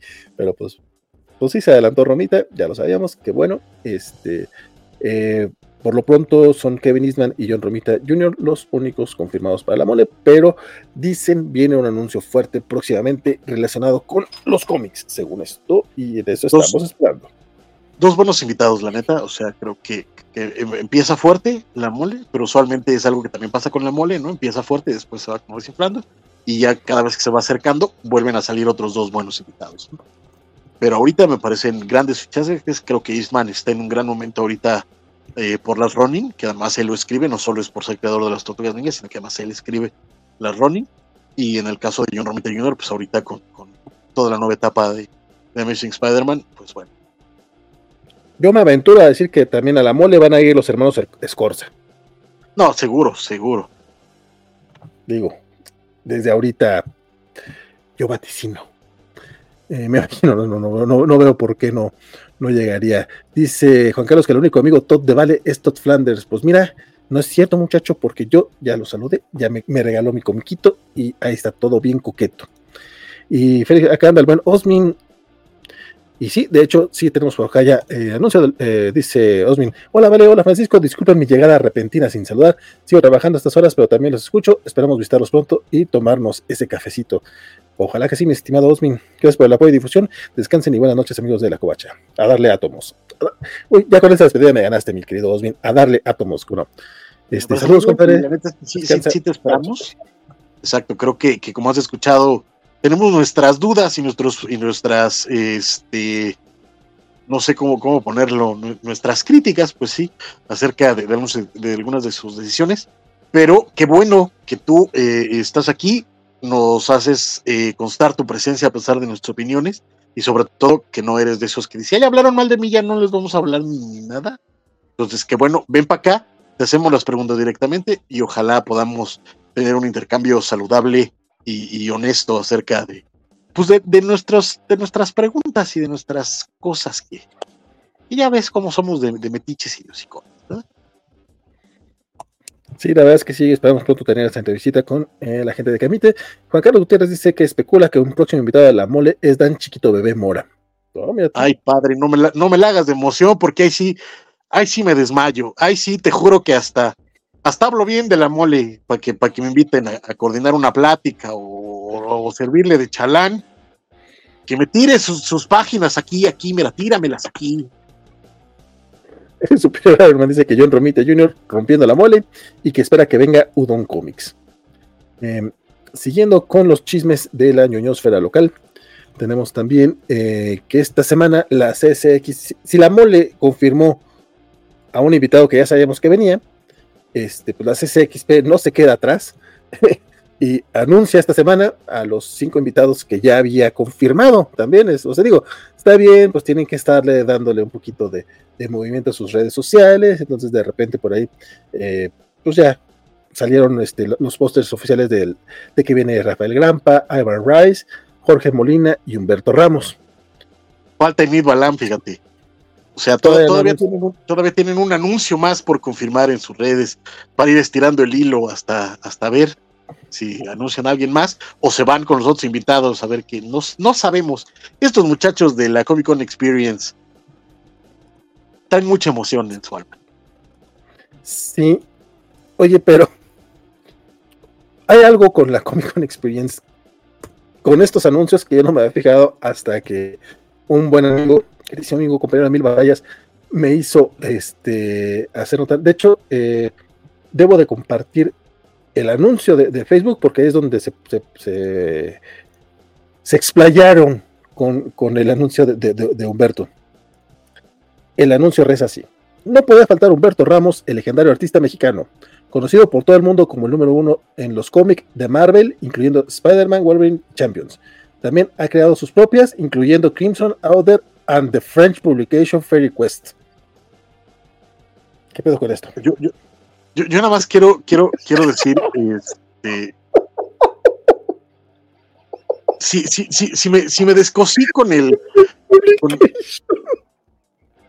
estoy diciendo, o sea, si se, si se descosieron, si me descosí con el anuncio de, Panini, esto es que, es que esto es no tener madre, o sea, de nuevo, sí está, está, está muy, muy, muy, muy acá su, su foto, su imagen, eh, lo que conocemos en, el, en el argot de, la publicidad como el copy-in, está, está muy al tiro, probablemente es porque ya tienen ese machote de toda la vida, de, PowerPoint, eso sí, pero, pero ahí está, ¿no? El copy-out, que es donde viene la info, es lo que no tiene madre, o sea, llevamos, llevamos ya dos semanas con gente haciéndole a la mamada durísimo, de que la Comic Con Experience es un evento de primer nivel, de, de, a nivel mundial, que estos muchachos van a venir a cambiar la cara del cómic en México, que es un, es un evento de estos como los que no hay en el mundo, pero no les alcanza para pagar un copy, carnal. El, texto, el texto de esta publicación es lo más horrendo que, o sea, de, verdad, te lo juro, hace, hace que la, la, publicidad de Panini que mostramos hace un rato merezca un león de canes es que es que no tienen madre, man. O sea, está escrito, pero, pero con, pero, pero, o sea, diría que con las nalgas, pero, pero, pero, pero saldría mejor. Mayúsculas donde no tienen que ir, eh, mezclar mm, plurales y singulares en una misma idea, este, ideas incompletas, mal, mal armado de, frases a nivel de licencia, ese, ese Spider-Man sin, sin el guion tan claro que es el nombre de, la licencia. Y chúpale, pichón, al final ni siquiera traducen lo que copian de Wikipedia los hijos de su chingo. O sea, es que, es que no tienen. es que eh, entre más le pones atención, más cosas salen. Es, es, es una cosa de miedo. Esta, o sea, es, es, es hay, hay, hay posts de gente que escribe hola que hace con, con K que no están tan culeros como este, te lo juro por Dios, esto, está, e, esto para correr a un cabrón, o sea, yo no sé, yo no sé la gente de la, de la Comic Con Experience a quién le esté dejando la responsabilidad de llevar sus redes en México, pero ese texto es, es una, es, es una burla, es un absurdo, es, te juro, te juro, te juro que con todo lo que me he quejado de, de las redes de Panini en los últimos meses, esto, esto se llevó las palmas, esto, esto, esto ya es así para, para un premio. Si, a fin de año hacemos premios para lo más ojete de la industria, este se lleva el, premio a, redes de, del año porque es que no tienen madre, no tienen madre. Esto es un anuncio que tiene 12 horas publicado, nadie les ha dicho nada en las redes, no creo que, a menos de que hayan borrado los comentarios, no hay, no hay corrección, no hay nada. No, la verdad es que sí. o sea, yo cuando, cuando, cuando me lo pasaste, sí fue así como. Pues sí, está medio chafón, está, se lee raro, pero. Ah, cabrón, no, espérate. Los cómics. Los eh, cómics. Eh, ¿Por qué todo con mayúscula? ¿Por qué eso último está en inglés? Ay, güey. al final, lo, lo, menos grave es Spider-Man sin guion, que a mí me causa mucho conflicto leer Spider-Man sin guion. Este, pero, pero mira, ese, como dices, es, es, lo, es, lo, menos peor. O sea, todo lo demás es, es una cachetada en la jeta. Es, un post hecho sin, sin, la más mínima revisión, sin el más mínimo interés, sin las más mínimas ganas. Es, como, güey, o sea, y es un evento que se precia de ser un evento a nivel mundial, ¿sabes? Es un evento de calidad internacional. Es el evento que va a venir a revolucionar los cómics en México y ese post es un insulto, o sea, es un, es, es, no tienen madre, es así, o sea, así de fácil, es, es la falta de respeto para la comunicación de su evento, la falta de interés por comunicar bien su evento, la falta de visión, de, de, profesionalismo más básico de cualquier marca. A ese nivel está. Es, es, o sea, no manches. Sí, el de Jorge Molina dice, tenían que unirse los X-Men. Jorge Molina, artista mexicano mejor conocido por su trabajo en los X-Men, Batman y los Avengers de Initiative, quien va a estar presente en esta edición. También está redactado con las largas, pero tiene creo menos errores que el de Humberto. Ah, no, sí, sí, sí. Es que en el de Humberto le echaron ganas, ese es el problema.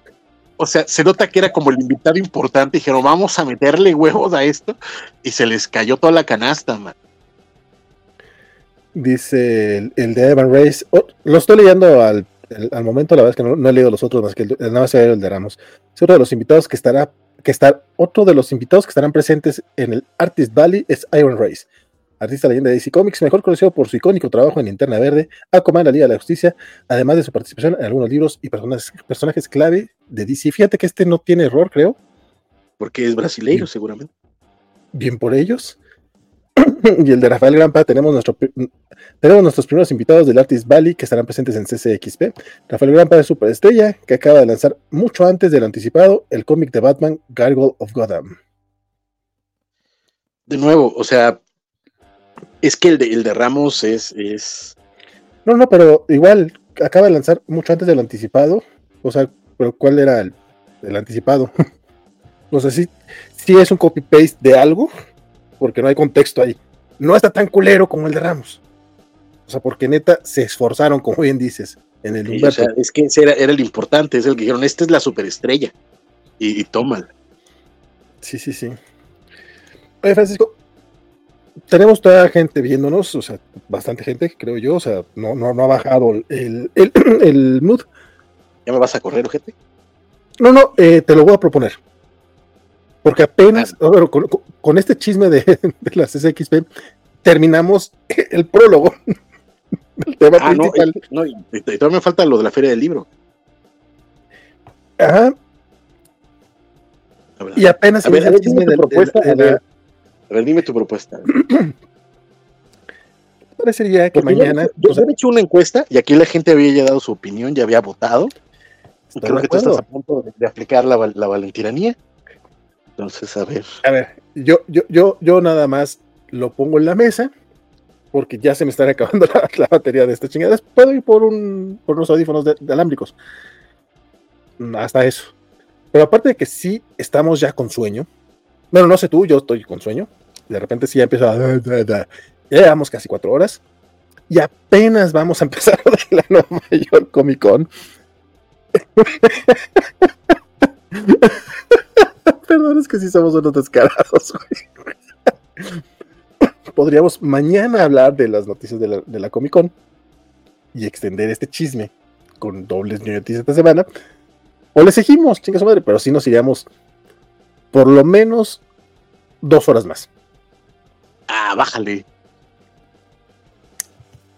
Pues tenemos una, dos, tres, cuatro, cinco, seis, siete, ocho, nueve notas de Nueva York. Pero, pero creo que esas notas de Nueva York pueden ser este, como la de John Romita. O sea, ¿qué opinas? Ah, está chido y ya. No sé tú. Pero mira, este, este, este es tu congal, chavo. Tú, tú decides. Tú decides en qué inviertes tu tiempo, tú decides si, si, si cumplimos nuestra palabra a la gente que emitió su voto honestamente o, quieres aplicar un, un, este, un calderonazo y decir, haya sido como haya sido, yo no sé. ¿Sabes qué? Sí, tenemos tres personas que hayan votado por, por extender este chisme, que todavía estén por acá. Mira, Juan Carlos votó en contra y aquí sigue. O sea, podríamos, ah, que va, va, podría ser. Dice Alonso, hola, ¿qué hace? ¿Quiere una Comic Con? ¿Qué hace? Pues oye, Elizabeth Dugal está tomando mi lugar como abogada del diablo. Dice, quizás su CM sea brasileño y solo son traductores automáticos. Creo que exageras, Francisco. De principio no se nota. Considero que de verdad puede costarle el trabajo a alguien. Mi querida Van, en serio, ese texto de Humberto, entre más atención le pones, peor se pone. O sea, ah, e, ese sí. O sea, los otros sí, no, no, no hay tanto, ok, puedes entender. Pero ese, ese de Humberto sí trae como 6, 7 errores culerísimos de redacción que, no, que no, que no. A ver, no, no, no es mamada, van, o sea, puedes decir que, exagero, que, me estoy usando de chorizo y que hay pobrecito CM y lo que tú quieras. Aquí la onda es que estos carnales se están vendiendo como si fueran la última coca del desierto, estamos de acuerdo. Estamos de acuerdo que la CSXP está llegando acá con esta onda de que son la convención de cómics que va a venir a, poner una vara arriba. Estamos hablando de que hay un montón de mamadores en el medio del cómic diciendo que este pedo iba a ser, este, iba a ser, este, el, evento que iba a cambiar el cómic en México, que iba a hacer las cosas diferentes, que iba a ser un evento de, calidad mundial y una, una, serie de mamadencias que pues si las vas a decir, pues tienes que tener con qué chingados sostenerlas. Y en este caso particular es un insulto, o sea, la neta es que ese post no hay, no hay justificación, o sea, independientemente de si el sujeto es brasileiro, que maldita sea, si estás hablando ya de, de llegar a un mercado con el apoyo de una empresa como CESA, lo menos que puedes tener es un pinche CM por seis mil pesos al mes que te haga las, que te hagas las redes, cara. Si estás dependiendo de tu CM de Brasil para que te haga tu, cuenta acá, no tienes respeto por tu mercado al que quieres empezar a conquistar con esta comunicación y te está valiendo reata. Segundo, si sí tienes un CM al que le estás pagando seis mil pesos para que lleve tus redes, es un insulto para el evento y para el mercado que quieres conquistar porque te está valiendo reata tienes un SEM al que le estás pagando 10 mil, 12 mil, 15 mil, 18 mil, 20 mil pesos al mes, esa publicación es un insulto porque les está valiendo 3 kilogramos de reata. Se entendamos, no es una falta de ortografía, no es nada más que el Spider-Man no tenga guion, es que por todos lados está mal redactado, está mal hecho y todavía termina con un copy-paste en inglés que no se tomó la puta molestia de traducir. Es un pinche insulto es un pinche insulto y con toda la pena del mundo, y lo lamento de verdad, si alguien pierde el trabajo por mis palabras, que la neta es que nadie me va a pelar, nadie va a escuchar este programa, ni en, la, las SX, si lo escuchan hasta se van a reír, decir, ay, no mames, que ya, les vamos a valer tres toneladas de chorizo, sin problema, pero si alguien pierde el trabajo, por favor que lo tome como una lección de vida y que la próxima vez que le toque hacer un post que le estén pagando, por vida del Señor, que tenga la dignidad profesional de hacerlo lo mejor que pueda y de no hacer esa madre que se nota que no está hecha, pero, pero vamos, ni, con el mínimo oficio de alguien que sabe redactar un, texto. Perdón, pero así son las cosas. Dijo por acá el buen eh, eh, Juan Carlos, eh, digo, Joel Soto, que coincide con Vane. luego sí se intensean cuando critican cosas.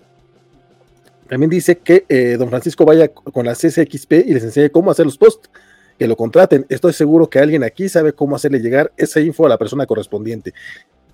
No por bajarle la chamba a Francisco ni a la persona que escribió esa, aberración de post, em, pero si alguien sabe cómo llegar a la gente de la CSXP y ofrecerle un CM, díganle que aquí hay alguien que está disponible, que tiene, que tiene ganas, chisme y que sabe de comiquitos. Y que mínimo no va a poner, no va a dejar texto en inglés en un podcast. No, es que, es que de verdad no tiene. No lo prometo. Es que, a ver, o sea, es que netamente, independientemente de si el güey es becario y nada más le pagan los boletos de metro, cabrón. Ese post es un insulto y es una falta de respeto. Todas las marcas, todas las marcas, cuando se están comunicando con su público, tienen que tener un mínimo de respeto por su público. Y eso, eso es una mentada de madre perdón, insisto, he criticado los posts de Panini porque están mal hechos, están mal armados, pero mínimo hay una intención de comunicación. Eso, eso es una burla, perdón. Eso no es, eh, o sea, es que es que es ni, ni siquiera es volverlo a leer después, es haberlo hecho al chingadazo. Perdón, dice el Liceo Galde, pues sí, pero eso reclámaselo al evento, no al pobre CM que quién sabe si de verdad le pagan las perlas de la luna. Lo dudo, seguro dobletea. A mí me suena que Van conoce al CM. Ándale, ah, igual, igual. Creo que dobletea en una página de Star Wars, porque no sé, podría ser. Ah, cabrón. No sé, eh, a mí, me ocurre. ahorita se me ocurre. Superior, falta de respeto para la carrera de marketing. Uy, y no es tan raro. Dice el Joel Soto, por eso esas especulaciones de Reata son eso, especulaciones. Apenas avisaron que van a hacer el evento, seguro apenas andan formando equipo acá. Para hacer un anuncio del evento que es en mayo, cuya preventa es en diciembre, ya deberían de tener al equipo de comunicaciones. Sí, o sea, es, que fuera una agencia.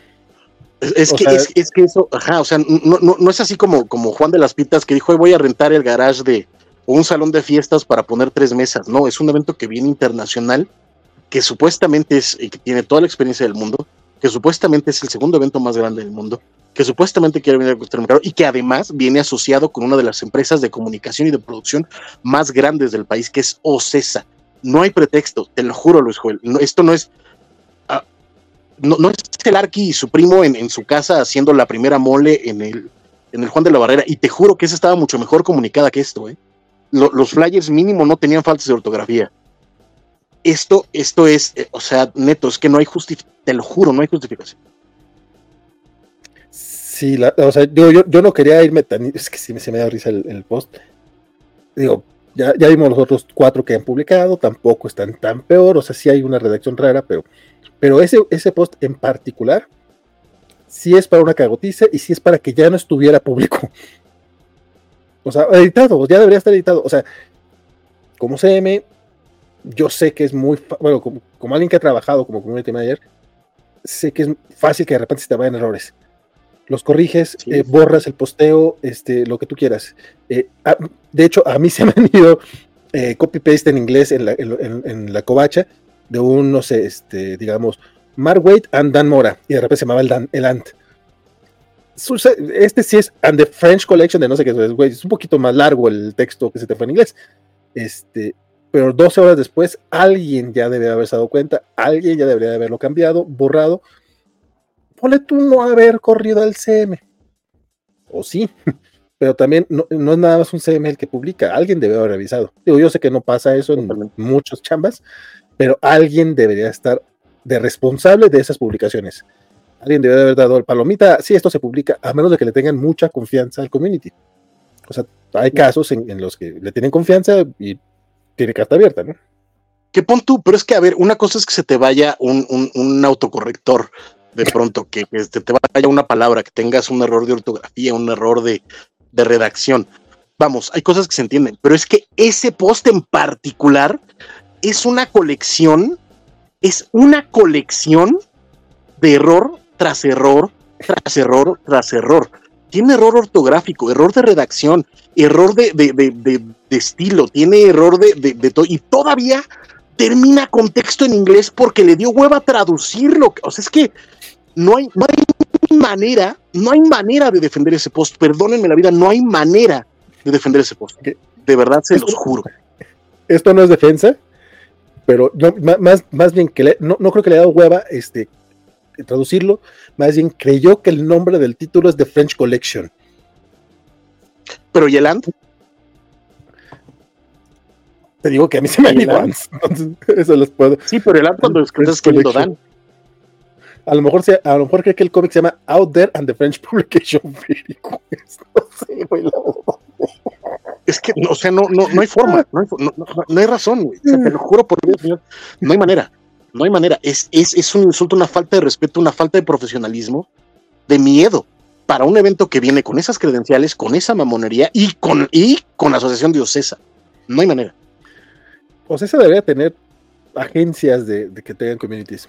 O sea, imagino que debe tener más de un, tener contratado por lo menos una agencia. Sí, sí.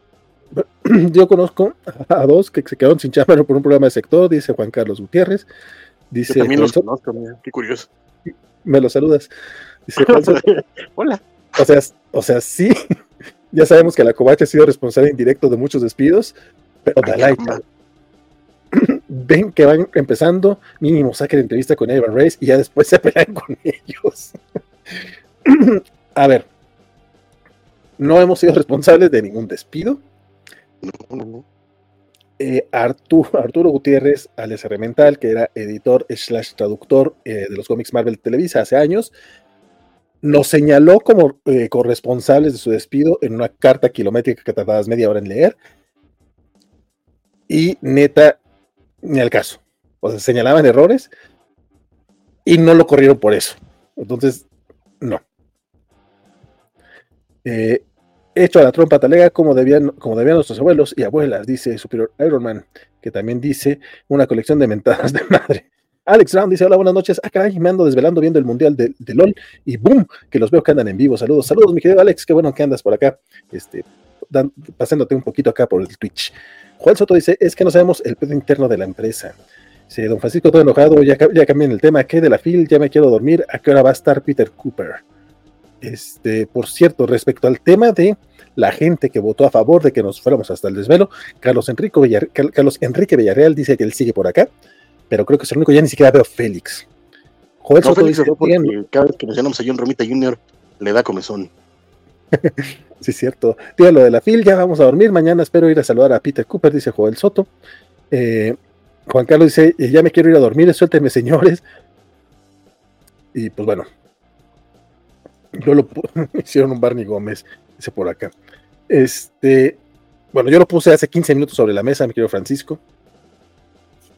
No sé tú qué Es tu opinas. congal. Es tu congal. Si quieres cerrar el changarro, ciérralo, tú sabrás. Tú sabrás lo que haces. Pero, pero, pero no es nada más cerrarlo, es propuesta. Mañana a las 11 te latería abrirlo otra vez para hablar de este tema. Y los cómics de la semana, señor. el domingo.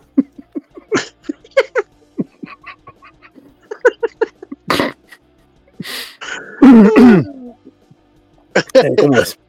Anyway, eh, en la en la FIL, la Feria Internacional del Libro del Zócalo, am, están hay varios puestitos de cómic, como ya, ya es costumbre. Están los squads de Pinche Fortaleza Comics, está la gente de Comicase, por supuesto, está la gente eh, de, el ay el ay cómo no, no puede ser que se me el, el- el líder fantasma, por supuesto, está la gente de Gulp, está eh, la gente de Volt, está está Augusto Mora e Idalia Candelas que están compartiendo espacio porque eh, van a presentar un proyecto que hicieron en conjunto, los dos, lo cual está bastante chido.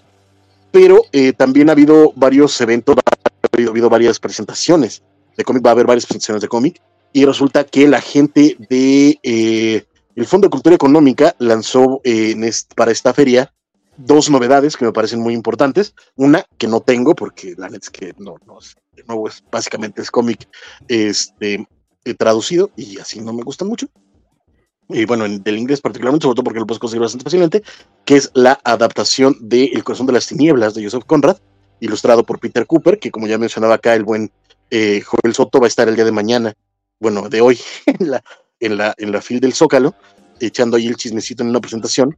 Y trajeron otro tomo también del buen este, Horacio Altuna, que me lo tuve que comprar sin bronca, que fue el Ficciones de Horacio Altuna, que está bien chidoris, es, son, es una colección de 10 historias cortas que tienen por eh, hilo conductor a un personaje que hablan acerca de, de la migración, de, de la vida en la ciudad, de, la corrupción política, del, de- del pánico social, de la violencia, etcétera. Y la neta es que están, están muy bien hechas, están muy bonitas. Eh, tienen más de 30 años de haberse sido publicados originalmente y ahora las tenemos en una edición muy barata. Me costó a mí 120 pesos el libro, lo pueden encontrar en el stand del Fondo de Cultura Económica. Eh, está, está bastante, bastante bien.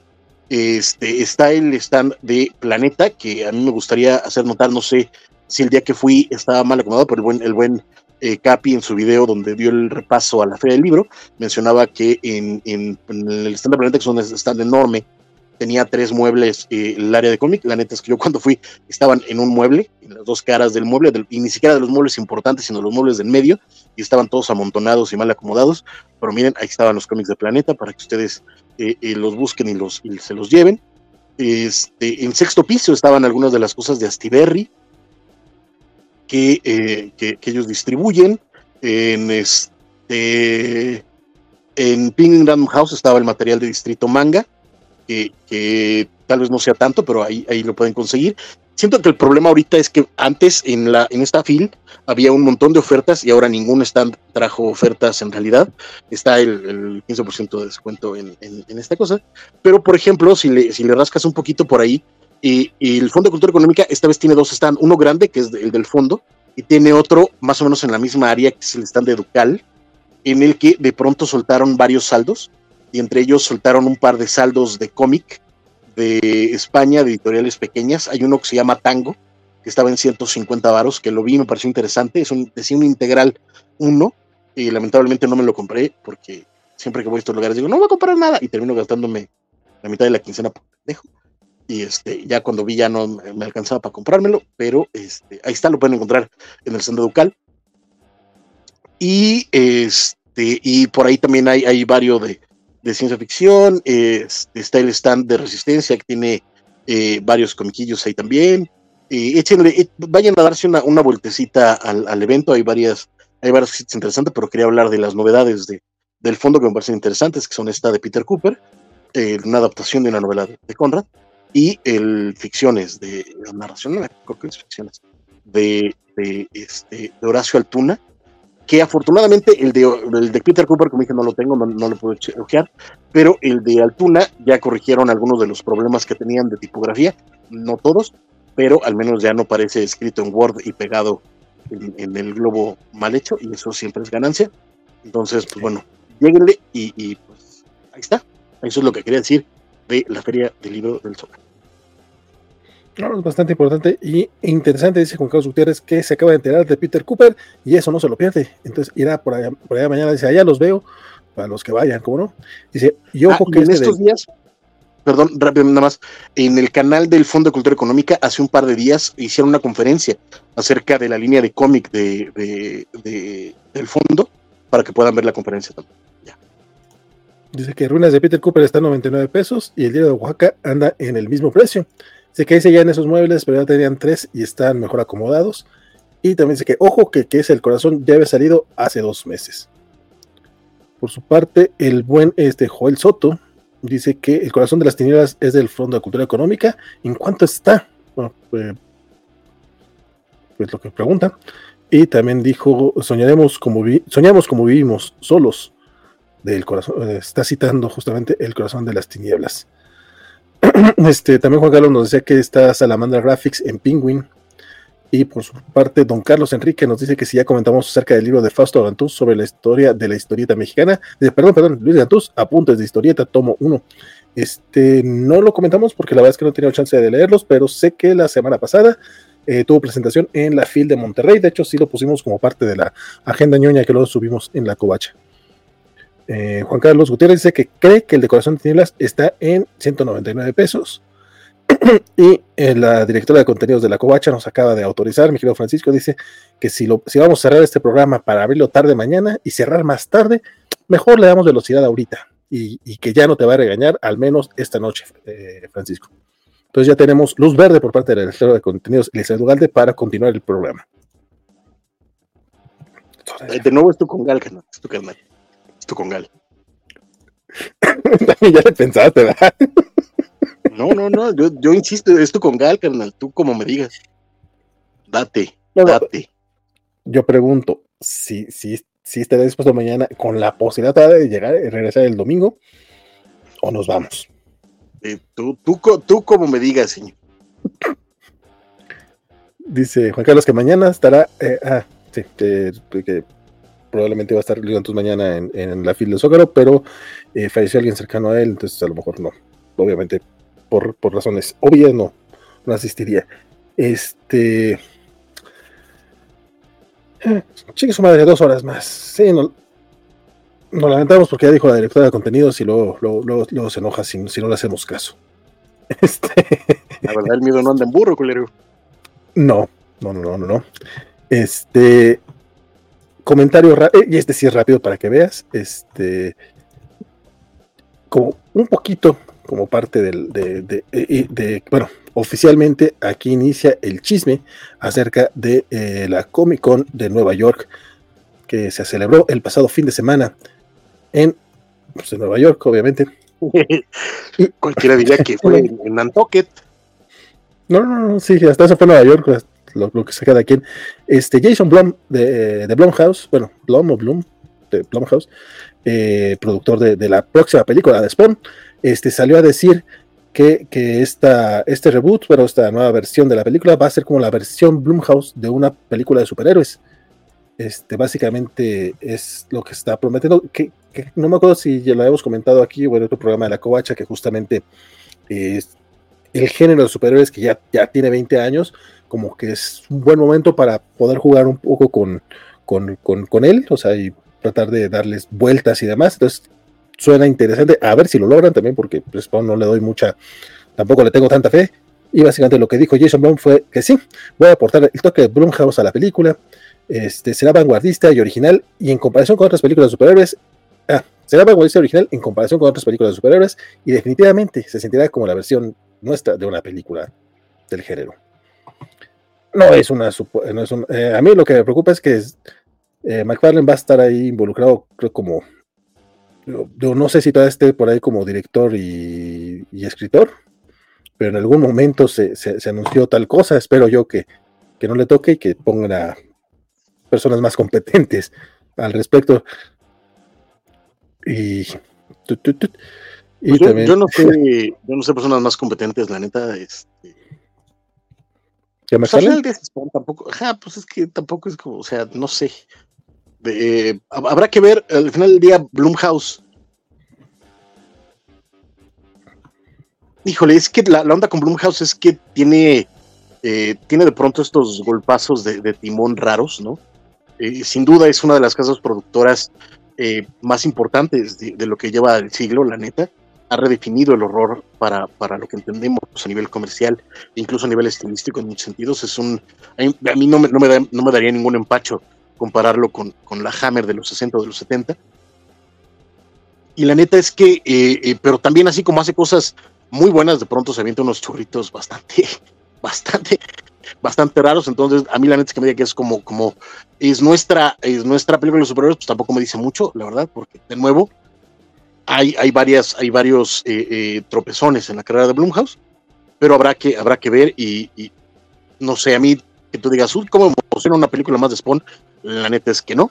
Este, pero pues mira, entiendo que tiene muchos fans y veremos qué es lo que hacen con, el personaje. Sí, fíjate que eh, más allá de, Spawn, a mí sí me emociona la, idea de Blumhouse este, como productora. Eh, a mí eh, me gustan mucho las películas de ellos. De hecho, a lo mejor son las que luego la gente tachará más de, de churros, pero a mí en las que, en las que se burlan de, algunas convenciones de género y juegan como con Freaky, por ejemplo, o Happy Death Day, a mí esas soy muy fan de ellas. Igual La Purga o Megan o no sé, de hecho, creo que es la primera vez que, me gustan películas de terror y justamente es por, esta marca, entonces me, late mucho. Incluso hoy subí una reseña eh, a la covacha de, de Totally Killer, que en español le pusieron Dulces y Sangrientos 16 que es este por ahí una mezclilla entre Scream y Volver al Futuro, que neta, está en Amazon Prime, chequenla, está divertidísima. Eh, protagonista, protagonista está Kiana Chipka, la que la hizo de Sabrina, y yo reí bastante con esa película y está muy buena. Y, y como tienes que descubrir quién es el asesino, bueno, de hecho, yo no lo descubrí, creo que sí juega bastante bien con, con ese temita. No lo descubrí como cinco minutos antes, pero pues ya, es como que, ah, pues sí, pero por ahí iba la cosa. Juan Soto dice, pero ahora sí ya va a hacerse la película de Spawn. McFarlane tiene un Grammy y un Emmy y quiere ganar un Oscar a como de lugar. Este, eh, nuevamente, ya veremos, pero no creo que esté como para Oscar. Aparte, rara vez le dan este Oscar a películas de género de terror. No, es común. Tendría que ser algo muy, muy, muy, muy, muy, muy yo sí la verdad confiaría en la película McFarlane, la verdad sí sabe lo que hace, debe ser la persona viva que más sabe del negocio de cómics. No, no, me están viendo, pero me estoy riendo bastante ampliamente. Y el plan secreto es comprar DC. Guarden este comentario. Lleva años haciendo cosas para hacer eso, dice Joel Soto. Este, híjole. Pues mira, dentro de las noticias que dijeron eh, justamente ahora en, Comic Con, eh, hay varios anuncios de, de McFarlane. Eh, hay varias series nuevas que están por ahí este, que quisieron a conocer.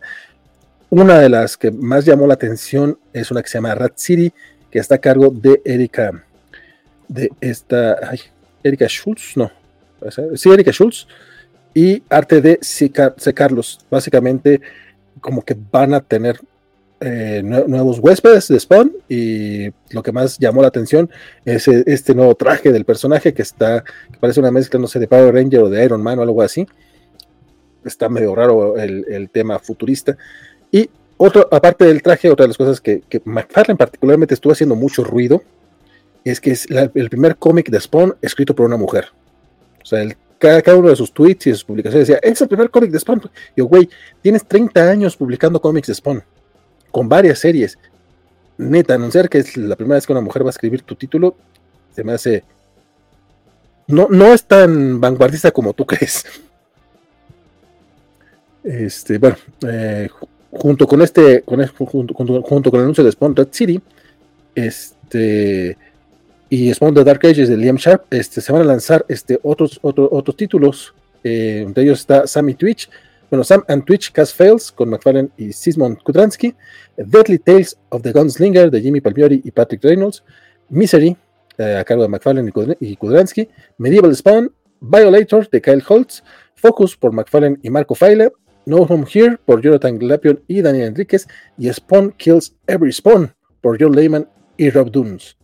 Sea, van a lanzar el próximo año, bueno, creo que es, creo que es el próximo año, si no estoy mal, 10 eh, nuevos títulos del universo de Spawn, que la verdad, güey, o sea, algunos de estos se, se, ven tal cual como miniseries, pero sí, sí suena, sí, sí, van a, son, son títulos que van a lanzar para el próximo año, en 2024, igual suena bastante ambicioso para el personaje.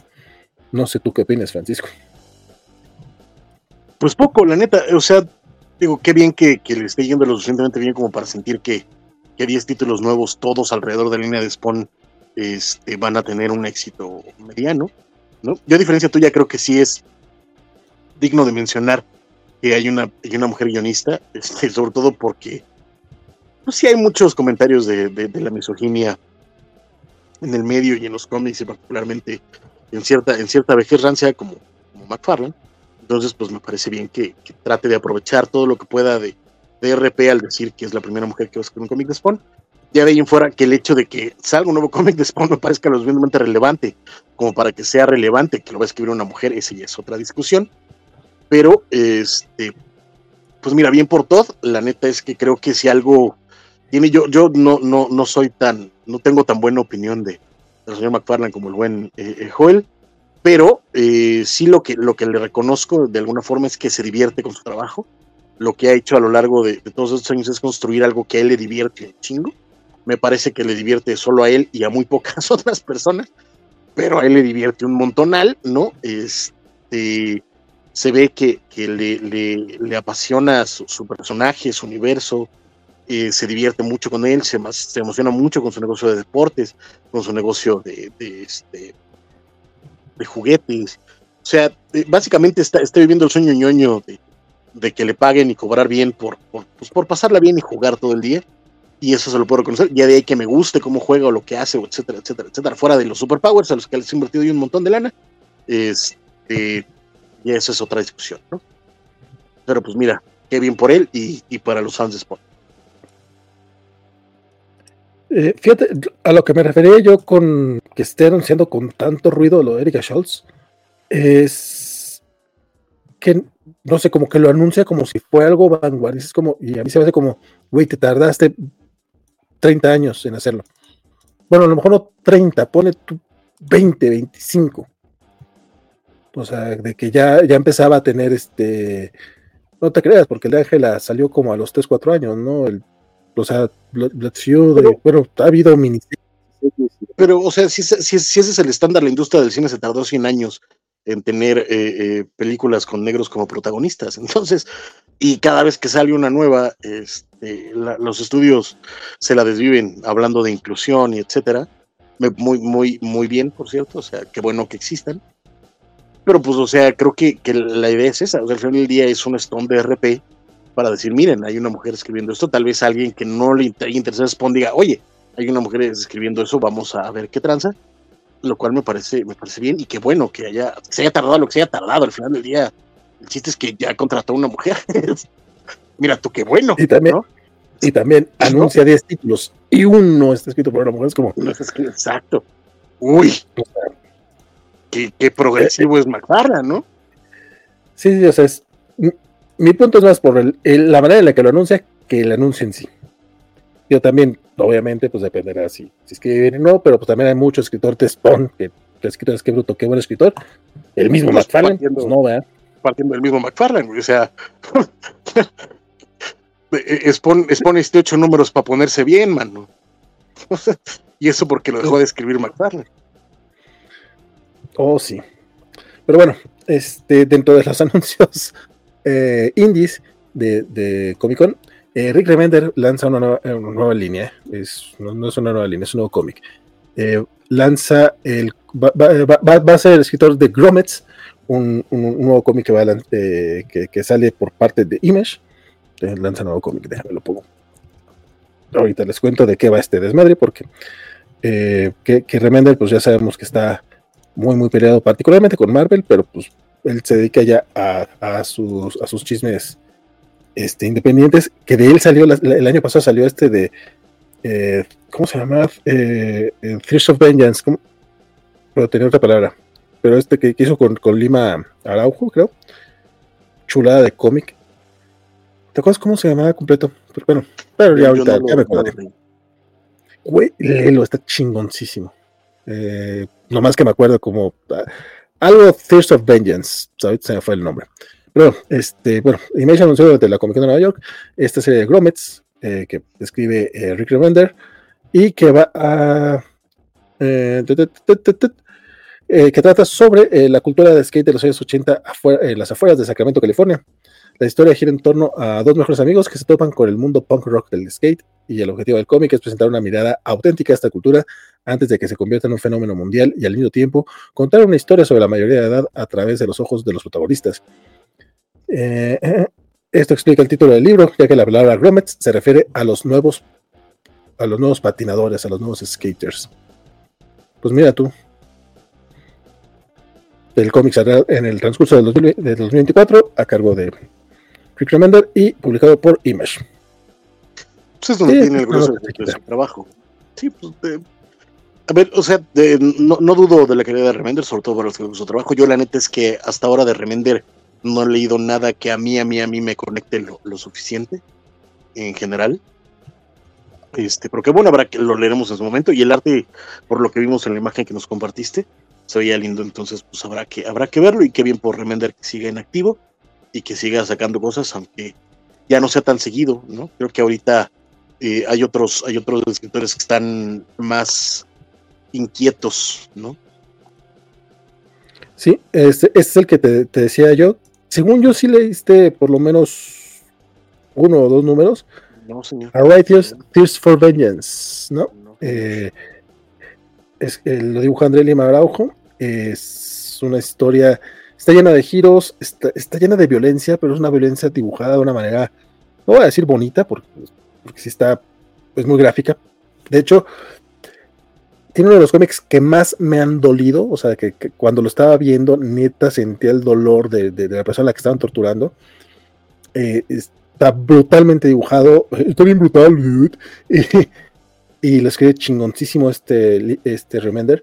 Es muy silente, pero sí es de que le tienes que poner atención, pues, o sea, tiene, es silente, pero no de que lo pases leyendo a lo güey, sino de que lo puedas leerlo con, solamente con las viñetas. Está chingoncísimo. De hecho, lo vi en una convención cuando lanzaron el Deluxe Edition y estuve así de comprarlo, Pero después dije, no, no, aquí está precio de portada, después lo podrás comprar en Amazon con descuento.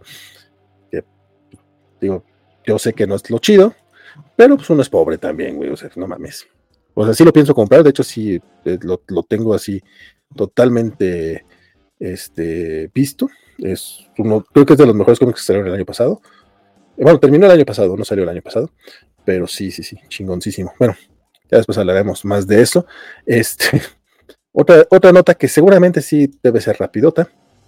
Em, anunció Marvel eh, como parte de las celebraciones que tiene el próximo año eh, para el 50 aniversario de Wolverine, va a lanzar una serie de portadas variantes que de hecho la iniciativa lleva título, se llama Wolverine, Wolverine, Wolverine, porque la idea es no solamente recrear portadas clásicas de Marvel, sino que sustituir a todos los personajes de la portada por eh, Wolverine o sus distintas eh, variantes, versiones, este, eh, o, trajes del personaje. tenemos una portada de la inspirada en, Infinity Gauntlet, otra en el Fantastic Four número 1, otra en los X-Men número 1, muchas de Kirby, el Capitán América número 100, el Spider-Man 1 del 1990, el Amazing Spider-Man número 300, también de McFarlane, el Amazing Spider-Man 39, este, portada original de, John Romita, otra de Romita, bueno, otra, otro homenaje a Romita es Amazing Spider-Man 50, el Amazing Spider-Man 347, que este creo que era de Larsen. El homenaje a Secret Wars 8 este, lo dibuja Dan Jorgens, lo cual me, se me hizo curioso. No tenía rato que no vea a Jorgens este, dibujando en Marvel. Un homenaje a, Carnage USA número 1, Because Reasons. Ese sí, ese, sí fue, como que, bueno, mames. Pero bueno, eh, al, menos es de las que tiene, tiene, el, bonito detalle de que trae la bandera canadiense un homenaje a The Mighty Thor 337, la primera aparición. No, sí es la primera aparición de este Beta Real, sí, ¿no? Sí, no, sé quién hizo ese, pero está coolísimo. Ah, este lo dibujó Carlos Magno. Carlos Magno. Sí, sí, sí, sí, le quedó muy fea, la verdad. Es de, las menos logradas. Eh, también hay un homenaje al, al Ghost Rider 1 de Danny Ketch de 1990. Ah, a la primera aparición de, la, de, de, de Vision en The Avengers 57. Y al Star Wars número 1 de 1977 de Howard Chaykin. Este sí está perrito, este es la versión nueva la hace Dan Pano, Pano, Dan Panoshin. Ese güey. Pues mira, un poco de comentar como yo, la neta es que. perdón, ¿qué ibas a decir? No, no, que si me gustara Wolverine, eh, sí le entraría la, al de Infinito y quizá la de Spider-Man eh, 1. Sí, coincido. La neta es que creo que hay poco que comentar. La neta es que hay unas portadas mejores, otras peores. Esta está bien culera también. Eh, en general, o sea, de nuevo, hay unas. Lo que me sorprende es que no, no, no vi una sola portada que realmente me, me quitara el aliento. La neta es que había oportunidad de hacerlo y les faltó estilo, les faltó trabajo, les falta, les falta onda, lo cual pues mira, es Wolverine, es entendible, pero pues qué, triste. Eh, a mí la neta es que como nota me deja, me deja frío, como oportunidad de compra me deja impávido y este y en general pues me vale, ¿no? Qué bueno. Fíjate que la, la que homenaje al Infinity Gauntlet 1 sí está bien bonita, está, lleno de detallitos por, todos los, por todas las distintas versiones que tiene del personaje y momentos de su historia nuevamente, no soy fan de Wolverine, entonces tampoco es como. Esta es de eh, Todd Está buena, la neta sí está chida, pero tampoco me, me quitó el. Creo que es la mejor lograda, ¿no? Junto con la última, la de la de Star Wars de, de, de, Chicken the Panocean. Pero, pero en general no, no me.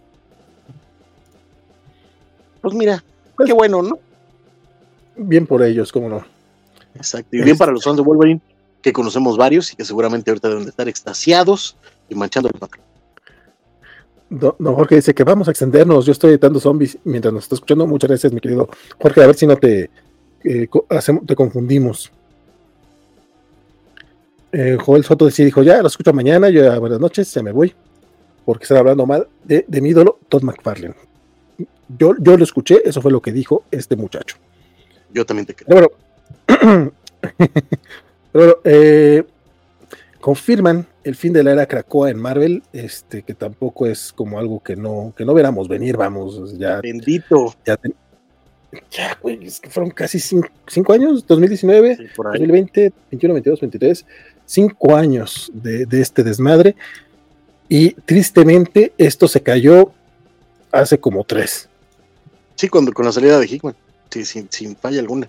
La neta es que eh, dos años muy tarde, la neta, creo que le terminó pasando lo mismo que, al, que a la saga del clon, que, le estiraron a los pendejos, ¿no? Pero pues mira, este, tuvimos unos cómics muy buenos, la neta es que eso sí hay que, hay que decirlo, cuando había cómics buenos eran muy buenos, el problema es que el grueso era bien mediocre y unos cuantos sí eran pésimos. Yo todavía no perdono el Fallen Angels y ya tiene cinco años. Fallen Angels y Children of the Atom estuvieron de la chingada. Uf, uf, pero para escupirles, cabrón. Este, pero bueno, eh, se acaba, habrá que ver cuál va a ser el siguiente estatus y sobre todo cómo se va a construir el siguiente estatus mutante. Eh, me preocupa que la, esta última etapa queda a cargo de, eh, de Grissom. me parece que queda él como cabeza principal y de este, Kieron Gillen. Kieron Gillen me parece Gary Dugan. ¿Quién? Gary Dugan. No, igual, o sea, tampoco es. Era por ahí la misma. Era, era la misma. Este, Sí, creo, creo que Dugan queda como, como la parte importante creativamente hablando, ¿no? Con Gillian más bien como apoyo, lo cual me parece triste. Eh, no sé, yo, yo ya estoy más que desconectado de esta chingadera. Voy a tratar de ponerme al día antes de que llegue la, la caída, nomás para, para quejarme a gusto. Este, pero la neta es que no me emociona, ni me, ni me alivia, ni, me, ni nada. O sea, simplemente ya a lo que sigue. Eh, sobre todo porque quiero ver cómo van a restruir, cómo van a construir un nuevo status quo, sobre todo después de, del desmadre que fue Hawksbox y todo, todo lo que ha ido pasando. Sí, sí, sí. Pues mira, para parecer van a ser tres series las que van a estar este, haciendo este desmadre. Eh, Fall, of the House of X es una miniserie de cinco números por Gary Dugan y Lucas Wernick en, el arte. Esta va a iniciar, esta la lanzan así la primera semana de enero, entonces ya vamos a darle prisa a este desmadre. Rise of the Powers of Ten es una serie también de cinco números. Esta es la de Kieron Gillen y RB Silva regresa para, terminar este ciclo. Eso es bonito. Y eso, y eso sale la siguiente semana. O sea, van a ser este series. Eh, Como Hawkfox. Sí, básicamente. Tal cual. Eh, y aparte va a estar la Qué, triste pasar de, de Jonathan Hickman a Jerry Dugan. O sea, allí creo, creo, creo, que creo que si, si, si pones toda la etapa de, de Krakoa en, en, un mapa y ves, empieza con esta miniserie semanal, con estas dos miniseries semanales escritas por Jonathan Kickman y terminan con, con estos semanales de los cuales una está escrita por Jerry Dugan, sabes el nivel de, de, caída estrepitosa que tuvo la etapa de Krakoa y eso debería decirle algo a, las futuras generaciones que quieran leer esta etapa de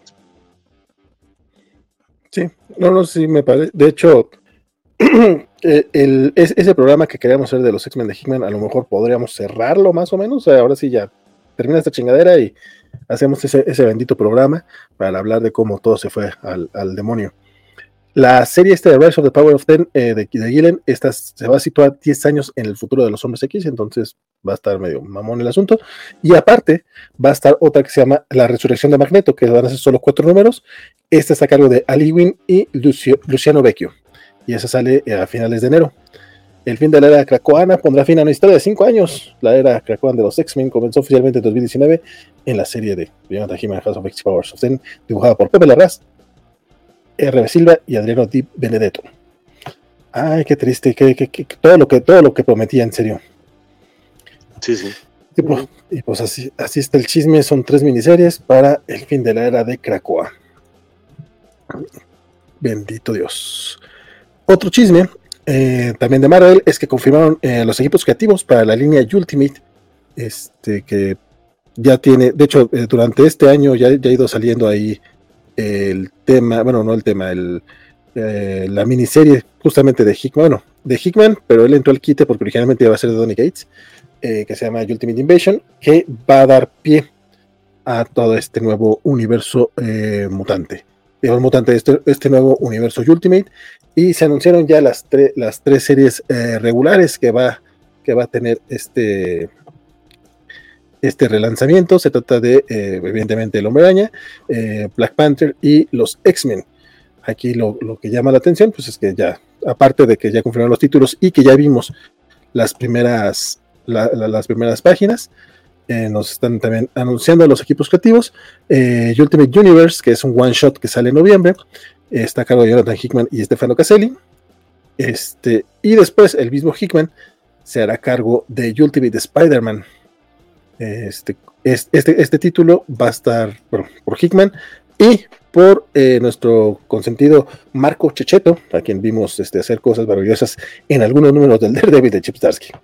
Esta va a ser, según esto, una nueva y audaz versión del Hombre Araña con el título debut de la nueva línea Ultimate Comics. Después, después de los acontecimientos de Ultimate Invasion, el mundo necesita un héroe. ¿Quién se levantará para asumir esa responsabilidad? Prepárate para quedar enredado en una red de misterio y emoción mientras el nuevo cómic Ultimate Spider-Man redefine al trepamuros del siglo XXI. Este, a mí me suena una sinopsis demasiado eh, ambiciosa para el diseño que estamos viendo, al menos en la portada del número uno, que es básicamente el diseño del hombre araña. O sea, miren, yo no estoy en contra de, un hombre araña clásico, pero sí creo que eh, después de de Miles Morales en el verso Ultimate, pues sí, sí podrían darse la chance de, experimentar un poco más. Voy a creer que no es Peter Parker el que está bajo esa máscara y a lo mejor sí va a ser algo, no sé si revolucionario, pero por lo menos sí va a ser así, ay mira, qué onda con, con, este, nuevo, con este nuevo título. Pero, eh, no sé, Checheto, ¿por, ¿por, qué no se animó a rediseñar a este personaje? Cuando pues, un universo Ultimate creo que eh, lo permite bastante bien. El otro título. No sé, a, mí me, deja, me deja frío este, este, este lanzamiento. La neta es que, lo sabes, los Ultimates nunca fueron mi, hit. Y pues la neta es que tampoco se ve que esto vaya a terminar siendo otro, otro Ultimate, sino una cosa rara después de, este evento que está escribiendo Hickman. Sobre todo porque además el anuncio de Ultimate X-Men por Pitch Momoko eh, promete ser una ampliación del universo que Pitch Momoko ya había creado antes y que vimos, por ejemplo, en Demon Days. Entonces, eh, parece ser que más bien van a ser como tres títulos en universos alternos, como realidades alternativas de los héroes. Habrá que verlo en su momento, ya lo podríamos comentar un poco más profundamente. Pero, este, no sé, a mí la neta es que no me emociona nada. Eh, me deja frío. Tal vez el de Pitch Momoko me parezca interesante por el, por el gran arte que siempre nos da. Pero pues hasta ahí.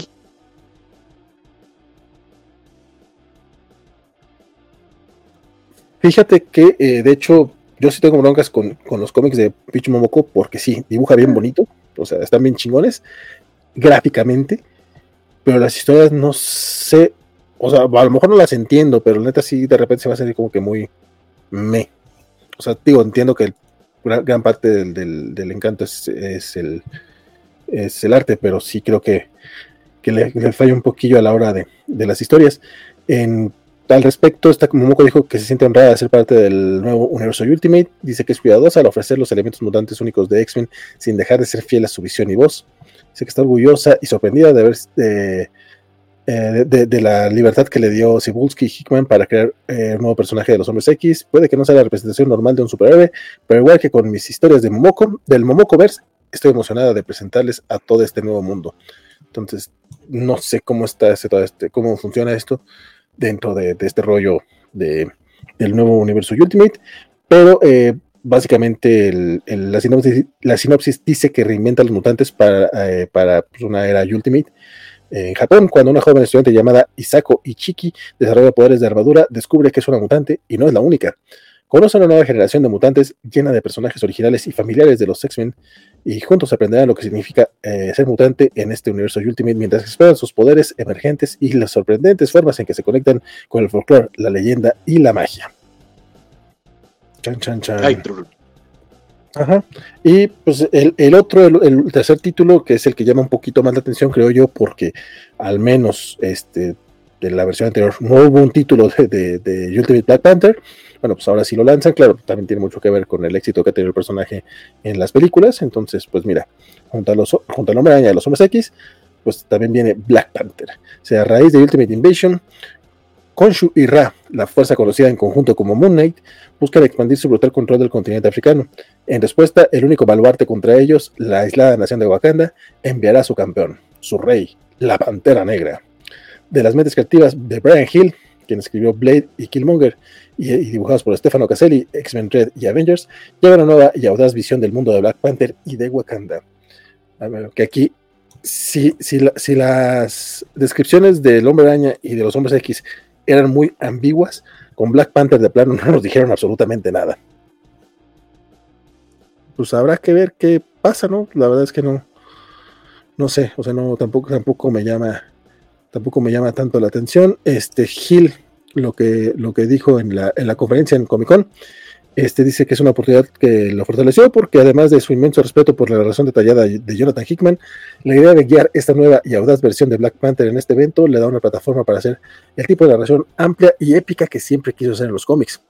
Dice que sus influencias van desde la historia de los cómics de Black Panther hasta el increíble trabajo de Ryan Coogler en las películas recientes y la capacidad de construcción mundial de Frank Herbert de Dune.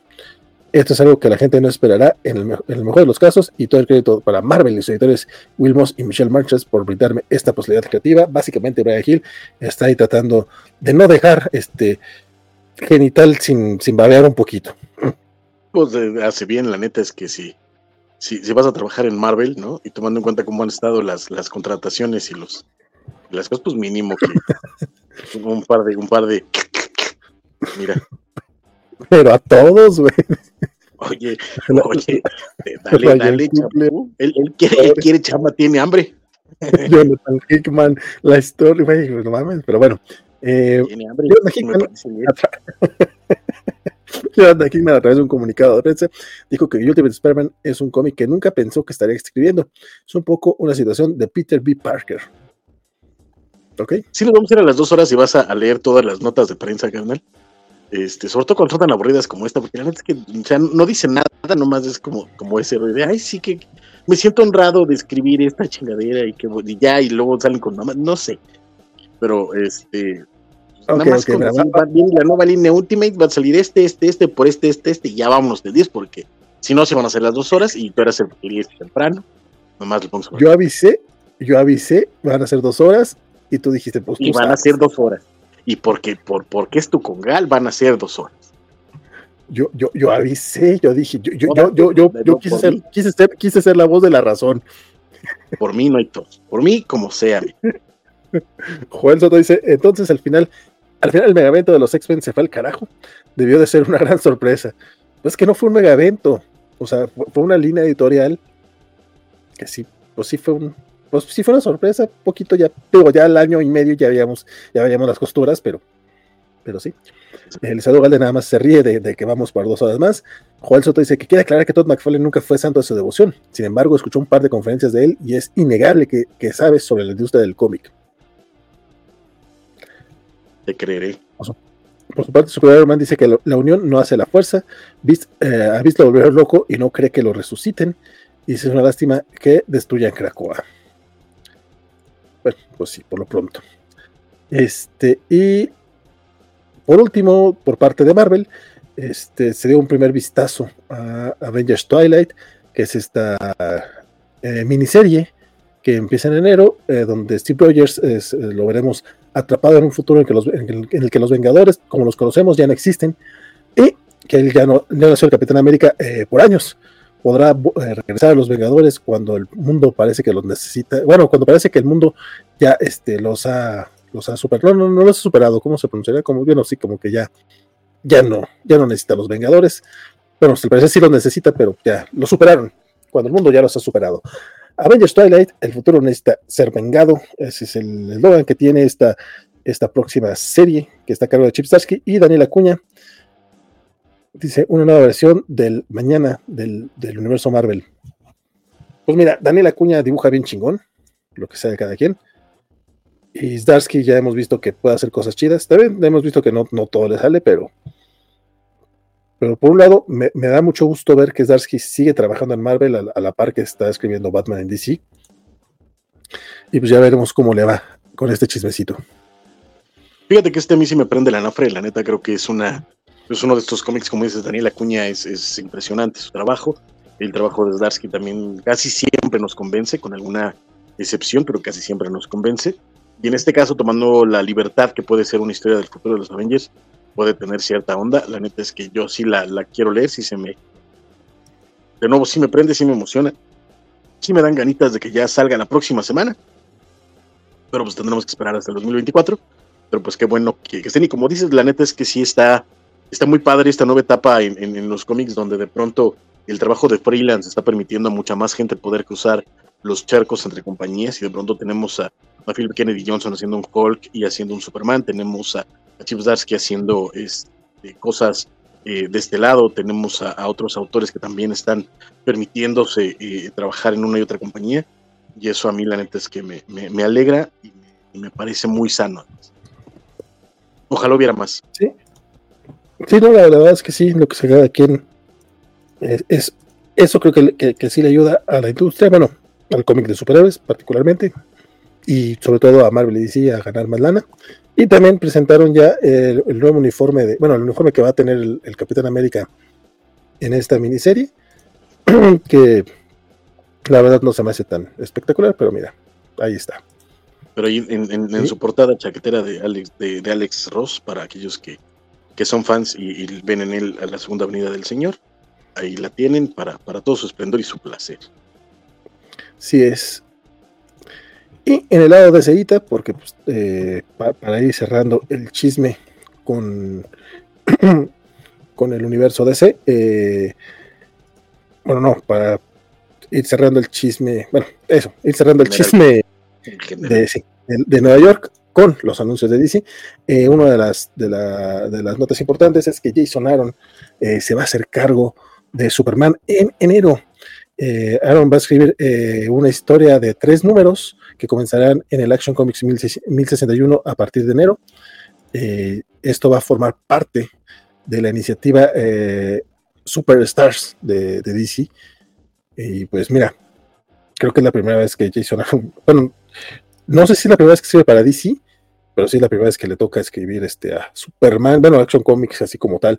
Sé que está escribiendo cómics durante casi 20 años y ciertamente disfrutado su parte, eh, dice que, eh, que, disfrutó eh, momentos especiales y proyectos emocionantes a lo largo del camino. Pero escribir Superman por primera vez, nada menos que en las páginas de Action Comics, el que empezó todo se considera uno de los honores más importantes. Ya quisiera Mark Waid poder decir eso. Sí, siempre, siempre le han jugado chueco y creo que otra vez está pasando. Ya ves que hace unas semanas anunciábamos que, por ahí se había corrido el rumor que ahora sí le iba a tocar por fin escribir a Superman en, su título insignia, que es este, que es Action Comics, pero este pues parece ser que, que prefirieron, dárselo a Jason Aaron, o no sé qué esté pasando internamente en el pedo interno de, de DC Comics, pero este pues ojalá le den el chance a, a pero pues también la neta es que sí me prende tantito el anafre eh, ver a, a, Jason Aaron, sobre todo tomando en cuenta el buen trabajo que ha hecho en los últimos años, sobre todo con este cosas de, corte épico, ¿no? De corte épico, mítico, etcétera, como ha sido su Thor, por ejemplo. Y la neta creo que, que, puede haber puede haber algo interesante en este, en este título, y pues sí, sí me gustará leerlo. Pero este pues también siento feito porque de nuevo ya, ya, ya andaba casi con, con un pie en la puerta a Mark Wade otra vez, y le volvieron a aplicar el, el, el dandiriazo muy fiamente. Yo digo que eh, no hay que estar tan, no, no hay que acelerarnos tanto y ponernos tristes, yo digo que todavía hay espacio para lo de Mark Wade del próximo año, ya que eh, la línea Superstars eh, pues va a tener equipos rotativos al parecer, porque este, este primer arco de, de Jason Aaron y de John Teams son solo tres números. se va a llamar a Bizarro y van a hacer este pues va a hacer todo lo posible para brindar a los lectores una historia de Superman llena de acción y sorpresas, dijo Aaron la, más bizarra de todas las historias de Bizarro, en la que el propio Bizarro llamaría la peor historia de Bizarro jamás contada. es lo que está este, anunciando Jason Aaron. Y esta, este pequeño arco de tres números va a iniciar la fase de la iniciativa Superman Superstars de DC. Después, en abril, eh, Joshua Williamson y Rafa Sandoval van a lanzar eh, House of Brainiac. Entonces, a lo mejor, todavía no dicen qué, qué, de qué, qué, va a involucrar eh, House of Brainiac, pero eh, al parecer, al parecer todavía hay espacio para, para que después entre ya Mark Wade a mediados de, del 2024. Actualmente es Philip. Williamson ha estado construyendo cosas en, el título de Superman eh, bastante a futuro, aparentemente, sobre todo juzgando por el último número de esta semana, que es un número de aniversario. Empezó a, presentar cosas como, como ya para hablar a futuro, entonces, no sé, habrá, habrá que, darle tiempo al tiempo, pero de nuevo, la idea de Aaron en, escribiendo a Superman en DC a mí me parece una, una, gran, una gran noticia. No, sí, pero también Mark Wade ha estado haciendo cosas como que podrían uno suponer que va para va para el título de Superman. Y de hecho, el, número pasado del, eh, de, de, de, Batman Superman World's Finest, justamente terminó diciendo esto continuará en las páginas de Action Comics. Eh, revelaron también el logotipo de Superman Superstars y compadre, nada más para, para decir que en todos lados se cuecen habas. Así como ya vimos eh, lo de la, colección Panin y ese anuncio todo feo de, de la CCXP, en el, en el panel de la mayor Comic Con de DC, eh, anunciaron que estos cómics de Jason Aaron y John Teams van, van a publicarse entre enero y marzo de 2023. Y del pasado se van a publicar. Ah, es, así de importante es, el cómic que van a viajar al pasado para, para escribir la historia de Superman. O sea, Pero es un ese, es un error. Ese es un error que puedes entender. Ah, mira, se le fue la onda. Pero ánimo. En, una convención, o sea, vamos, no, simplemente ven el error y ya para cuando salga en redes sociales, pues ya lo corrigen y se acabó, ¿no? Pero que, lo, de la CSXP pudo haberse acabado si hubieran corregido el, post o borrado o, vuelto a publicar o algo así. Cosa que después de 14 horas Pero ya hay, que, hay que dejar de, señalar estas cosas porque si no Vanessa va a echarnos la culpa de que van a correr a medio de C. Entonces, no queremos cargar con eso nuestra conciencia. Dejemos, dejemos esos errores. Sí, sí, sí. Y pues bueno, ya finalmente, ahora sí ya la última nota de la noche Mira, para, para que no digan, porque ya vi que Francisco sí realmente ya, ya, no quería seguir, a pesar de todo lo que, todo lo que diga. Este, me fui rápido. El próximo año, en 2024, DC Comics resucitará la línea DC Elseworlds, que son estas historias que nos llevan a los personajes conocidos como, como el ayer, presentándolos en futuras, este, como en, historias frescas como el mañana. Una mamá así decía la, la, frase original de, de, DC hace 30 años. En, esta línea vimos Superman, este Hijo Rojo, vimos eh, Batman by Gaslight, vimos muchas, muchas de las. No, sí, fue Batman by Gaslight. ¿Tú eran by, eh, Gaslight? Sí. Sí, fue la primera. Eh, bueno, el mismo Kingdom Come, muchas historias con futuros alternos y tierras este, alternativas fueron las que me equivoqué, ¿verdad? El, dato. No, no, es que se considera la primera, pero. No apareció con el sello hasta después. Sí, sí este, que por alguna razón en algún momento Dan Didio descontinuó esta línea, aunque seguimos teniendo historias en tierras alternas y, reimaginadas. A mí la verdad es que yo nunca entendí por qué lo quitaron, porque a fin de cuentas funciona muy bien como subsello. Y pues bueno, anunciaron seis nuevos. Sí, tal cual. Ay, por cierto, no, no, no, respondimos la pregunta de Juan Carlos que preguntaba si, creíamos que la CCXP iba a traer a Leandro Fernández, eh, que es uno de los que escriben, eh, es el que dibuja es la continuación justamente de Gotham Gaslight, que va a se va a llamar The Kryptonian Age. La escribe Andy Diggle, va a ser una maxi serie de 12 números, secuela del one shot de 1989 de Brian Agustin y Mike Mignola. Dice: Seguirá un Batman de la era victoriana mientras forma una Liga de la Justicia del siglo XIX y descubre los vínculos entre la Tierra y Krypton. Será la segunda secuela del original después de Batman Master of the Future de Agustin y Eduardo Barreto. Este, también va a haber una serie de Conan, digo, de Batman de Barbarian, que van a ser seis números, ilustrada y escrita por Greg Smallwood, lo cual ya con eso tiene mi interés, y va a reimaginar a Bruce Wayne como un guerrero medieval. Eh, va a haber también una secuela de Dark Knights of Steel. Bueno, esta vez más que secuela es un spin-off. Se va a llamar All Winter, que básicamente presenta a un, este, a un Deathstroke vikingo. Este, está a cargo de Jay Christoph y Tirso Cons. La serie tendrá una duración de seis números y Tim Taylor también anunció una secuela principal de Dark Knights of Steel, pero todavía no, todavía no hay fechas para ese. También van a lanzar Batman Nightfire, eh, escrita e ilustrada por los hermanos Clay, y Seth Clay y Sethman. Ah, Clayman, claro. A Sethman no lo conozco. Eh, después de que Gotham City arda en un incendio masivo, Bruce Wayne viajará en el tiempo para intentar evitar que ocurra la tragedia. Linterna Verde, eh, bueno, Green Lantern Dark, escrito por Tate Bombay e ilustrado por eh, Huerta de Lera, que lo, lo, queremos por Something is Killing the Children. En este número, en esta miniserie de siete números, este Linterna Verde eh, tiene lugar en un mundo postapocalíptico invadido por monstruos sin héroes a la vista. La única esperanza que queda es Linterna Verde, pero ya muchos años desaparecida. Eh, Matthew Rosenberg y Otto Schmidt este, regresan para DC vs. Vampires World War B, eh, secuela a la serie de 2022. Eh, con Barbara Gordon eh, gobernando como reina de los no muertos, los héroes del mundo están perdiendo la esperanza. Sin embargo, eso no les impide intentar devolver la luz del sol a la tierra. Y son los seis títulos que van, a, que van a sacar con DC Elseworlds. ¿Te pues, gustaban estas series, Sí, a, mí más que, más que los títulos, creo que la, la mejor noticia es el regreso de ya como un sello, como una identidad de, marca, ¿no? El, sello Ellsworth, lo cual me parece, me parece una, una gran idea y, un, una muy buena noticia. Creo que fue de estas decisiones estupidísimas y caprichosas de, de Dandivio, pero eh, no sé, algún título me podrá llamar la atención, otro, otro la neta es que no tanto, ¿no? Eh, pero pues veremos. A mí la neta es que los Ellsworths me, me, gustaban algunos, no era particular fan tampoco. Creo que, es que, ¿cómo, cómo decirlo? Um, poco mi bronca era, era este rollo de, las historias alternativas, así de, ah, voy a plantear un Deathstroke eh, en Vikingolandia, nunca me han parecido emocionantes como tal, ¿no? Eh, aunque reconozco que hay unas muy chidas, hay unas que me gustan, otras no tanto. Eh, por ejemplo, Dark Knights of Steel me, gustó mucho cuando lo que Tom Taylor hizo en esta última, en esta última serie reciente hubo un año 94, 95, no recuerdo, y un poquito después. Todos los anuales, ¿no? Mandé, ajá, exacto. Que todos los anuales fueron Ellsworth. Tengo la gran mayoría de ellos por ahí en mi, coleccioncilla.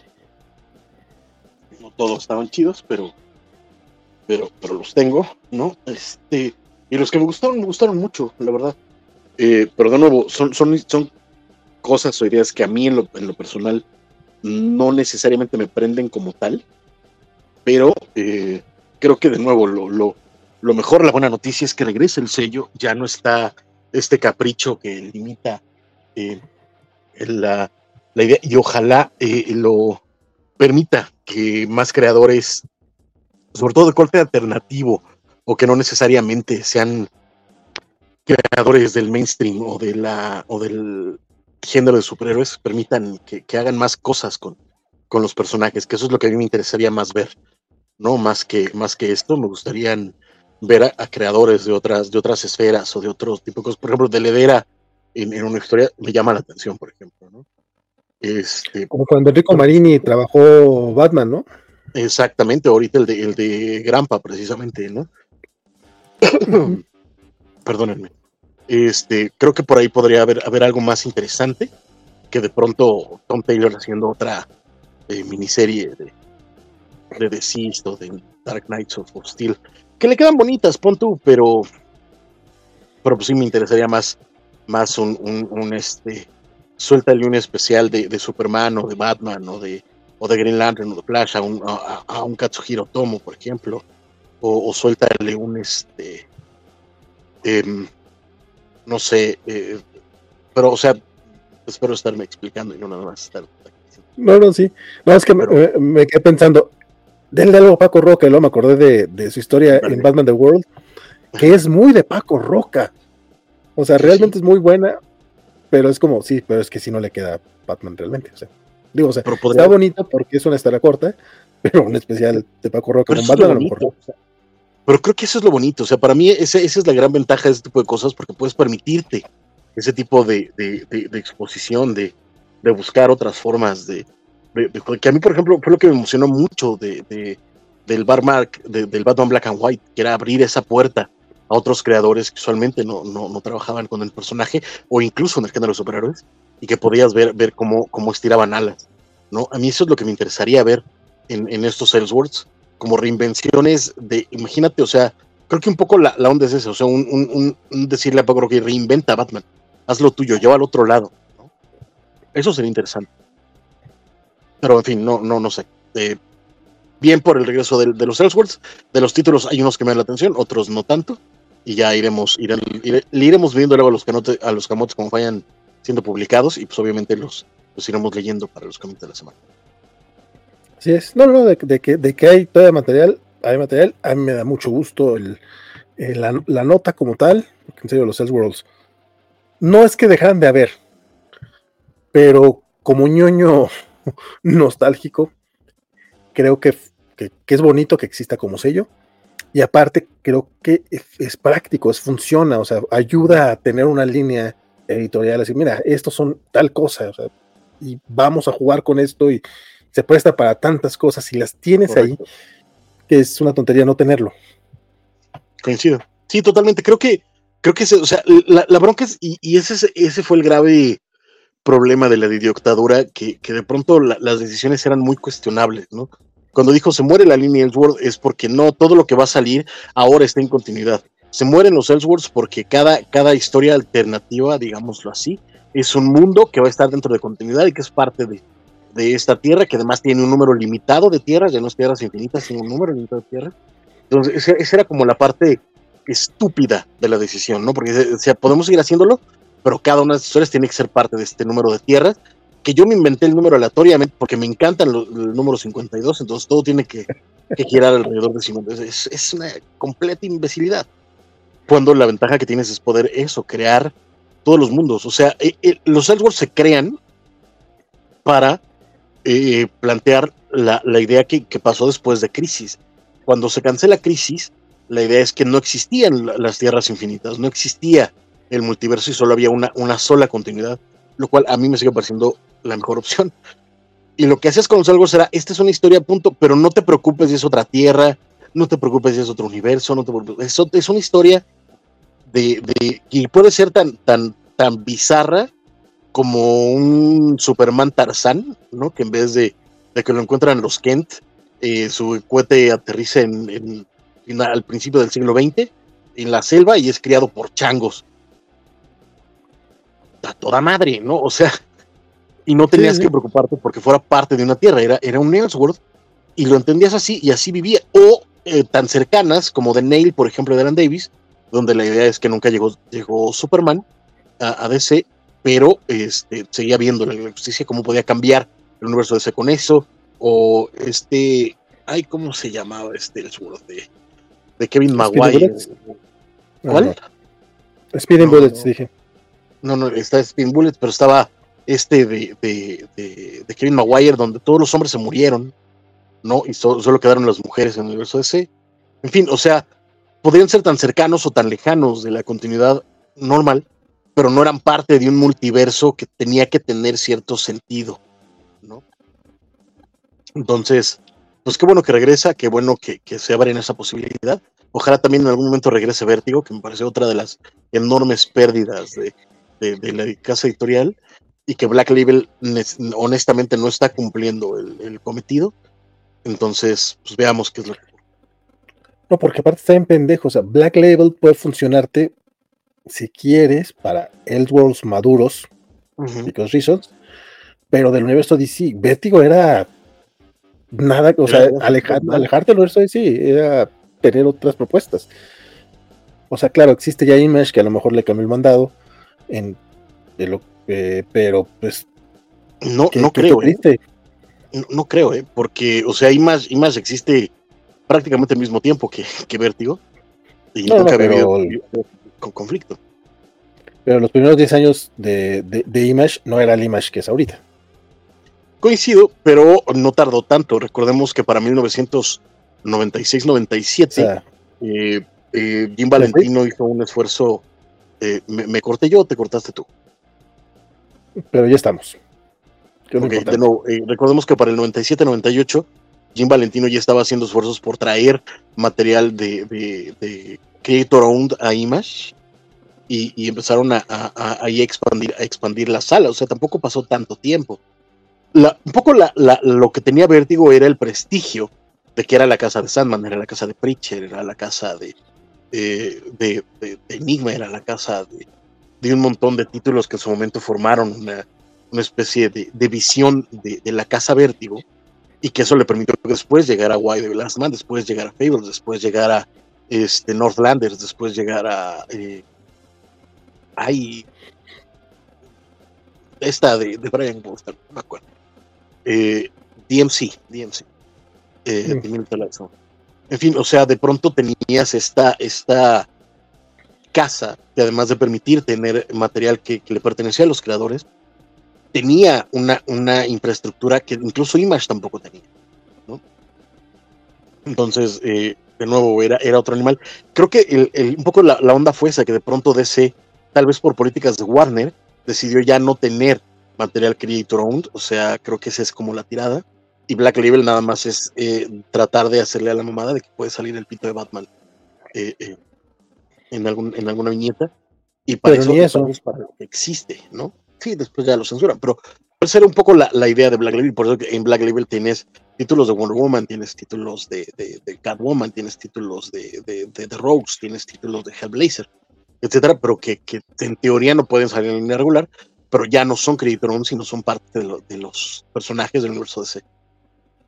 Lamentablemente, yo creo que a DC sí le hace falta entender, tal vez negociar con la gente de Warner y decir, oye, es que de Vértigo nos daba, Vértigo y este trato con los creadores nos daba cierto prestigio dentro del medio y nos permitía tener productos de, cierta sofisticación que, eh, que, hoy en día, pues la verdad es que no, no, no existen en el catálogo. Aquí también la bronca definitivamente es que la corporación, pues, va a decir, pues, para que el prestigio, yo lo que quiero son IPs para poder este, eh, sacar ideas para llevar a animación, a juguetes, a videojuegos y a películas. Sí, total. Que es un poco lo que está pasando con, el, con lo que platicamos hace unas semanas de, del Fables de, de, de Willingham, ¿no? Que, pues en teoría sí le pertenece a Willingham, pero por el trato con el que yo con DC, mientras DC lo siga produciendo, no va a recibir, no, no puede disponer de esos derechos. Entonces, son esos juegos macabros de, las grandes industrias y de los contratos y de, y de las transnacionales y de, este juego de poder ridículo, del poder económico que terminaron pues, matando ese, ese. Pues sí, sí, sí, sí. Últimos comentarios, dice Superior Spider-Man, ese tip parece Robert Redford.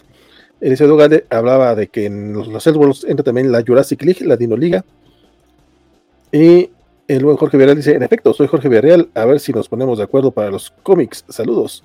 Creo que mi querido Jorge Villarreal está algo desfasado. Sí, no, perdónanos, querido Jorge. Yo sé que te he tratado de, ponerme de acuerdo contigo, pero pues, es que sí me, se me va la vida, discúlpame. Pero sí tenemos que que vernos por lo menos antes de diciembre, creo yo, para echarle un ojo, para platicar qué onda y sobre todo para ponernos bien de acuerdo de todo lo que, lo que se tiene que hacer. Sí, pero en lo que pasa eso, mi querido Francisco Espinosa, este, ya van a ser las cuatro y media, mi estimado. Eh, últimos comentarios, algo que quieras recomendar, algo que estés viendo, o algún anuncio parroquial que tengas.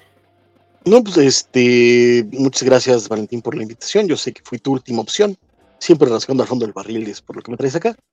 Eh, pero pues bueno, eh, ya estamos, ya viste, no fueron dos horas, apenas una horita ahí de rascándole a la horita, porque pues era nota rápida, la neta es que tampoco era, era, tanto chismecito, a menos que te pongas a leer los, los, desplegados de prensa, ¿verdad? Pero, eh, pues muchas gracias. Yo ahorita estoy viendo Loki, que ya comentamos. Estoy viendo Lower Decks, que, que estoy disfrutando hartísimo. Y este, y estoy eh, dándole un tratando de darle un repaso a, las eh, viejas temporadas del New Who, de Doctor Who, porque pues, ya en noviembre viene en los especiales del 60 aniversario con el regreso de David Tennant Davis, entonces quiero llegar bien planchadito con, con todo visto, todo, todo arreglado para, para poder ver y apreciar estos episodios. Eh, ahorita voy en las temporadas de Matt Smith, entonces ahí, la llevo, ahí la llevo, veamos qué, qué ocurre. Oye, considerando que evidentemente vas a ver Doctor Who, yo, aunque no voy al día, pretendo ver este, el, nuevo Doctor Who. Bueno, los nuevos episodios que van a llegar por Disney Plus. Que las mellizas sabemos que son super fans de Doctor Who y que también van a tener vía Disney Plus la serie. ¿Tú crees que nuestra querida directora de contenidos quiera rescatarlas, cobacharlas para Doctor Who. Este, lo, pues pongo en la mesa. Eso, eso tendrás que verlo con, con nuestra querida directora de contenidos. Ella sabrá, sabrá su negocio. Tal vez, tal vez dice, si no, si no va guaco, no es el, no es el 80% necesario para que ella cobacharlas. Entonces, este, decide que no. No lo sé. Tendrás que verlo con ella, pero a mí me encantaría, por supuesto, echar el chismecito y el cotorreo de Doctor Who porque, híjole, cada vez que, veo un episodio más, digo, es que esto está bien bueno, mano, esto está, esto está bien chulísimo. Y si tomamos en cuenta que viene de regreso Russell. Davis, viene de regreso Tennant, viene de regreso este, Donna Noble, eh, Catherine Tate, pues hombre, eso, eso merece, merece su festejo, merece su celebrancia y su chismecito. Seguro Elizabeth dice que te lo comentó en tu cumpleaños, pero que ah, es el caso que no es cierto. No es cierto. A mí lo que me dijo es que quería verlo porque, y fíjate nada más, fíjate nada más, lo quiero ver porque al cacha le gusta mucho. A ese nivel. Y todavía, y todavía, y todavía el cacha le dice, bueno, pero a mí me gusta porque ellos me lo recomendaron y me señala y dice, no, pero es que al cacha le gusta mucho y por eso lo quiero ver. Ah, mira qué buena onda. Este, y todavía le dije, no, si quieres nos ponemos de acuerdo, yo te presto los Blu-rays que tengo para que los veas. Y no me, no me peló no me ha hablado, no le he interesado, entonces. Aparte, dijo que quería verlo, no que quería una covacharla. Exacto, sí, claro, no, nunca me mencionó una cosa, me dijo, yo quiero verlo. Es todo lo que me dijo, y yo todavía, de buena onda, después de que dice que lo quiere ver porque el cacha le gusta, le, digo, te presto mis Blu-rays. Y me dice, ah, sí, hay. No me hables, yo te hablo, básicamente fue lo que. O sea, eres más o menos como, como ese soldado caído que, que, que, va, que, va, con sus florecitas ahí todo tristecito el, en 14 de febrero. Exacto. Algo así. Exacto. Dice Axel Alonso que le choca no tener tiempo, pero le gustaría estar en esos posibles covacharlas Jubians. Eliseo dice, dice que sí, que sí dijo eso, fíjate, es lo que dijo. Y Alberto Mota pregunta que dónde estás viendo Doctor Who, mi estimado Francisco. Este, pues en, mis Blu-rays, mano, resulta que, tengo la buena fortuna de, tenerlos en formato casero y pues ahí es donde, donde lo estoy viendo. En, en, Amazon, creo que ahorita precisamente por todo el chisme se encarecieron un poquillo, pero en los últimos meses han estado bastante baratas las temporadas. Eh, de hecho, había un paquete de todo Tenant que lo había llegado a ver en 400 y cacho, 500 y cachos, estaba muy, muy barato. Y la última vez que volví a entrar estaba creo que en 1000 y cacho, pero probablemente ya lo vieron a bajar. Este, pero es todo Tenant, son tres temporadas y los especiales, más dos episodios animados, más dos episodios de Sarah Jean Smith, más los confidentials y todo. La neta es que vale mucho la pena ese paquetito. Y te digo, la última vez, la, última vez estaba caro, pero solía estar entre 400 y 500 y tantos pesos. Nunca ha llegado a los 600. Entonces, lo, subieron para bajarlo en el buen fin. Ah, sí, ahorita ya, ya lo estás viendo. ¿Cuánto está? No, es broma, es broma, es broma, es broma. Este, pero la Ajá. Pero no lo dudo, pues. No sé, no, de, pronto les pasa ¿eh? que, venden determinado número, de pronto se lo suben y después otra vez lo regresan. Estuvo, estuvo un rato una de las temporadas de, la última doctora que eh, de 300 pesos de pronto lo subieron a 1200 pesos porque se les ocurrió y era una temporada y este y lo, compré hace poquito tiempo porque bajó como a 400 500 pesos y dije pues de una vez me lo compro este pero sí, de pronto les, da la locura de, subirlo. Pero eh, la primera serie de, la de Christopher Eccleston anda como entre 500 y 800, es decir, no ha bajado tanto. Y esa nada más es una serie, pero la de Tenant sí es un paquete con todo Tenant. Eh, las tres temporadas de Matt Smith, de pronto las puedes encontrar entre 400 y 500 pesos cada una. De pronto están más caras. Las dos, tres de Capaldi también de pronto están, no sé, es, cosa de rascarle, pero, pero la, única forma ahorita de verlo legalmente es a través, comprando los formatos caseros a través de, de, Amazon. Que no han dicho nada todavía, este, pero yo espero, espero que eventualmente los derechos los pueda tener Disney o, o, alguna otra plataforma, pero que sí llegue aquí a México de forma normal para poder ver los, los otros los otros Doctors Who, hombre. Pues es que sería lo más, lo más lógico. O sea, si ya ahorita lograron amarrar los derechos de distribución con, con, Disney Plus, pues es que la neta sí necesitas ver el, el New Who, sobre todo porque los primeros episodios del 60 aniversario son el regreso de Tenant. Entonces, el regreso de y su reencuentro con Donna Nobu. Eso merece o necesita ver, el, ver qué pasó con ellos antes. Entonces, pues en teoría sí tendría que, poder verlos. Pero pues hasta ahora Disney Plus no ha dicho que, vaya a tener los anteriores. Y, y, no hay derechos de distribución para el extranjero, por lo menos no a nivel mundial o por lo menos no para Latinoamérica. Sí, no, el tema de los derechos es medio raro porque según yo, algunas, alguna temporada de Doctor Who estaba por una cosa que se llama Europa Europa, pero no sé si todavía existe. Este, y luego de repente llegó, no vamos por qué otro canal también, y, pero así como que, güey, o sea, como que su intención era que nadie los viera, ¿verdad? Entonces, ojalá, ojalá. Recordarás que en algún momento hace unos años estuvo un rato en Netflix. Este. No, en Netflix no, ha estado, no manches. Lo estoy, recordando mal. En, México no. Estuvo en Netflix en distintas partes del mundo y lo podíamos ver cuando todavía, cuando todavía Netflix no vetaba los VPNs. Mm. No, pero sí recuerdo que hubo un servicio de streaming que lo tuvo aquí en México. Un mm, ratito. Yo, yo nada más recuerdo el Europa Europa. Ya. Y, y Netflix, pero yo sí lo llegué a ver por Netflix, eh, algunos capítulos, pero usando VPN ya, ya. Es probable, pero, pero pues es, que ese, es el problema, que no sé cuál sea el problema con, BBC. Yo me emocioné un poquillo porque de pronto vi en, en este, en, en algún momento en, en, Prime empezaron a llegar algunas cosas de la BBC, por ejemplo, Sherlock llegó, y no me acuerdo qué otras cosas llegué a ver en Prime y dije, oye, tal vez llega, llega Doctor Who, nunca llegó. Después en HBO Max se rumoraba que iba a llegar Doctor Who porque en HBO Max gringo estaba, estaba Doctor Who, y sin embargo acá también nada más llegaron ciertas cosas de, de, la BBC como Sherlock y otras cosas, y nunca llegó este Doctor Who. Entonces hemos Drácula llegó también alguno, ¿no? ¿Cuál? Drácula también llegó a alguna plataforma porque me acuerdo los anuncios ah, en la de México. Sí, Drácula llegó a Netflix. Sí, sí, la, de, la de Steven Moffat. Este, o sea, de pronto había, estas señales de que tal vez la BBC ya estaba llegando a tratos con, con de streams en Latinoamérica, pero nunca llegaba Doctor Who, nunca. Y eso es lo, triste. Bueno, ahora para el 60 aniversario, eh, la BBC no tiene los derechos de la, de la primera aparición del, Doctor Who. ¿Cómo va, así? Va a subir eh, así. O sea, la BBC, ahora para el 60 aniversario, que es en noviembre, si no estoy mal, este, van a subir todos los capítulos que tienen de Doctor Who pero los primeros episodios eh, no los tienen ellos. No sé a quién le pertenecen, pero no tienen los derechos para ello. Qué raro. Sí, sí yo, yo, lo que supe es que por un rato la onda es que si querías tener todo Doctor Who, tenías que tener dos servicios.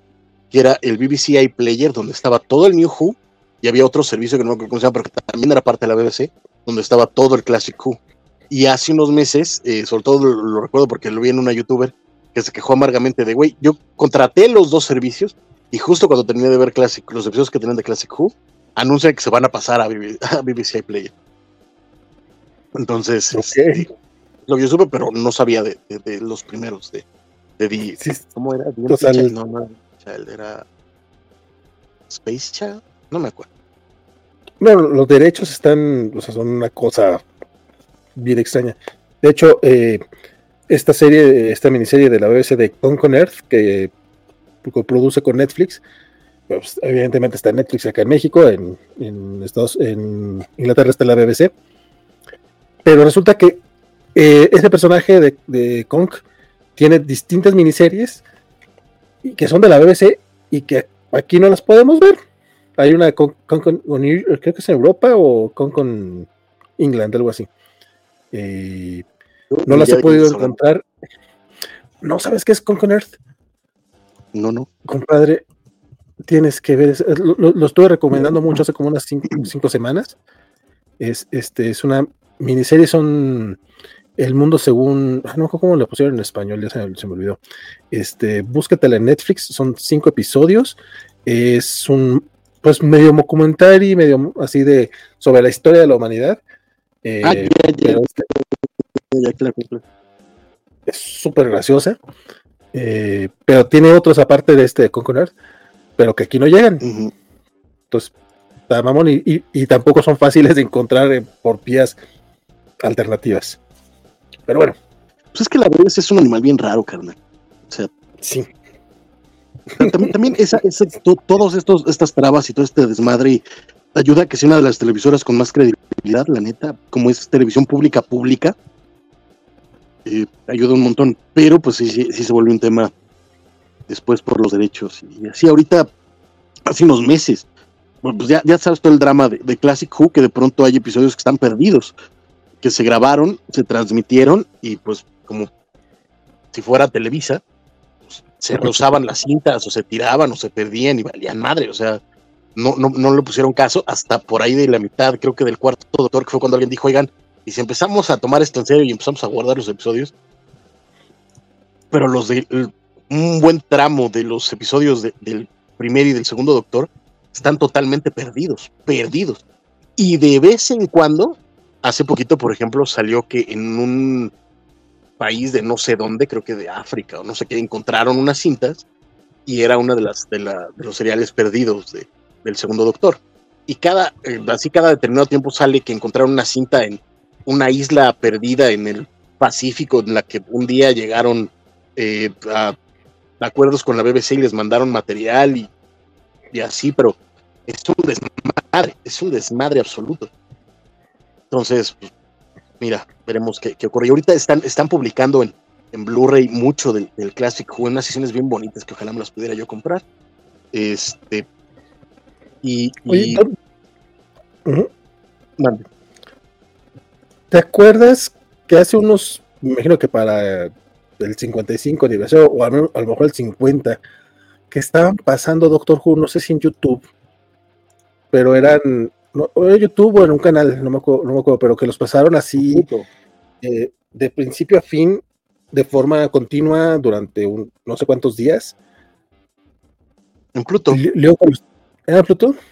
En Pluto, sí, tenía su canal en Pluto. Y queda que, pues, si te lo perdiste, te lo perdiste, ¿no? Porque iba a durar solamente un limitado tiempo. Ajá, pero pues es que sí, pero la idea era todo, todo Who. Sí, sí, algo así. Algo así me acuerdo que, lo estaban viendo, no sé si tú y Lyoko. No, no, no, no, yo, yo sí, no, no lo entré. Este, hace, hace rato que, que tener que sentarme a ver televisión por horarios dejó de ser muy entretenido para mí, a menos que sea vivir un poco. Pero, este. Es que, es claro. Por eso mañana no teníamos las noticias de la noche. Justo porque. Sí, mañana. mañana, ya, se va a acabar, ya se va a acabar. O sea, no puedo, no puedo quedarme sin saber quién fue el asesino de, de, la amiga de Andrea. No puedo. Ya por poco regresamos los sábados en la noche. los de la semana. Este, pero sí, ahorita, ahorita bien, está eso, y pues ojalá, ojalá esté la oportunidad, si es que Vanessa nos da permiso, ¿verdad? O le interesa ser parte de, esos proyectos, haremos eh, las covachar. Y si no podrían ser, porque mira, la ventaja es que van a ser eh, tres especiales sueltos, podrían pasar como covache en vivo.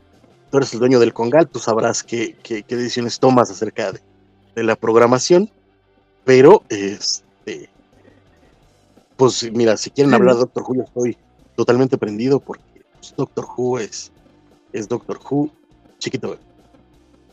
No, no, ya nos debemos eso, nos debemos ese, eh, unos programas dedicados a Doctor Who, la verdad.